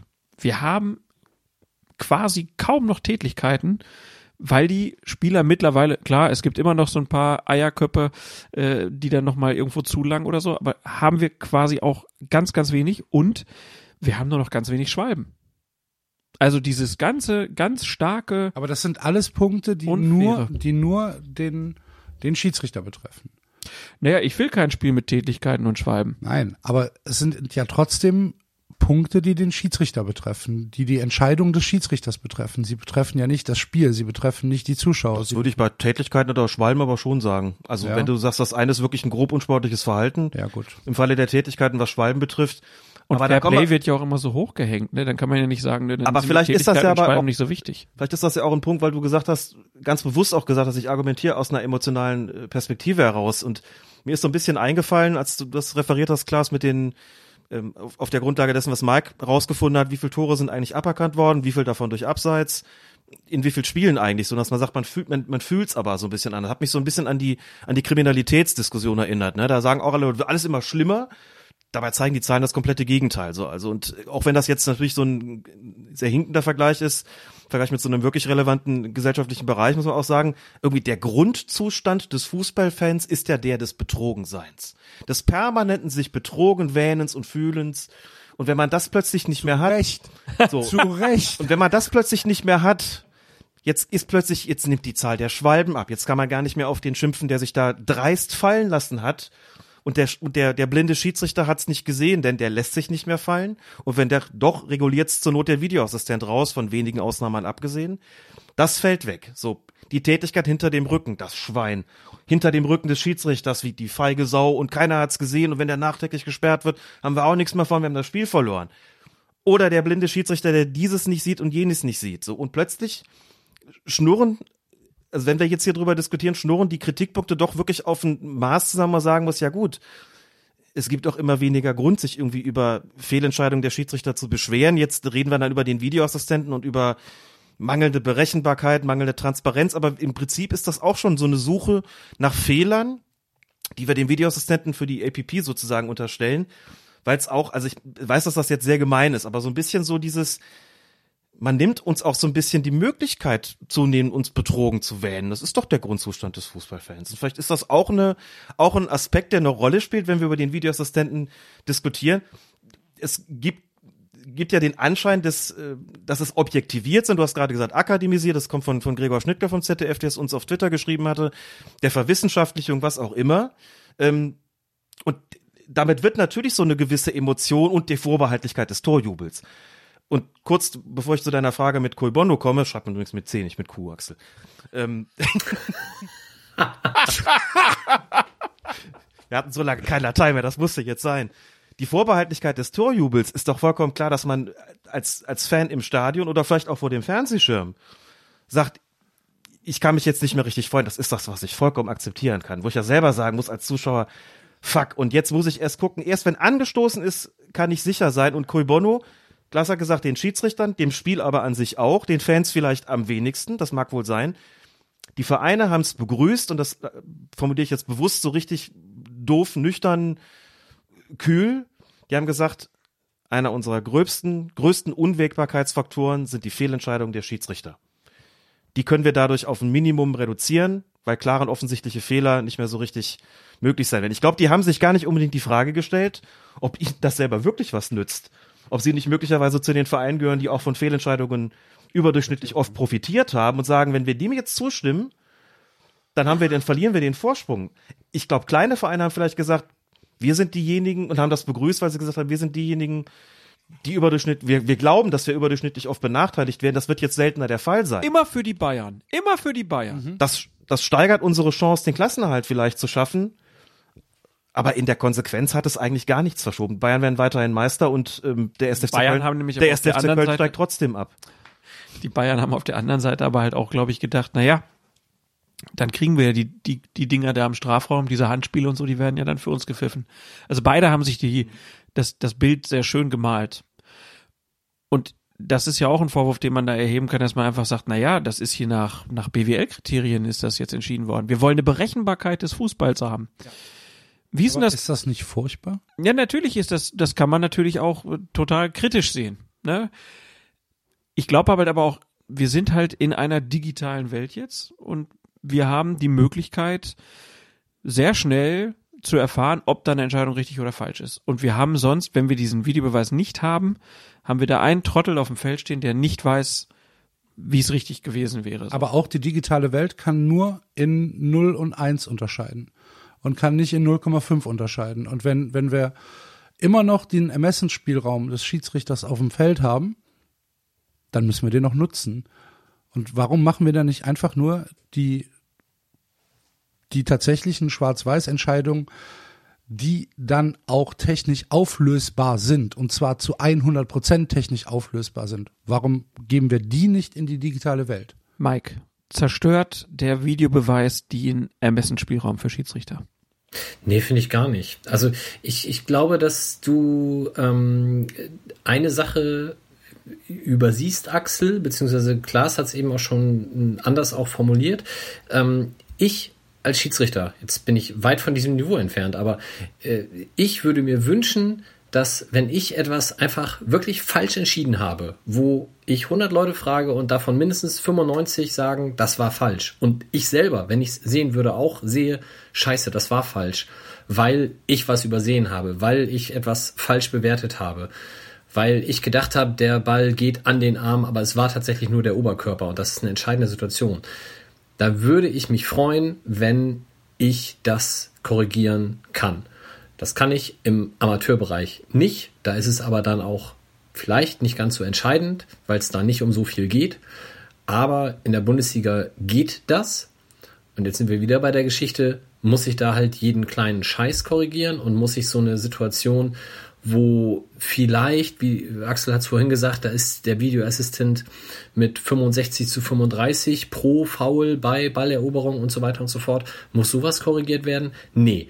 Aber klare Fehler, die aufgrund einer falschen Wahrnehmung oder falschen Beurteilung äh, entstanden sind, die würde ich gerne weiterhin korrigiert sehen. Und auch wenn es über 0 und 1 hinausgeht, sondern weil es halt eine falsche äh, Zweikampf oder eine falsche Handspielbewertung war.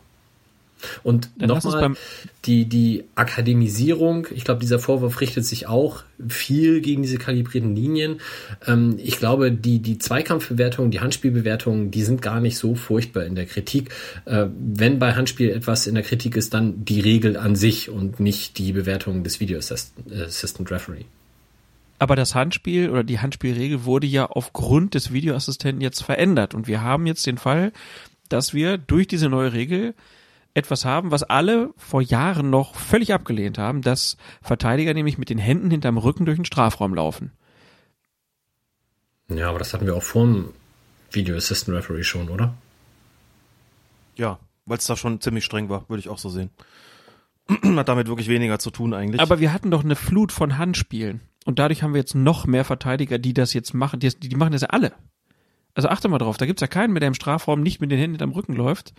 Und ich glaube, dass das schon nochmal verschärft wurde. Und die Handspielregel, ich meine, Und dann hast- lassen Sie kurz du hast ansprechen. Als, du Mike hast als gefällt's? Stürmer auch eine völlig andere taktische Möglichkeit mittlerweile. Ne? Denk ans Champions League Finale, an den Elfmeter.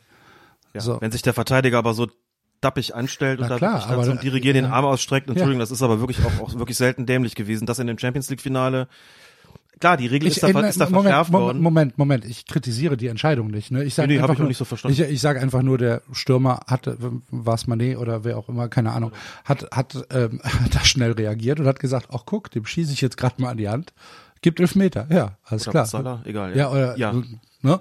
ähm, ist halt Die hasste, das liegt natürlich daran, dass die Regel da verschärft worden ist, aber das ähm, gut, wie schon von uns ja auch, auch vermutet, wenn sie die Handspielregel ändern, wir werden weniger darüber diskutieren, was ist strafbar und was nicht. Wir hatten solche Fälle auch. Es gibt weiter Graubereiche, das war aber auch vollkommen klar. Diskutieren vor allem darüber, wie Mike gesagt hat, was ist eigentlich mit der Regel? Finden wir das jetzt richtig so? Finden wir das besser so, als es, äh, als es vorher der Fall gewesen ist? Aber so wahnsinnig viel war da jetzt, also es, klar, Handspiel und Videoassistent ist immer so ein bisschen toxisch, aber auch da finde ich, da hat sich halt im, im Laufe der, der Hinrunde jetzt, also es, es hat sich von manchen Fällen abgesehen schon in Grenzen gehalten oder du hast halt wirklich mal so ein Ding dabei wie, wie Willenborg eben bei, bei Mainz gegen Köln, wo man sagen muss, gut, da ist es aber auch nicht der Videoassistent schuld gewesen, denn der hat ihn ja darauf aufmerksam gemacht, sondern hast halt einen Schiedsrichter, der sagt, ich gucke mir das an, aber ich korrigiere meinen Fehler jetzt irgendwie trotzdem nicht. Das ähm, finde ich da jetzt nicht unbedingt den Punkt. Und was aber ansonsten die Ermessensspielräume betrifft, weiß nicht, also Felix Brüch hat ja schon mal in einem Interview gesagt, wir finden oder ich finde, dass es unsere Ermessensspielräume in gewisser Weise einschränkt. Er sagt, es ist es ist klinischer geworden. Ich glaube, das war sein, ähm, das waren seine Worte. Es ist klinischer geworden, weil uns teilweise Fehler dann am Monitor unter die Nase gerieben werden. Vielleicht auch Dinge, die wir uns dann angucken, wo wir sagen, es hat sich auf dem Feld völlig anders dargestellt und nicht nur wegen einer falschen, nicht wegen einer falschen Wahrnehmung, sondern einfach wegen einer anderen, auch vielleicht ein, wo man sagt, das passt jetzt nicht so richtig zum Spiel, das anders zu entscheiden und vielleicht da hat diese oder jene Entscheidung, wir haben ja vorhin auch schon mal drüber gesprochen, Klaas, auch einfach eine bessere Akzeptanz. Selbst wenn es Gründe gibt, wenn man sich das nochmal anschaut, das irgendwie anders äh, zu regeln, anders zu entscheiden, als man es irgendwie auf dem Feld getan hat. Das kommt ja auch noch dazu, dass es, ähm, dass jedes Spiel eine eigene Dynamik hat und dass jedes Spiel vielleicht grober oder fairer geführt wird und dass ähm, der Schiedsrichter hier ähm, Zweikämpfe innerhalb eines Spiels ja anders bewertet, als wir das beim nächsten Spiel machen, was vielleicht ähm, viel fairer geführt äh, wird und ähm, ja, wenn dann, wenn dann der Videoassistent sagt, okay, hier haben wir aber eine eine Wahrnehmung, wo ich sage, das ist ein Foul und der Feldschiedsrichter sagt, okay, wenn ich das jetzt hier als Foul gebe, dann muss ich das Spiel 25 Mal vorher schon unterbrochen haben, weil das auch ein, weil das, weil da genau die gleiche Situation ist, die halt nicht zum Tor geführt hat. Ne? Ähm, und dann, dann wirst du auch, dann wirst du auch immer ähm, die Leute finden, die sagen, pass mal auf, wenn er das abpfeift, dann muss aber auch die Szene abpfeifen, auch wenn er jetzt nicht im Elfmeter, äh, wenn er jetzt nicht im, im, im Strafraum war. Ne? aber dieser Sache, die Sache mit klarer und offensichtlicher Fehler oder Mysterious Incident, was ja letztes Mal schon erzählt, Klaas, auch von Manuel Gräfe, der natürlich ein Schiedsrichter ist, der sagt, für mich bemisst sich die Frage klar und offensichtlich falsch auch gar nicht mal so sehr in erster Linie daran, was ich hinterher im Fernsehen sehe, sondern für, für mich bemisst sich das auch daran, was für eine Akzeptanz habe ich eigentlich für eine auf dem Platz getroffene Entscheidung. Und deswegen sagt er, wenn ich gegenüber eine, wem? Gegenüber, gegenüber den Spielern, ah, okay, aber auch okay, durchaus dem okay, Publikum. Okay.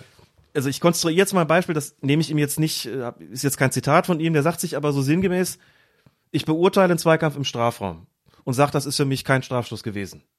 So. Und merk auch so, es gibt relativ wenig, es gibt ganz moderaten Protest, fast keinen. Die Entscheidung wird akzeptiert. Die passt zum Spiel. Alle können irgendwie damit leben. Er sagt, das ist gut für das Spiel. Vielleicht gut für den Fußball. Die haben das gefressen. Ich komme ja auch prima durch. Alle sind mit meiner, mit der Art und Weise meiner Spielleitung und Regelauslegung einverstanden. Sagte so, dann guckt man sich das hinterher im Fernsehen und stellt vielleicht fest, also das wäre, da wären Elfmeter vielleicht auch die bessere Entscheidung gewesen spricht doch einiges dafür. Er sagt trotzdem aber auf dem Feld, es wollte keiner was. Und ich rede jetzt nicht über dieses verdammte, wir sollen denn jetzt alle protestieren, sondern der Schiedsrichter hat auch nun mal eine gewisse Akzeptanz für die Art und Weise, wie er ein Spiel pfeift. Und der guckt auch, was passt jetzt hier dazu. Und er sagt, wenn ich jetzt rausgehe und drehe das Ding, dann fliegt mir der Laden hier komplett um die Ohren. Was habe ich denn davon gehabt? Dann habe ich eine Entscheidung getroffen, wo mir das Fernsehen gezeigt hat, da spricht mehr dafür. Oder von mir aus auch war halbwegs klar falsch oder sowas. Er sagt, auf dem Feld, es will kein Mensch was. Und im Zweifelsfalle wird es einer sein als Schiedsrichter, der seinen Videoassistenten auch sagt, ey, ich will nicht 100 Prozent, ich übertreibe jetzt, ich will 1000 Prozent. So, das darf schon wirklich, ihr müsst die Einschätzung treffen, wenn ich das jetzt, wenn das nicht korrigiert wird, dann habe ich hinterher wochenlang Ärger deshalb und ihr auch. Ansonsten wird das bitte durchgewinkt. So, und dann komme ich damit klar, weil es hier einfach alle akzeptieren. Und klar ist Gräfin Schiedsrichter, der extrem von seiner Akzeptanz lebt. Gar nicht mal so sehr nur von der totalen Korrektheit seiner Einzelentscheidungen, das schon auch, aber der extrem über die Akzeptanz kommt und der es deswegen auch nicht mag, wenn man ihn korrigiert, weil er weiß, das wird von außen mir reingedrückt und dann muss ich so entscheiden und dann habe ich irgendwie vielleicht ein Problem, deswegen wirklich nur in besonderen Fällen. Also wir müssen im Prinzip gehört zu diesem klar und offensichtlich falsch schon auch die die, die Wirklichkeit, die Wahrheit auf dem Platz und wie weit es dazu passt. Und das ist eben eine Sache, die kann man eigentlich gar nicht messen. Ne? Das ist ganz, ganz schwierig, denn wenn Felix Brüch sagt, das wird mir zu klinisch, dann meint er auch genau das. Und das ist ein Aspekt, den man natürlich berücksichtigen muss. Und der bestimmt auch bei deinem Punkt mit den Emotionen eine Rolle spielt, Axel. Wenn du sagst, lass das doch den so machen, das ist doch gut. Muss doch nicht jetzt da dran gehen. Hat doch jeder gefressen, keiner Problem mit. Ja, mag sein, dass falsch war, aber komm, also keiner will was, jetzt machen wir doch einfach so weiter, ne? Und da ist natürlich dann auch, dann kommen wir ja schnell zum Punkt der kalibrierten Linien. Wo ich am Anfang natürlich dachte, ja, eigentlich ist das doch, ist doch klar. Ist eine Schwarz-Weiß-Entscheidung und die letzten Wochen haben mir gezeigt, für viele ist sie das nicht. Denn es ist für viele nicht klar und deutlich genug, wenn eingegriffen wird, wenn nur eine Fußsohle ganz knapp im Abseits steht. Und ich glaube, das ist auch ein bisschen das, was Manuel Greff vielleicht auch damit meint, wenn er sagt, na ja, bestimmte Entscheidungen, die mögen zwar hinterher dann als etwas falsch aussehen, aber eigentlich wollen wir das nicht so, das passt nicht zu unserem Spiel. Und deswegen, Mike, bist du auch, glaube ich, mittlerweile ein großer Gegner von kalibrierten Linien.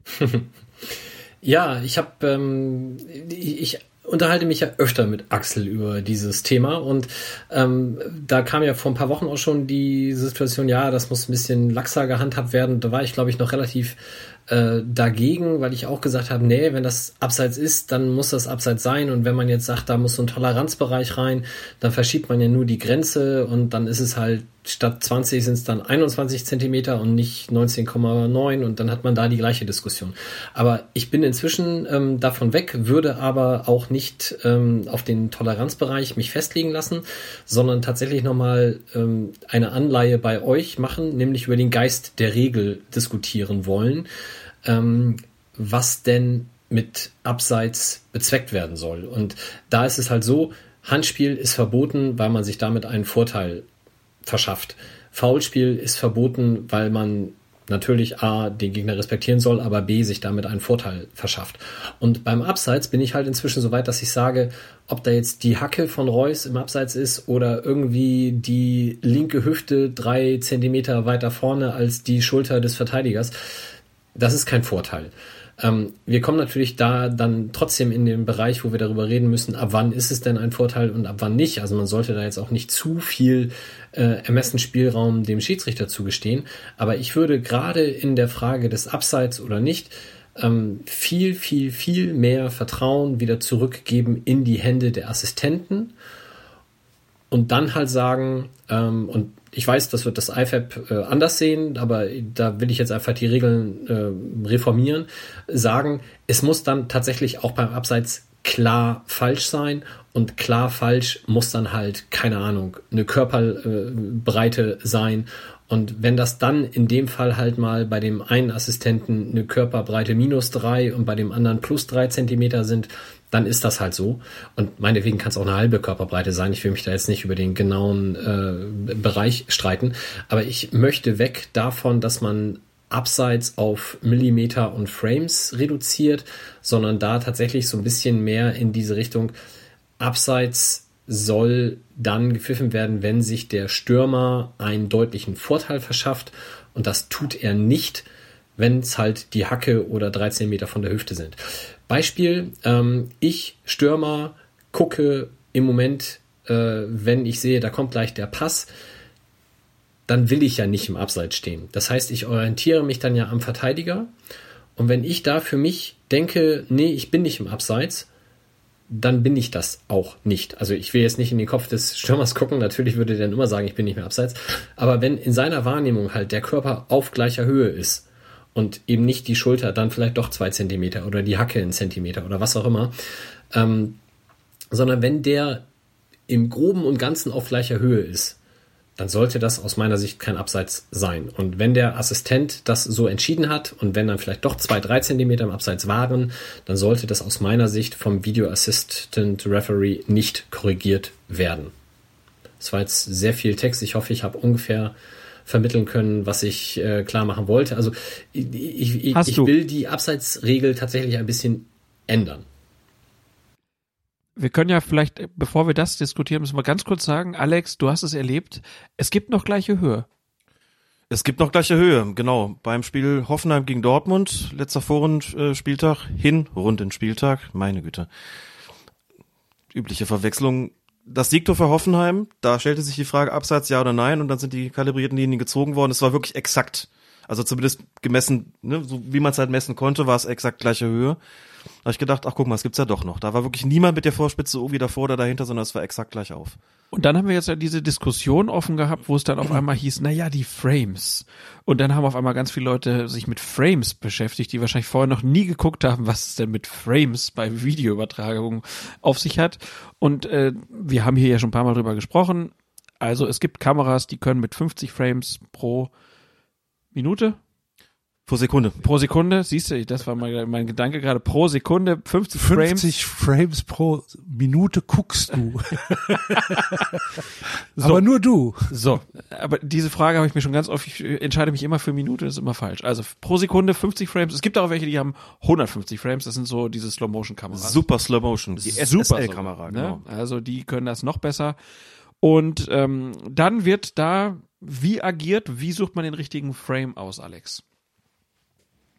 Da ja mal festgelegt worden ist, dass nicht der Moment maßgeblich ist, das hat man gemacht für die Spiele mit Videoassistenten, nicht mehr der Moment maßgeblich ist, in dem der Ball den Fuß verlässt, weil das schlechter messbar ist mit, äh, mit Videoassistenten, sondern der Moment maßgeblich ist, in dem der Fuß oder ein anderer Körperteil der an Ball ansetzt zum Abspielen. Nimmt man den, das heißt, man wählt den Frame aus, wo das zum ersten Mal zu sehen, dieser Kontakt zu sehen ist also man geht grob in diese, vom Ablauf ist das dann so, man spult dann grob bis, bis zum Abspiel zurück, so, und dann wird gezoomt und dann wird Einzel, dann werden Einzelbildschaltungen gemacht. Jetzt hat er den Fuß am Ball, mach mal einen Frame zurück, jetzt hat er ihn immer noch am Ball, mach mal noch einen zurück, ähm, immer noch und jetzt noch mal einen, da ist er noch nicht mit dem Fuß am Ball. Ich nehme jetzt einfach mal den Fuß, kann auch der Kopf sein. Okay, wieder einen vor. Okay, hier haben wir den Erstkontakt sozusagen, den Erstkontakt Fußball diesen Frame nehmen wir. Das ist dann maßgeblich. Und dann wird nochmal einer zur Sicherheit einer nach vorne gespult und geguckt, ja, da ist er schon drauf, okay, jetzt haben wir den richtigen, wird kurz gegengecheckt und diesen Frame wählt man dann aus. Äh, der ist dann maßgeblich. Bevor wir da in die technischen Details gehen, ich möchte noch kurz was zu Mike sagen, weil ich tatsächlich finde, dass er vollkommen, äh, vollkommen recht hat, was du so musst den. doch nicht immer hier die Dramaturgie direkt durchmachen. Du musst ja jetzt erstmal, das ist jetzt mal Ja. erklärt so, ne? Jetzt wollte ich einen Axel nicht, mal dass wir das fragen. vergessen. Nicht, dass wir das vergessen Nee, nachher. da Okay, kommen na gut, dann warte ich. Ich wollte nur kurz den Axel fragen. Ist das eigentlich was, wo, wo du dich über aufregst, dass da die falschen Bilder ausgewählt werden? Nee, weiß ich nicht, ob ich mich darüber aufrege. Also, dass da die falschen Bilder ausgewählt werden. Ja, also meinst du, die, die ich- falschen Frames. Also hast du das Gefühl, Nee, dass das das, kann schon ich, ich, kann, ich, kann, ich, nachvollziehbar kann ist? das, ich, kann das, ich kann das ja nicht nachvollziehen, ob es die falschen sind oder die richtigen. Ich Aber was glaube denkst du einfach- denn, wenn dann diese Bilder mit den Lot äh, entscheiden? Ich glaube, kommen? dass es technisch nicht auflösbar ist im Moment. Ich glaube, dass es, dass es, dass es Augenwischerei ist, dass es Blödsinn ist. also ein Glaubwürdigkeitsproblem aus deiner Sicht sogar? Nein, ich, ich, also ich glaube nicht, dass das ein Glaubwürdigkeitsproblem ist, was bewusst ähm, so, so, ja. so hergestellt worden ist. Aber für mich ist es halt einfach technisch nicht auflösbar. So. Okay. Da kommt ja auch noch die Auflösung dazu. Ja, na Kommt, klar. ne, da- zu den zu den Frames kommt ja auch noch tatsächlich die Auflösung dazu. Dann kommt dazu, dass es Situationen gibt, wo der Spieler, der vermeintlich im Abseits steht, gar nicht im gleichen Bildausschnitt ist wie der wie der Spieler, der ähm, den den den den Pass spielt. Das lässt sich technisch lösen, Ja, wenn man das- das, Bild heraussucht. Ja. Und das, die, die laufen ja exakt parallel ab, die beiden, die, die, die Bilder. Dann suchst du natürlich das raus, wo, der den, wo, die, wo der Spieler den Ball hat. Den entsprechenden Moment, den kannst du dann ja aufs andere Bild übertragen. Das ist ja nicht das Problem. Die laufen ja alle gleichzeitig ab. Also das, da gibt's technisch keine Schwierigkeiten, was das Okay. betrifft. Gut. Ähm, weiß ich nicht. Kann Ich nicht- kann's dir sagen, wenn ich du, wenn, gesehen. Du, wenn du das, wenn, wenn du das Ich sagst, dann, in wenn Action du gesehen, da war auch dann irgendwie die, die Festlegung, wir haben jetzt, wir brauchen jetzt erstmal den Moment des Abspiels. Dann hast du gesehen, die haben ja dann ihre vier, im Splitscreen ihre vier Perspektiven. So, und dann ziehen sie das, wo man es genau sieht, am besten sehen kann, das ziehen sie dann groß, frieren den Moment ein und dann siehst du ja dann auf den anderen, äh, auf den anderen drei Teilen dieses Vierer Splitscreen siehst du dann ja, kannst du die Perspektive dann auswählen und sagen, und jetzt kümmern wir uns drum, was da vorne im Abseits los war oder nicht. Das ist kein Problem. Okay. Ja, Siehst du wieder ein Punkt, Also- fehlende Transparenz. Man müsste das einfach zeigen den Leuten, damit sie verstehen, was da überhaupt gemacht wird. Können wir wieder dazu nehmen. So, jetzt Alex. Der Mike sagt, er wünscht sich eine Art Ermessensspielraum beim Abseits. Mhm. weil er natürlich damit argumentiert, was das Ganze eigentlich soll. Also zunächst mal muss man ja sagen, also man, man will ja nicht, dass, da, dass der Gegner einfach irgendwie vorne ein, zwei Stürmer einfach reinstellt und dann bolzen wir alle die Bälle nach vorne, dann steht er vor dem Torwart frei und macht die Bude, das, will, das wollen wir nicht. Wir wollen aber auch nicht, dass der Stürmer einen Vorsprung hat ähm, und deswegen haben wir die Abseitsregel gemacht, also der muss ne, zwei Verteidiger vor sich haben im Moment des Abspiels und der darf da nicht schon in Erwartung des Balles sein und dann nur noch den Torwart oder sogar gar keinen mehr vor sich haben. Das ist der Sinn der Sache, dann hat man ja irgendwann mal die gleiche Höhe dann auch, wo die ähm, früher ja noch abseits gewesen ist, dann, dann aufgehoben. Jetzt muss er also ein Stück vorne sein. Das heißt, wenn man sich hinstellt und sagt, also Sinn und Geist ist, dass dieser Stürmer keinen, keinen Vorsprung hat, sich keinen Vorteil sozusagen da verschafft, keinen klaren Vorteil, dann müsste man sagen, dann macht man das Ganze so, nach Augenmaß, wie man das auch vor den Zeiten des Videoassistenten gewöhnt gewesen ist. Da sind zwei Assistenten, die gucken da drauf, versuchen den Moment des Abspiels zu erfassen, gucken dann, wie sieht's da vorne aus und haben in der Regel auch eine sehr gute Trefferquote. Also jetzt mal kurz die Frage hintangestellt, wie genau ist das messbar, muss man sagen, man sagt so 90 bis 92 Prozent, das ist ja schon ziemlich gut. Also da bestimmt ja eigentlich kaum noch ein, kaum noch ein Bedarf. So, wenn man also sagen würde, man macht das Ganze so wie in der Saison 2017, 2018, wo es noch keine kalibrierten Linien gab, und man sagt, man hält den Moment des Abspiels fest, so gut es irgendwie geht, kann man von mir aus auch noch extra darüber diskutieren, müssen wir aber nicht. So, und dann lassen wir den Videoassistenten drauf gucken. Und dann soll der sagen, ist die Entscheidung, die da auf dem Feld getroffen worden ist, klar falsch, ja oder nein? Dann hat er ja einen Ermessensspielraum. Und klar kommt es dann dazu, dass der eine sagt, also wenn ich mir das so anschaue, würde ich sagen, ja, da steht schon ein Stück im Abseits. Und der andere sagt vielleicht, das ist mir zu unklar, das ist kein klarer Fehler, nee, wir machen das so, wie entschieden worden ist. So, das Problem ist bloß, wenn du keine kalibrierten Linien ziehst, dann zieht das Fernsehen seine nicht kalibrierten Linien, dann sagen die, leider falsch geraten. Oder leider falsch ermesst, äh, ermessen oder wie auch immer. Ähm, das, ist das war, Problem. Das war ja vorher auch so. Das war vorher auch so. Das Problem ist halt in dem Moment, wo sowas messbar geworden ist, von mir aus auch scheinbar messbar geworden ist, jedenfalls wo du und wenn du nur den Leuten das Gefühl geben kannst, wir können das ziemlich genau festhalten, wie das Fernsehen mit seinen nicht kalibrierten Linien, verschiebt sich natürlich so ein bisschen die Diskussion und das Empfinden weg vom Geist Sinn und Geist der Regel hin dazu, ja, ist er jetzt ein Abseits oder nicht? Und wenn eine, Zehenspitze ist und man sieht das auf dem Bild, dann ist der Abseits und dann muss das bestraft werden. Punkt. Dann fragen wir uns eben nicht mehr danach, ob das jetzt überhaupt noch sinnvoll ist, weil er sich einen Vorsprung erarbeitet, sondern dann misst man das so und dann Aber kann man das, aber kann man das nicht regeltechnisch lösen? ähm, Durch das IFAB? Und zwar wie? Dass du sagst, der Schiedsrichter bekommt oder die Assistenten bekommen das Ermessen, verschafft er sich, wenn er ein Stückchen im Abseits steht, den Vorsprung. Nö, dass man, dass man, Ja dass man, nein? dass man halt einfach sagt, es gibt, ähm, es gibt keine kalibrierten Linien mehr. Ähm, die Linien, die das Fernsehen zieht, sind nicht kalibriert. Ähm, wir haben, ja, ich weiß, Dann- ich, dann ich, sagen die ja, Leute- ich weiß, dass du, ich weiß, ich Da weiß, sagen die dass Leute, dann sind sie halt nicht kalibriert immer noch besser, Ja. immer noch genauer als der doofe Vi- Videoassistent. Das, da bin ich mir nicht sicher. Ich schon. Da bin ich mir, da bin ich mir nicht sicher. Ich glaube, man, ich glaube, man kann die Leute auch wieder ähm, Entwöhnen. entwöhnen, umerziehen. Mike, vom- vom- kann man vom- die Leute umerziehen? Oh, weiß ich nicht. Also ich glaube, die, die Fernsehsender kriegst du auf jeden Fall nicht dazu, die Linie nicht zu zeigen. Also die werden das definitiv tun. Na klar. Ähm, die Frage ist, ob man dann, und das wäre ja das Entscheidende, bei den Kommentatoren eine gewisse ja, Empathie für die Assistenten schaffen kann. Weil wenn der Assist, wenn der Kommentator nicht sagt, Gott, was für ein blinder Vollidiot, sondern sagt, ah, das, also für mich ganz knapp abseits, aber kann ich verstehen, dass das nicht äh, so entschieden hat, äh, dann ist das für die Zuschauer auch okay. Wenn da aber natürlich der Fernsehsender äh, auf Skandale setzt und das alles hochjessen will und dann eine Boulevardzeitung am nächsten Tag das in groß gezogen und mit der nochmal eigenen Linie auch noch irgendwie anders darstellt, dann hast du die Diskussion trotzdem weiter. Aber das wäre für mich tatsächlich verschmerzbar. Da die Diskussion würde ich aushalten. Mike, du hast in deinem Artikel ja geschrieben, ähm, und ich glaube, das ist etwas, was hier sehr gut zu tragen kommen könnte, dass es ja in anderen Sportarten dieses äh, The Call Stands as Called ähm, äh, gibt, dass man halt einfach sagt, das ist jetzt hier im Moment für uns nicht auf den letzten Jota aufzulösen. Die Entscheidung, die auf dem Feld getroffen wurde, die bleibt so. Warum nicht? Ja, vielleicht kann man das für, für Abseits dann zumindest, ja. Aber du hast doch jetzt die Entscheidung in Großbritannien gesehen. Sie können das ja auf dem Millimeter entscheiden. Die Akzeptanz fehlt halt. Naja, Ne? gut. Da, eine einfache Lösung wäre halt einfach eine kalibrierte Linie zu machen, die vorher 20 Zentimeter ausge, ausgemessen worden ist und die ist dann halt so dick und wird drüber gelegt. Also die Entwöhnung, glaube ich, die kriegt man da nicht hin. Also wie gesagt, das, was Mike, also ich finde ja gerade diesen regelphilosophischen Gedanken immer, immer den wichtigsten und immer den besten. Wenn man dann sagt, das hat einen klaren Sinn und äh, dann geht's einfach nicht um, um eine Hacke oder eine Zehenspitze im Abseits, bin ich absolut dabei. Problem ist bloß, wie gesagt, wenn du es messen kannst oder scheinbar messen kannst, dann kriegst du die Leute nicht mehr entwöhnt und die würden im Zweifelsfalle sagen, so jetzt kriegt der Videoassistent keine Linie mehr, aber das Fernsehen zieht sie trotzdem und hier liegt er daneben, das, das gibt, glaube ich, alles nur Murks. Ich glaube, was man also müsste sich jetzt überlegen, wie kommt man denn mit dem vorhandenen Instrumentarium irgendwie, irgendwie klar? Und ich sehe vollkommen ein, habe das auch verstanden. Du sagst, das ist technisch nicht en Detail so auflösbar, dass es sozusagen keinen Zweifel mehr gibt. Durch die Messungenauigkeiten, durch die Verschiebung der Bewegung von einem Frame zum nächsten Frame. Und das ist, äh, wäre selbst wenn man es irgendwie, wenn man, wenn man 2000 Frames pro Sekunde hätte, wäre das irgendwie so nicht möglich.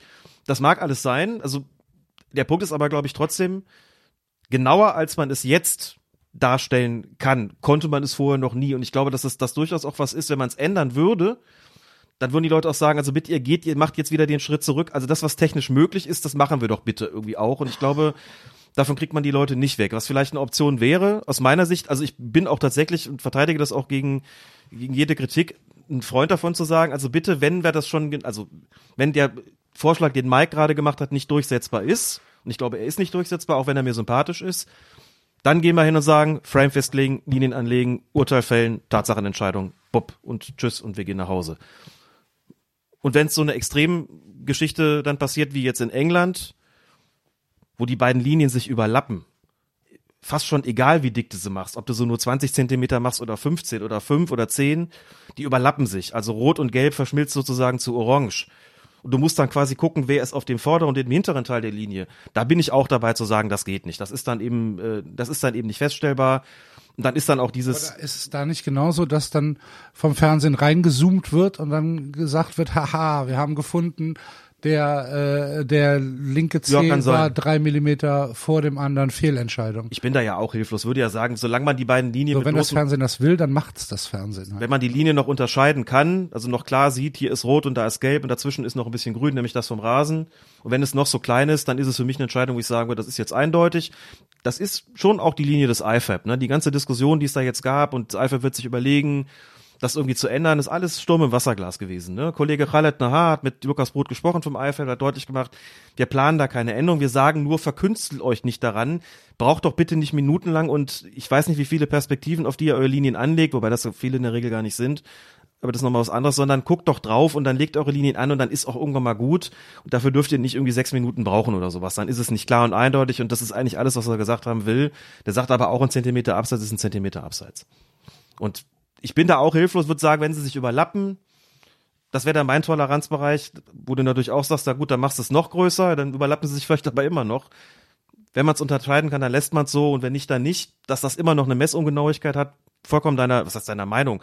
Gibt's ja keine Meinung zu haben, ist ja Tatsache, dass es da Unschärfe gibt. Das ist ja eine wissenschaftliche Angelegenheit. Da sage ich nur, genauer ging's nie, deswegen machen wir's so, wo mir eigentlich das so lieb, lieber wäre, wie, wie es Mike sagt, ohne kalibrierte Linie, lass den Videoassistenten drauf gucken, Ermessensspielraum, aber wir wissen alle, was dann passieren wird und wir wissen alle, dass die Leute kommen und sagen, hey, das ist messbar. Ihr könnt hier nicht mit Augenschein kommen und kommt ihr uns hier jetzt nicht mit dem Sinn und Geist der Regeln, hier geht's um Zentimeter und nicht um den euren scheiß Sinn und Geist der Regeln. Was messbar ist, muss auch gemessen werden und kommt jetzt nicht mit irgendwelchen weichen Argumenten. Ja, aber das wird dann passieren. Dabei wäre die Lösung so einfach, Alex. Ja, so wie es halt natürlich ohne Videoassistent auch ist. Da haben wir Genau. Menschen, die drauf gucken und sagen, Videoassistenten mehr. und wir sagen, wir haben hier 92% Trefferquote, ist doch geil. Das machen wir jetzt einfach so. Also Dann hätte Mario Gomez fünf Abseitstore erzielt. Herzlichen Glückwunsch. Nein, das, Das stimmt, stimmt ja ja nicht. gar das stimmt nicht. ja nicht. Die wurde, ey, das ist Blödsinn. Aber das ist auch, das muss ich jetzt auch kurz noch sagen, mich das total aufregt. Dieser fucking Mythos mit Gomez, ne? Dass es da irgendwie heißt, ja, ohne Videoassistenten hätte er jetzt fünf Tore mehr auf Grund. Das ist doch stimmt überhaupt ja nicht wahr. Davon, der hat fünf Dinger aberkannt bekommen. Viermal davon hat der Assistent den Lappen oben gehabt. Das heißt, das Tor hat schon da nicht gezählt. So, und dann stellt sich raus, der hatte recht. Mindestens mal hat er keinen klaren Fehler gemacht dabei. Und in einem einzigen Fall, ich glaube, es war gegen Sandhausen, da war es dann offensichtlich falsch. Da hätte er ein Tor mehr gehabt und der VfB hätte einen Punkt mehr geholt, alles klar. Aber das begründet doch bitte keinen Mythos. Also den in den Mittelpunkt zu stellen, jetzt zu sagen, ne, bin ohne Videoassistent, bei- ich bin voll ohne. Videoassistent wäre der jetzt irgendwie quasi Torschützenkönig der zweiten. Das ist doch einfach falsch. Es ist doch einfach falsch. Und da sind wir, jetzt stimmst du mir zu, Axel. Da geht's doch auch um Gefühle. Es geht um die Gefühle von VfB Nee, nein, Stuttgart-Fans. nein, nein, nein, nein, nein, Doch. nein, nein. Der Schiedsrichter beziehungsweise der Assistent bei dem Spiel hat ja viermal richtig entschieden. Und nur einmal falsch. Das ist doch eine super Quote. Aber gefühlsmäßig ist das, liegt das am Videoassistenten, Axel. Das musst du doch Warum akzeptieren. liegt das denn am Videoassistenten? das, war war doch, das, das sagen ganz viele das VfB-Fans, doch scheiß gar, also das ist doch Videoassistenten. Blödsinn. Der Videoassistent hätte ja den, die Entscheidung auf dem Feld überstimmen müssen. Das war da selbstverständlich, hast Das- du recht, aber das ist doch nicht die Argumentation, die gebracht worden ist, das ist doch nicht meine.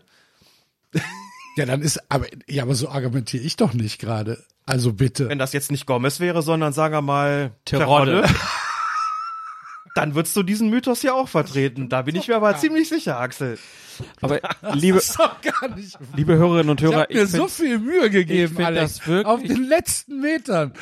ich find das so schön, wenn manchmal ein Plan aufgeht und man muss nur so einen Satz sagen und das stimmt doch gar nicht und zack. Am 23. HB Januar gibt's im, im Fanpro in den Räumlichkeiten des Fansprojektes des VfB Stuttgart eine Podiumsveranstaltung, in der ich ja teilnehmen werde und unter anderem auch Urs Meier. Ich, die Leute werden mich wahrscheinlich steinigen, also da bin ich mal gespannt, was dann kommt. Das heißt, der fucking Videoassistent hat unserem Gommis die ganzen Tore geklaut und ich bin mal gespannt, was dann passiert, wenn ich sage, nee, die Schiedsrichterassistenten waren. Also zwar die Recht. Diskussion, die Diskussion, die du gerade hier führst, die habe ich so, Hast du so nicht wahrgenommen? Nee, habe ich so Nee? nicht wahrgenommen. Tatsächlich nicht. Also ich glaube, der hat fünf Tore gemacht. Ähm, Nein, ist doch egal.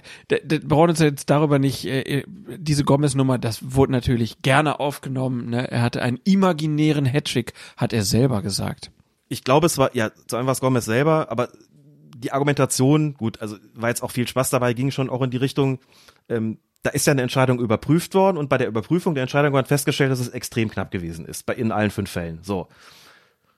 Die Konsequenz müsste lauten, ja okay, aber viermal hat der Schiedsrichterassistent trotzdem zurecht die Fahne gehoben. Also bitte, äh, es kann ja schon gar keine, egal wie wir es drehen und wenn und egal welche welche Praxis wir gelten lassen beim Abseits, es kann ja nie im Leben klar und offensichtlich falsch gewesen sein. Das Also wenn ja jetzt der, wenn jetzt der Assistent in allen fünf Fällen durchgewunken hätte und er wäre fünfmal zurückgepfiffen worden, dann hätte ich hier eine andere Emotionalität verstanden. klar. Ne? Aber ähm, wenn halt einfach viermal die Entscheidung auf dem Feld bestätigt wurde, Aber die Frage ist, wenn man da aber, wenn, und das, da musst du mir schon zustimmen, dass diese, dass in diese, in diesen, äh, entlang dieser Gomez-Geschichte über den Videoassistenten aber diskutiert worden ist, da muss man sich ja die Frage stellen, warum ist denn dann das so, obwohl die Fakten doch ich so klar sind? Ja, aber da hat Gomez natürlich auch seinen, An seinen Anteil Hat er dran. auch, ja. Aber da ist er auch nicht der Einzige, ne? Wir haben da viele, die sagen, so geht's nicht weiter. Wir können so nicht mehr. Und es ist immer in Situationen, wo der betreffende Verein natürlich verloren hat. Und Und, ich dann glaube, ist das es ist immer so eine Endgültigkeit, in der diskutiert wird. Und deswegen ist es ja auch schön,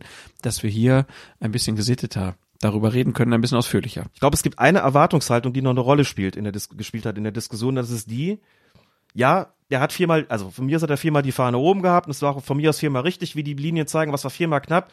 Und kann man da nicht sagen, im Zweifel für den Stürmer. Das habe ich auch gelesen und auch gehört.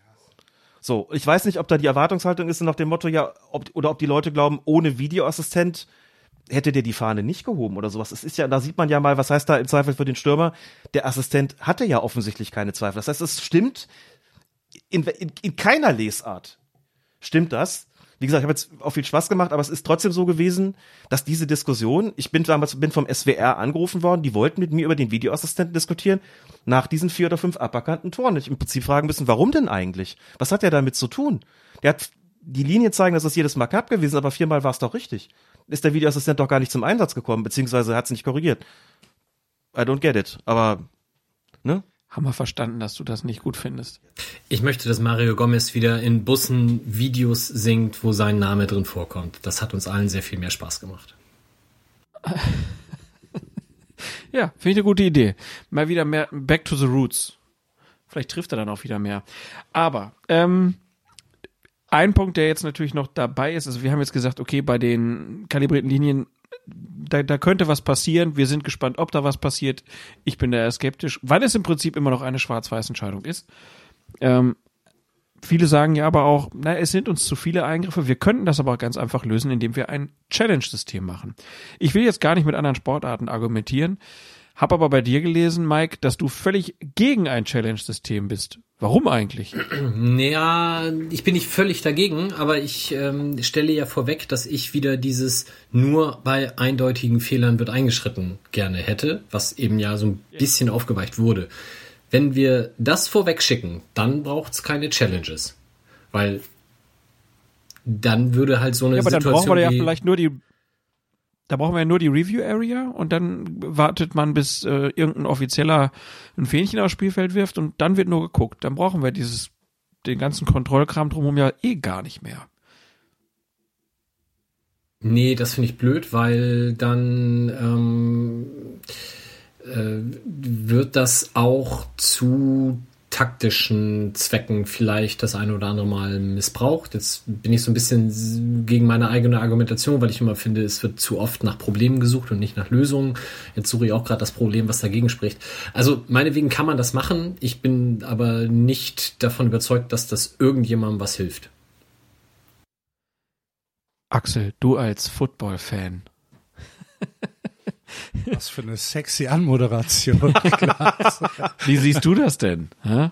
Findest du das gut, wenn da draußen der Nagelsmann steht und Nein. die Challenge nein, aufruft? nein, nein. Ich habe halt Weil es Nagelsmann ist. Äh, ah, ja, genau.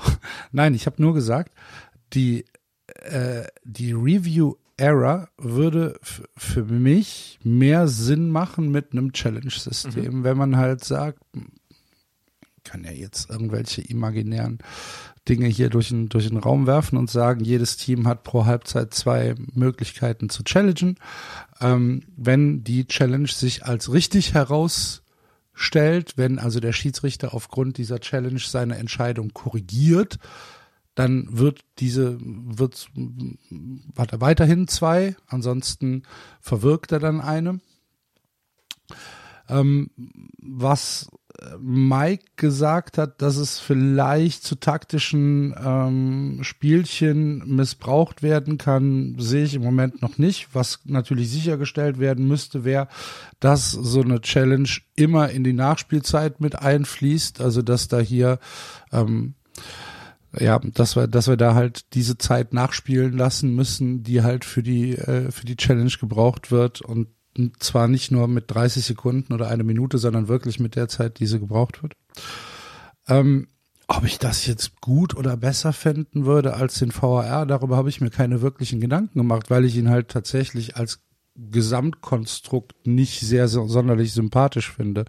Aber ähm, für mich war es halt, für mich war es halt ein Argument für den Schiedsrichter auf dem Feld, ne, dass der Schiedsrichter auf dem Feld die alleinige Kontrolle behält und keine anderen, ähm, keine, keine, keine Consultants äh, im, im Ohr hat. Gut, aber das Sondern, ist natürlich die Frage, so ist das noch zeitgemäß, dass da einer alleine die Pseudokontrolle hat, weil es ist ja eine Pseudokontrolle, naja, er, ist er ein, sieht ja nicht ist alles, ein ne? Schiedsrichter auf dem Feld und äh, ein Assistent pro Seitenlinie zeitgemäß? Wahrscheinlich nicht. Klar. Ne, könnte man dann auch drüber sagen, brauchen wir nicht einen zweiten Hauptschiedsrichter und brauchen wir nicht mindestens noch zwei äh, Assistenten an der Linie, weil das Spiel halt einfach ähm, dreimal schneller geworden ist als Hinter den Toren Jahren. zum Beispiel. Aber den geben naja, wir keine wenn, Fahnen. Wenn, wenn du, wenn du, wenn du dem Hintertorschiedsrichter, dem, wie heißt er? Nein, ich mache jetzt einen Spaß, weil die Torrichter immer diejenigen sind, wo die Leute dann gesagt haben, ja, aber wenn die sind du, ja völlig verzichtbar. Naja, wenn du dem, wenn du dem halt die gleichen Kompetenzen gibst wie einem Linienrichter, kannst du den natürlich dazu nehmen. Aber also mit einer zeitgemäßen äh, Lösung, wenn du, wenn du die willst im Fußball, da gibt's glaube ich, andere Möglichkeiten, aus, außer im VAR, dass du halt sagst, wir haben hier Möglichkeiten, ähm, einen doppelten, einen doppelten Hauptschiedsrichter einzusetzen. Manuel Gräfe sagt, er hätte gerne Challenges. Er fände das gut, Alex. Manuel Gräfe ist doch ein anerkannter Schiedsrichter, da müssen wir doch vielleicht seiner Meinung mehr vertrauen. Naja, wir haben beim letzten Mal schon drüber gesprochen, so ein bisschen über diese ganze Challenge-Nummer. Deswegen bin ich ja gerade so ein bisschen unlustig, das jetzt alles nochmal durchzunudeln. Wir müssen es aber ganz kurz noch wenigstens machen, weil sonst lässt uns jetzt ein bisschen hängen. Nein, aber mein Punkt ist ja, Frag mich sollte dann man so, das, sollte man das nicht einfach mal ausprobieren? Frag mich dann mal so ein bisschen, wenn, wie, wie läuft das eigentlich dann, dann konkret ab? Dann hat jemand einen Verdacht von dem entsprechenden Verein, der kann auch noch eine Challenge ziehen, aber dann muss er erstmal auf der Bank gucken, ob das äh, möglich ist oder wirft er dann sein Fähnchen da auf Ne, den das Platz? können wir oder, jetzt ja also, besprechen. Wie, wie machen Oh. wir es am besten? Ne? Man könnte ja einfach sagen, okay, zwei Situa- Challenges pro Situation, Halbzeit. Situation Die haben ist da vorbei. ihre, die haben ihre Tablets da auf der Bank und dann sagen sie, äh, oh, das war nicht koscher, das gucken wir uns jetzt nochmal Das an. musst du ja, das musst du ja gar nicht haben. Die Situation ist, ist vorbei. Ähm, der Ball ist nicht im Spiel. Bevor der Ball wieder ins Spiel geht, geht der, geht einer von der Bank zum Linienrichter und sagt, stopp, wir challengen das. Linienrichter hebt die, hebt die Fahne. Aber da wirst du schon Probleme bekommen, das Warum? so schnell hinzubekommen. Quatsch. Ne, doch, der Ball ist schnell wieder, selbst beim Abstoß schreien. mittlerweile. Ja, aber du musst ja erstmal sagen, äh, was, die sind ja sehr weit weg. Die werden ja die ist ja in der Monitore. Verantwortung der, der, der Leute auf der Bank zu sagen, oh, das kommt uns aber nicht koscher vor. Also wir dürfen nicht dahin gehen, dass der, dass der ähm, äh, Trainer auf der Bank erstmal selbst fünf Perspektiven sich anguckt und dann fünf Minuten später sagt, Okay. oh Moment, was da eben passiert ist, das gefällt uns aber nicht. Dann würde ich Also sagen, das dann wäre das ja auch vielleicht nicht. eine super neue Einnahmequelle für Schiedsrichter, die dann fertig sind mit ihrer Karriere. Die können dann bei den Vereinen anheuern und dann die Besten haben die Als besten Verträge. Bankberater. Ja, ne, das sind dann die die äh, die Challenge Challenging Berater. Bankberater finde ich toll. Nein, aber ich finde, das das zeigt ja ganz gut auch wieder. Man denkt dann so, ne, machen wir zwei Challenges. Aber so ganz einfach ist es nicht umzusetzen. Ne? Das, es passt auch nicht so gut zum Aber Fußballspiel, wie man dann, sich das natürlich nicht, aber dann hast du nach einem halben Jahr Testphase hast du die Diskussion dann halt nicht mehr. Dann sagst du halt, okay, das funktioniert halt gar nicht, Feierabend, Ende. Ach, Wir das ist dein, dein Klar. Weg, um den Videobeweis zu schaffen. okay. Also ich bin da auch tatsächlich nicht optimistisch, dass der Fußball für Challenges gebaut ist. Auf gar keinen Fall. Mein, meine Hoffnung ist halt, dass es kommt und dass es halt komplett den Bach ist- Also wenn ich jetzt hier vielleicht doch nochmal den Vergleich zum Football bringen darf, weil der wird ja gerade bei den Challenges häufig als positives Beispiel gebracht. Und genau da haben wir nämlich das Problem. Da wäre äh, eine Challenge möglich, bis das Spiel fortgesetzt wird. Und das sind im Football dann halt oftmals auch schon mal ein paar mehr Sekunden, wenn der andere Verein aber ein bisschen clever ist, also der, der Gegner. Du kannst dann, auch Timeouts nehmen, Mike. Bitte? Zum Beispiel. Hast du, du kannst auch Timeouts nehmen, um dir das nochmal anzugucken. G- Genau, genau. Du hast da, äh, hast wenn, du wenn der, nicht. das Team, was diese Challenge gerade gar nicht haben will, weil es vermeintlich zu ihrem Vorteil vorher schon entschieden war, ein bisschen clever ist, spielt es einfach sehr schnell weiter. Wenn die schnell genug sind, kriegt er das mit der Challenge gar nicht hin oder vergisst den Timeout zu nehmen oder, oder, oder. Und diese Situation hast du ja im Fußball noch viel mal mehr und viel schneller.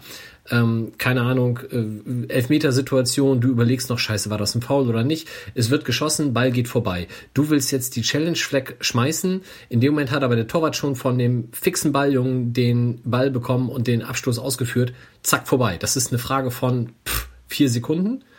Ich, ich glaube, das, was Klaas gerade gesagt hat, Fußball ist für Challenges einfach regeltechnisch nicht geschaffen, weil es da zu schnell geht.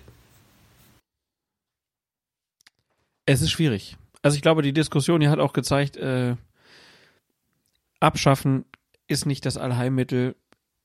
Ihn umzubauen ist schwierig. Wir haben ein paar Ideen, natürlich. Da sind wir auch nicht die, die, die als Erste hatten. Ähm, der Videobeweis hat ein paar Stärken. Ne? Es gibt keine Tätlichkeiten mehr. Äh, es gibt äh, kaum noch Schwalben. Es gibt größeren Schutz für den Schiedsrichter. Er ist nicht mehr der große Depp auf dem Platz. Es passt ein bisschen zu der Digitalisierung, die wir irgendwie haben, weil der Schiedsrichter halt auch ein bisschen näher an das rangeführt wird, was den Zuschauern zur Verfügung steht. Schwächen sind weiterhin die fehlende Transparenz, vor allen Dingen in den Stadien. Es wird nicht genug gezeigt, wie die Schiedsrichterinnen und Schiedsrichter arbeiten, wie die Videoassistentin äh, die richtigen äh, Szenen raussuchen.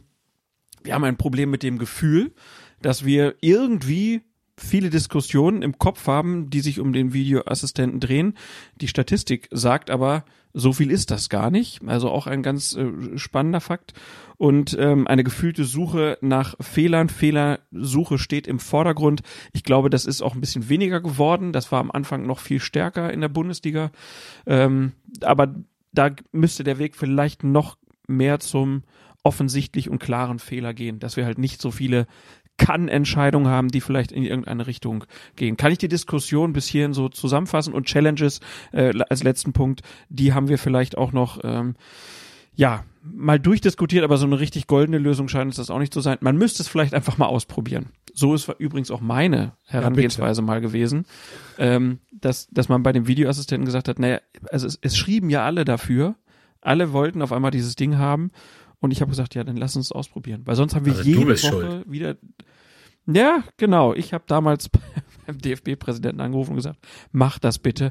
Ich ertrage nicht mehr, dass jede Woche unter jedem Tweet bei Colinas Erben steht, ein Videoassistent hätte das aber jetzt gesehen. Das Kurzzeitgedächtnis der Leute ist teilweise ziemlich schlecht, was das betrifft. Das stimmt, dass man schon gar nicht mehr so genau weiß, was man vor der Einführung vielleicht gesagt oder geschrieben hat oder im ersten Jahr der Einführung gesagt oder geschrieben hat. Und ich würde es noch ergänzen wollen oder würde mich wirklich freuen, auch anknüpfen an das, was Axel am Anfang gesagt hat, wenn diese Nummer mit der, mit der Angriffsphase, wie weit kann man zurückgehen? Also du hast das in Begriffe gekleidet, da wird nach Fehlern gesucht.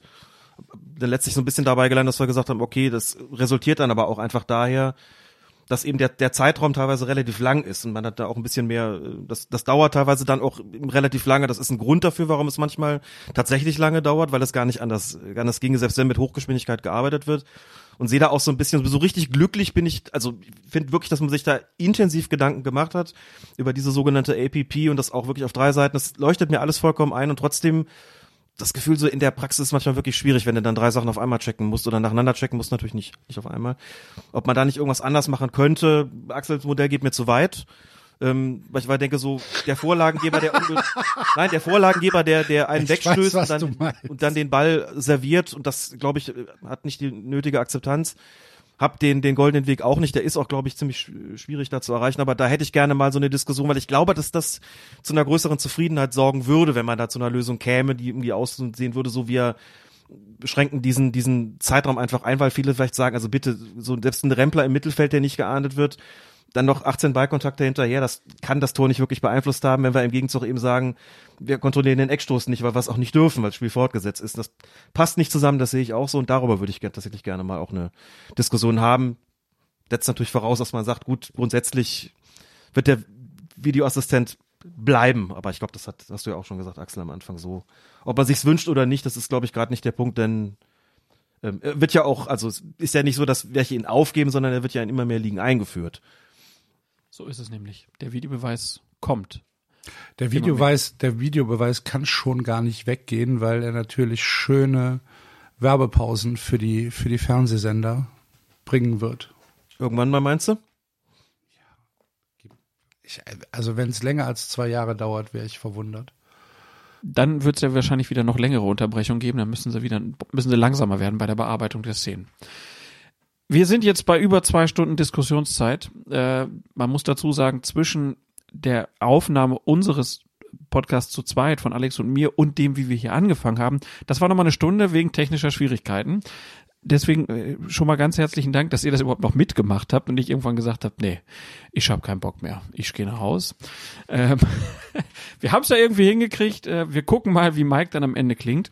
Ähm, es ist ein bisschen schade, Mike, dass du jetzt nicht bei uns bist. Ist sowieso schade, ne? weil ich habe ähm, noch was mitgebracht. Ach. Die beiden lachen jetzt. Ihr könnt es noch nicht sehen. Es ist ein äh, Rosé ein Produkt aus Frankreich, auf dem groß war steht. Ich war ja äh, in Großbuchstaben in Groß V A R. Und äh, ich war ja äh, an der Côte d'Azur und es gibt dort in der Region das Departement Var. Und dann stand auf einmal diese Flasche. Und ich Bist dachte, du geblitzt das ist ja, worden? Das ist ja perfekt. Nein, ich wurde da nicht Schade, schade. überhaupt nicht geblitzt. Ich bin ja im Bus da gewesen. So. Äh, ist aber auch wieder ganz schön. Das Departement Var ist übrigens nach dem Fluss Var benannt. Der Fluss liegt mittlerweile nicht mehr im Departement. Ähm, ich habe jetzt gedacht, ist doch ganz nett, wenn wir zum Abschluss dann hier, ne, Mike, du musst jetzt irgendwas anderes zu Hause trinken, leider. Du, ich habe dann eine gute Brauerei, das ist alles in Ordnung. Machst du da, machst du da jetzt eine Instagram-Story draus? Das ist eine gute Idee, Axel. Da sagen wir mal nicht, Côte d'Azur viel zu dür, wie wir das sonst immer tun in Köln, ne? Mike, ich hoffe, für dich war das okay. Schöne Du Frage. wurdest ja jetzt zugeschaltet, äh, manchmal ein bisschen schwierig, dann in die Diskussion reinzukommen. Ganz hervorragend. Gut. War auf jeden Fall super, dass du dabei gewesen bist. Vielen Dank dafür. Vielen Dank auch an dich, Axel, dass du dir Zeit genommen hast. Ja, sehr gerne. Es hat mich sehr gefreut. Und vielen Dank natürlich auch an dich, lieber Alex. Ja, immer wieder gerne. Wir müssen diese Folge noch jemandem widmen. Da haben wir überhaupt nicht drüber gesprochen. Wir haben nicht drüber gesprochen. Ah, Das warte ist, mal. Brauch ist Brauch, Klaas. Da Du hast, du, du, hast, vorbei. du hast vollkommen recht. Warte mal, ich hatte noch eine Idee. Äh, was Andreasen. Was sagst du? Weil der es uns eingebrockt hat. Nee, pass auf, ich hab's dir doch vorhin noch geschickt. Das war nämlich nach der letzten Folge. Ähm, das hatte irgendwie einen Einfluss. Ich bin sofort soweit. Wo ist er denn, der Feuerherd? Wo habe ich dir denn geschickt?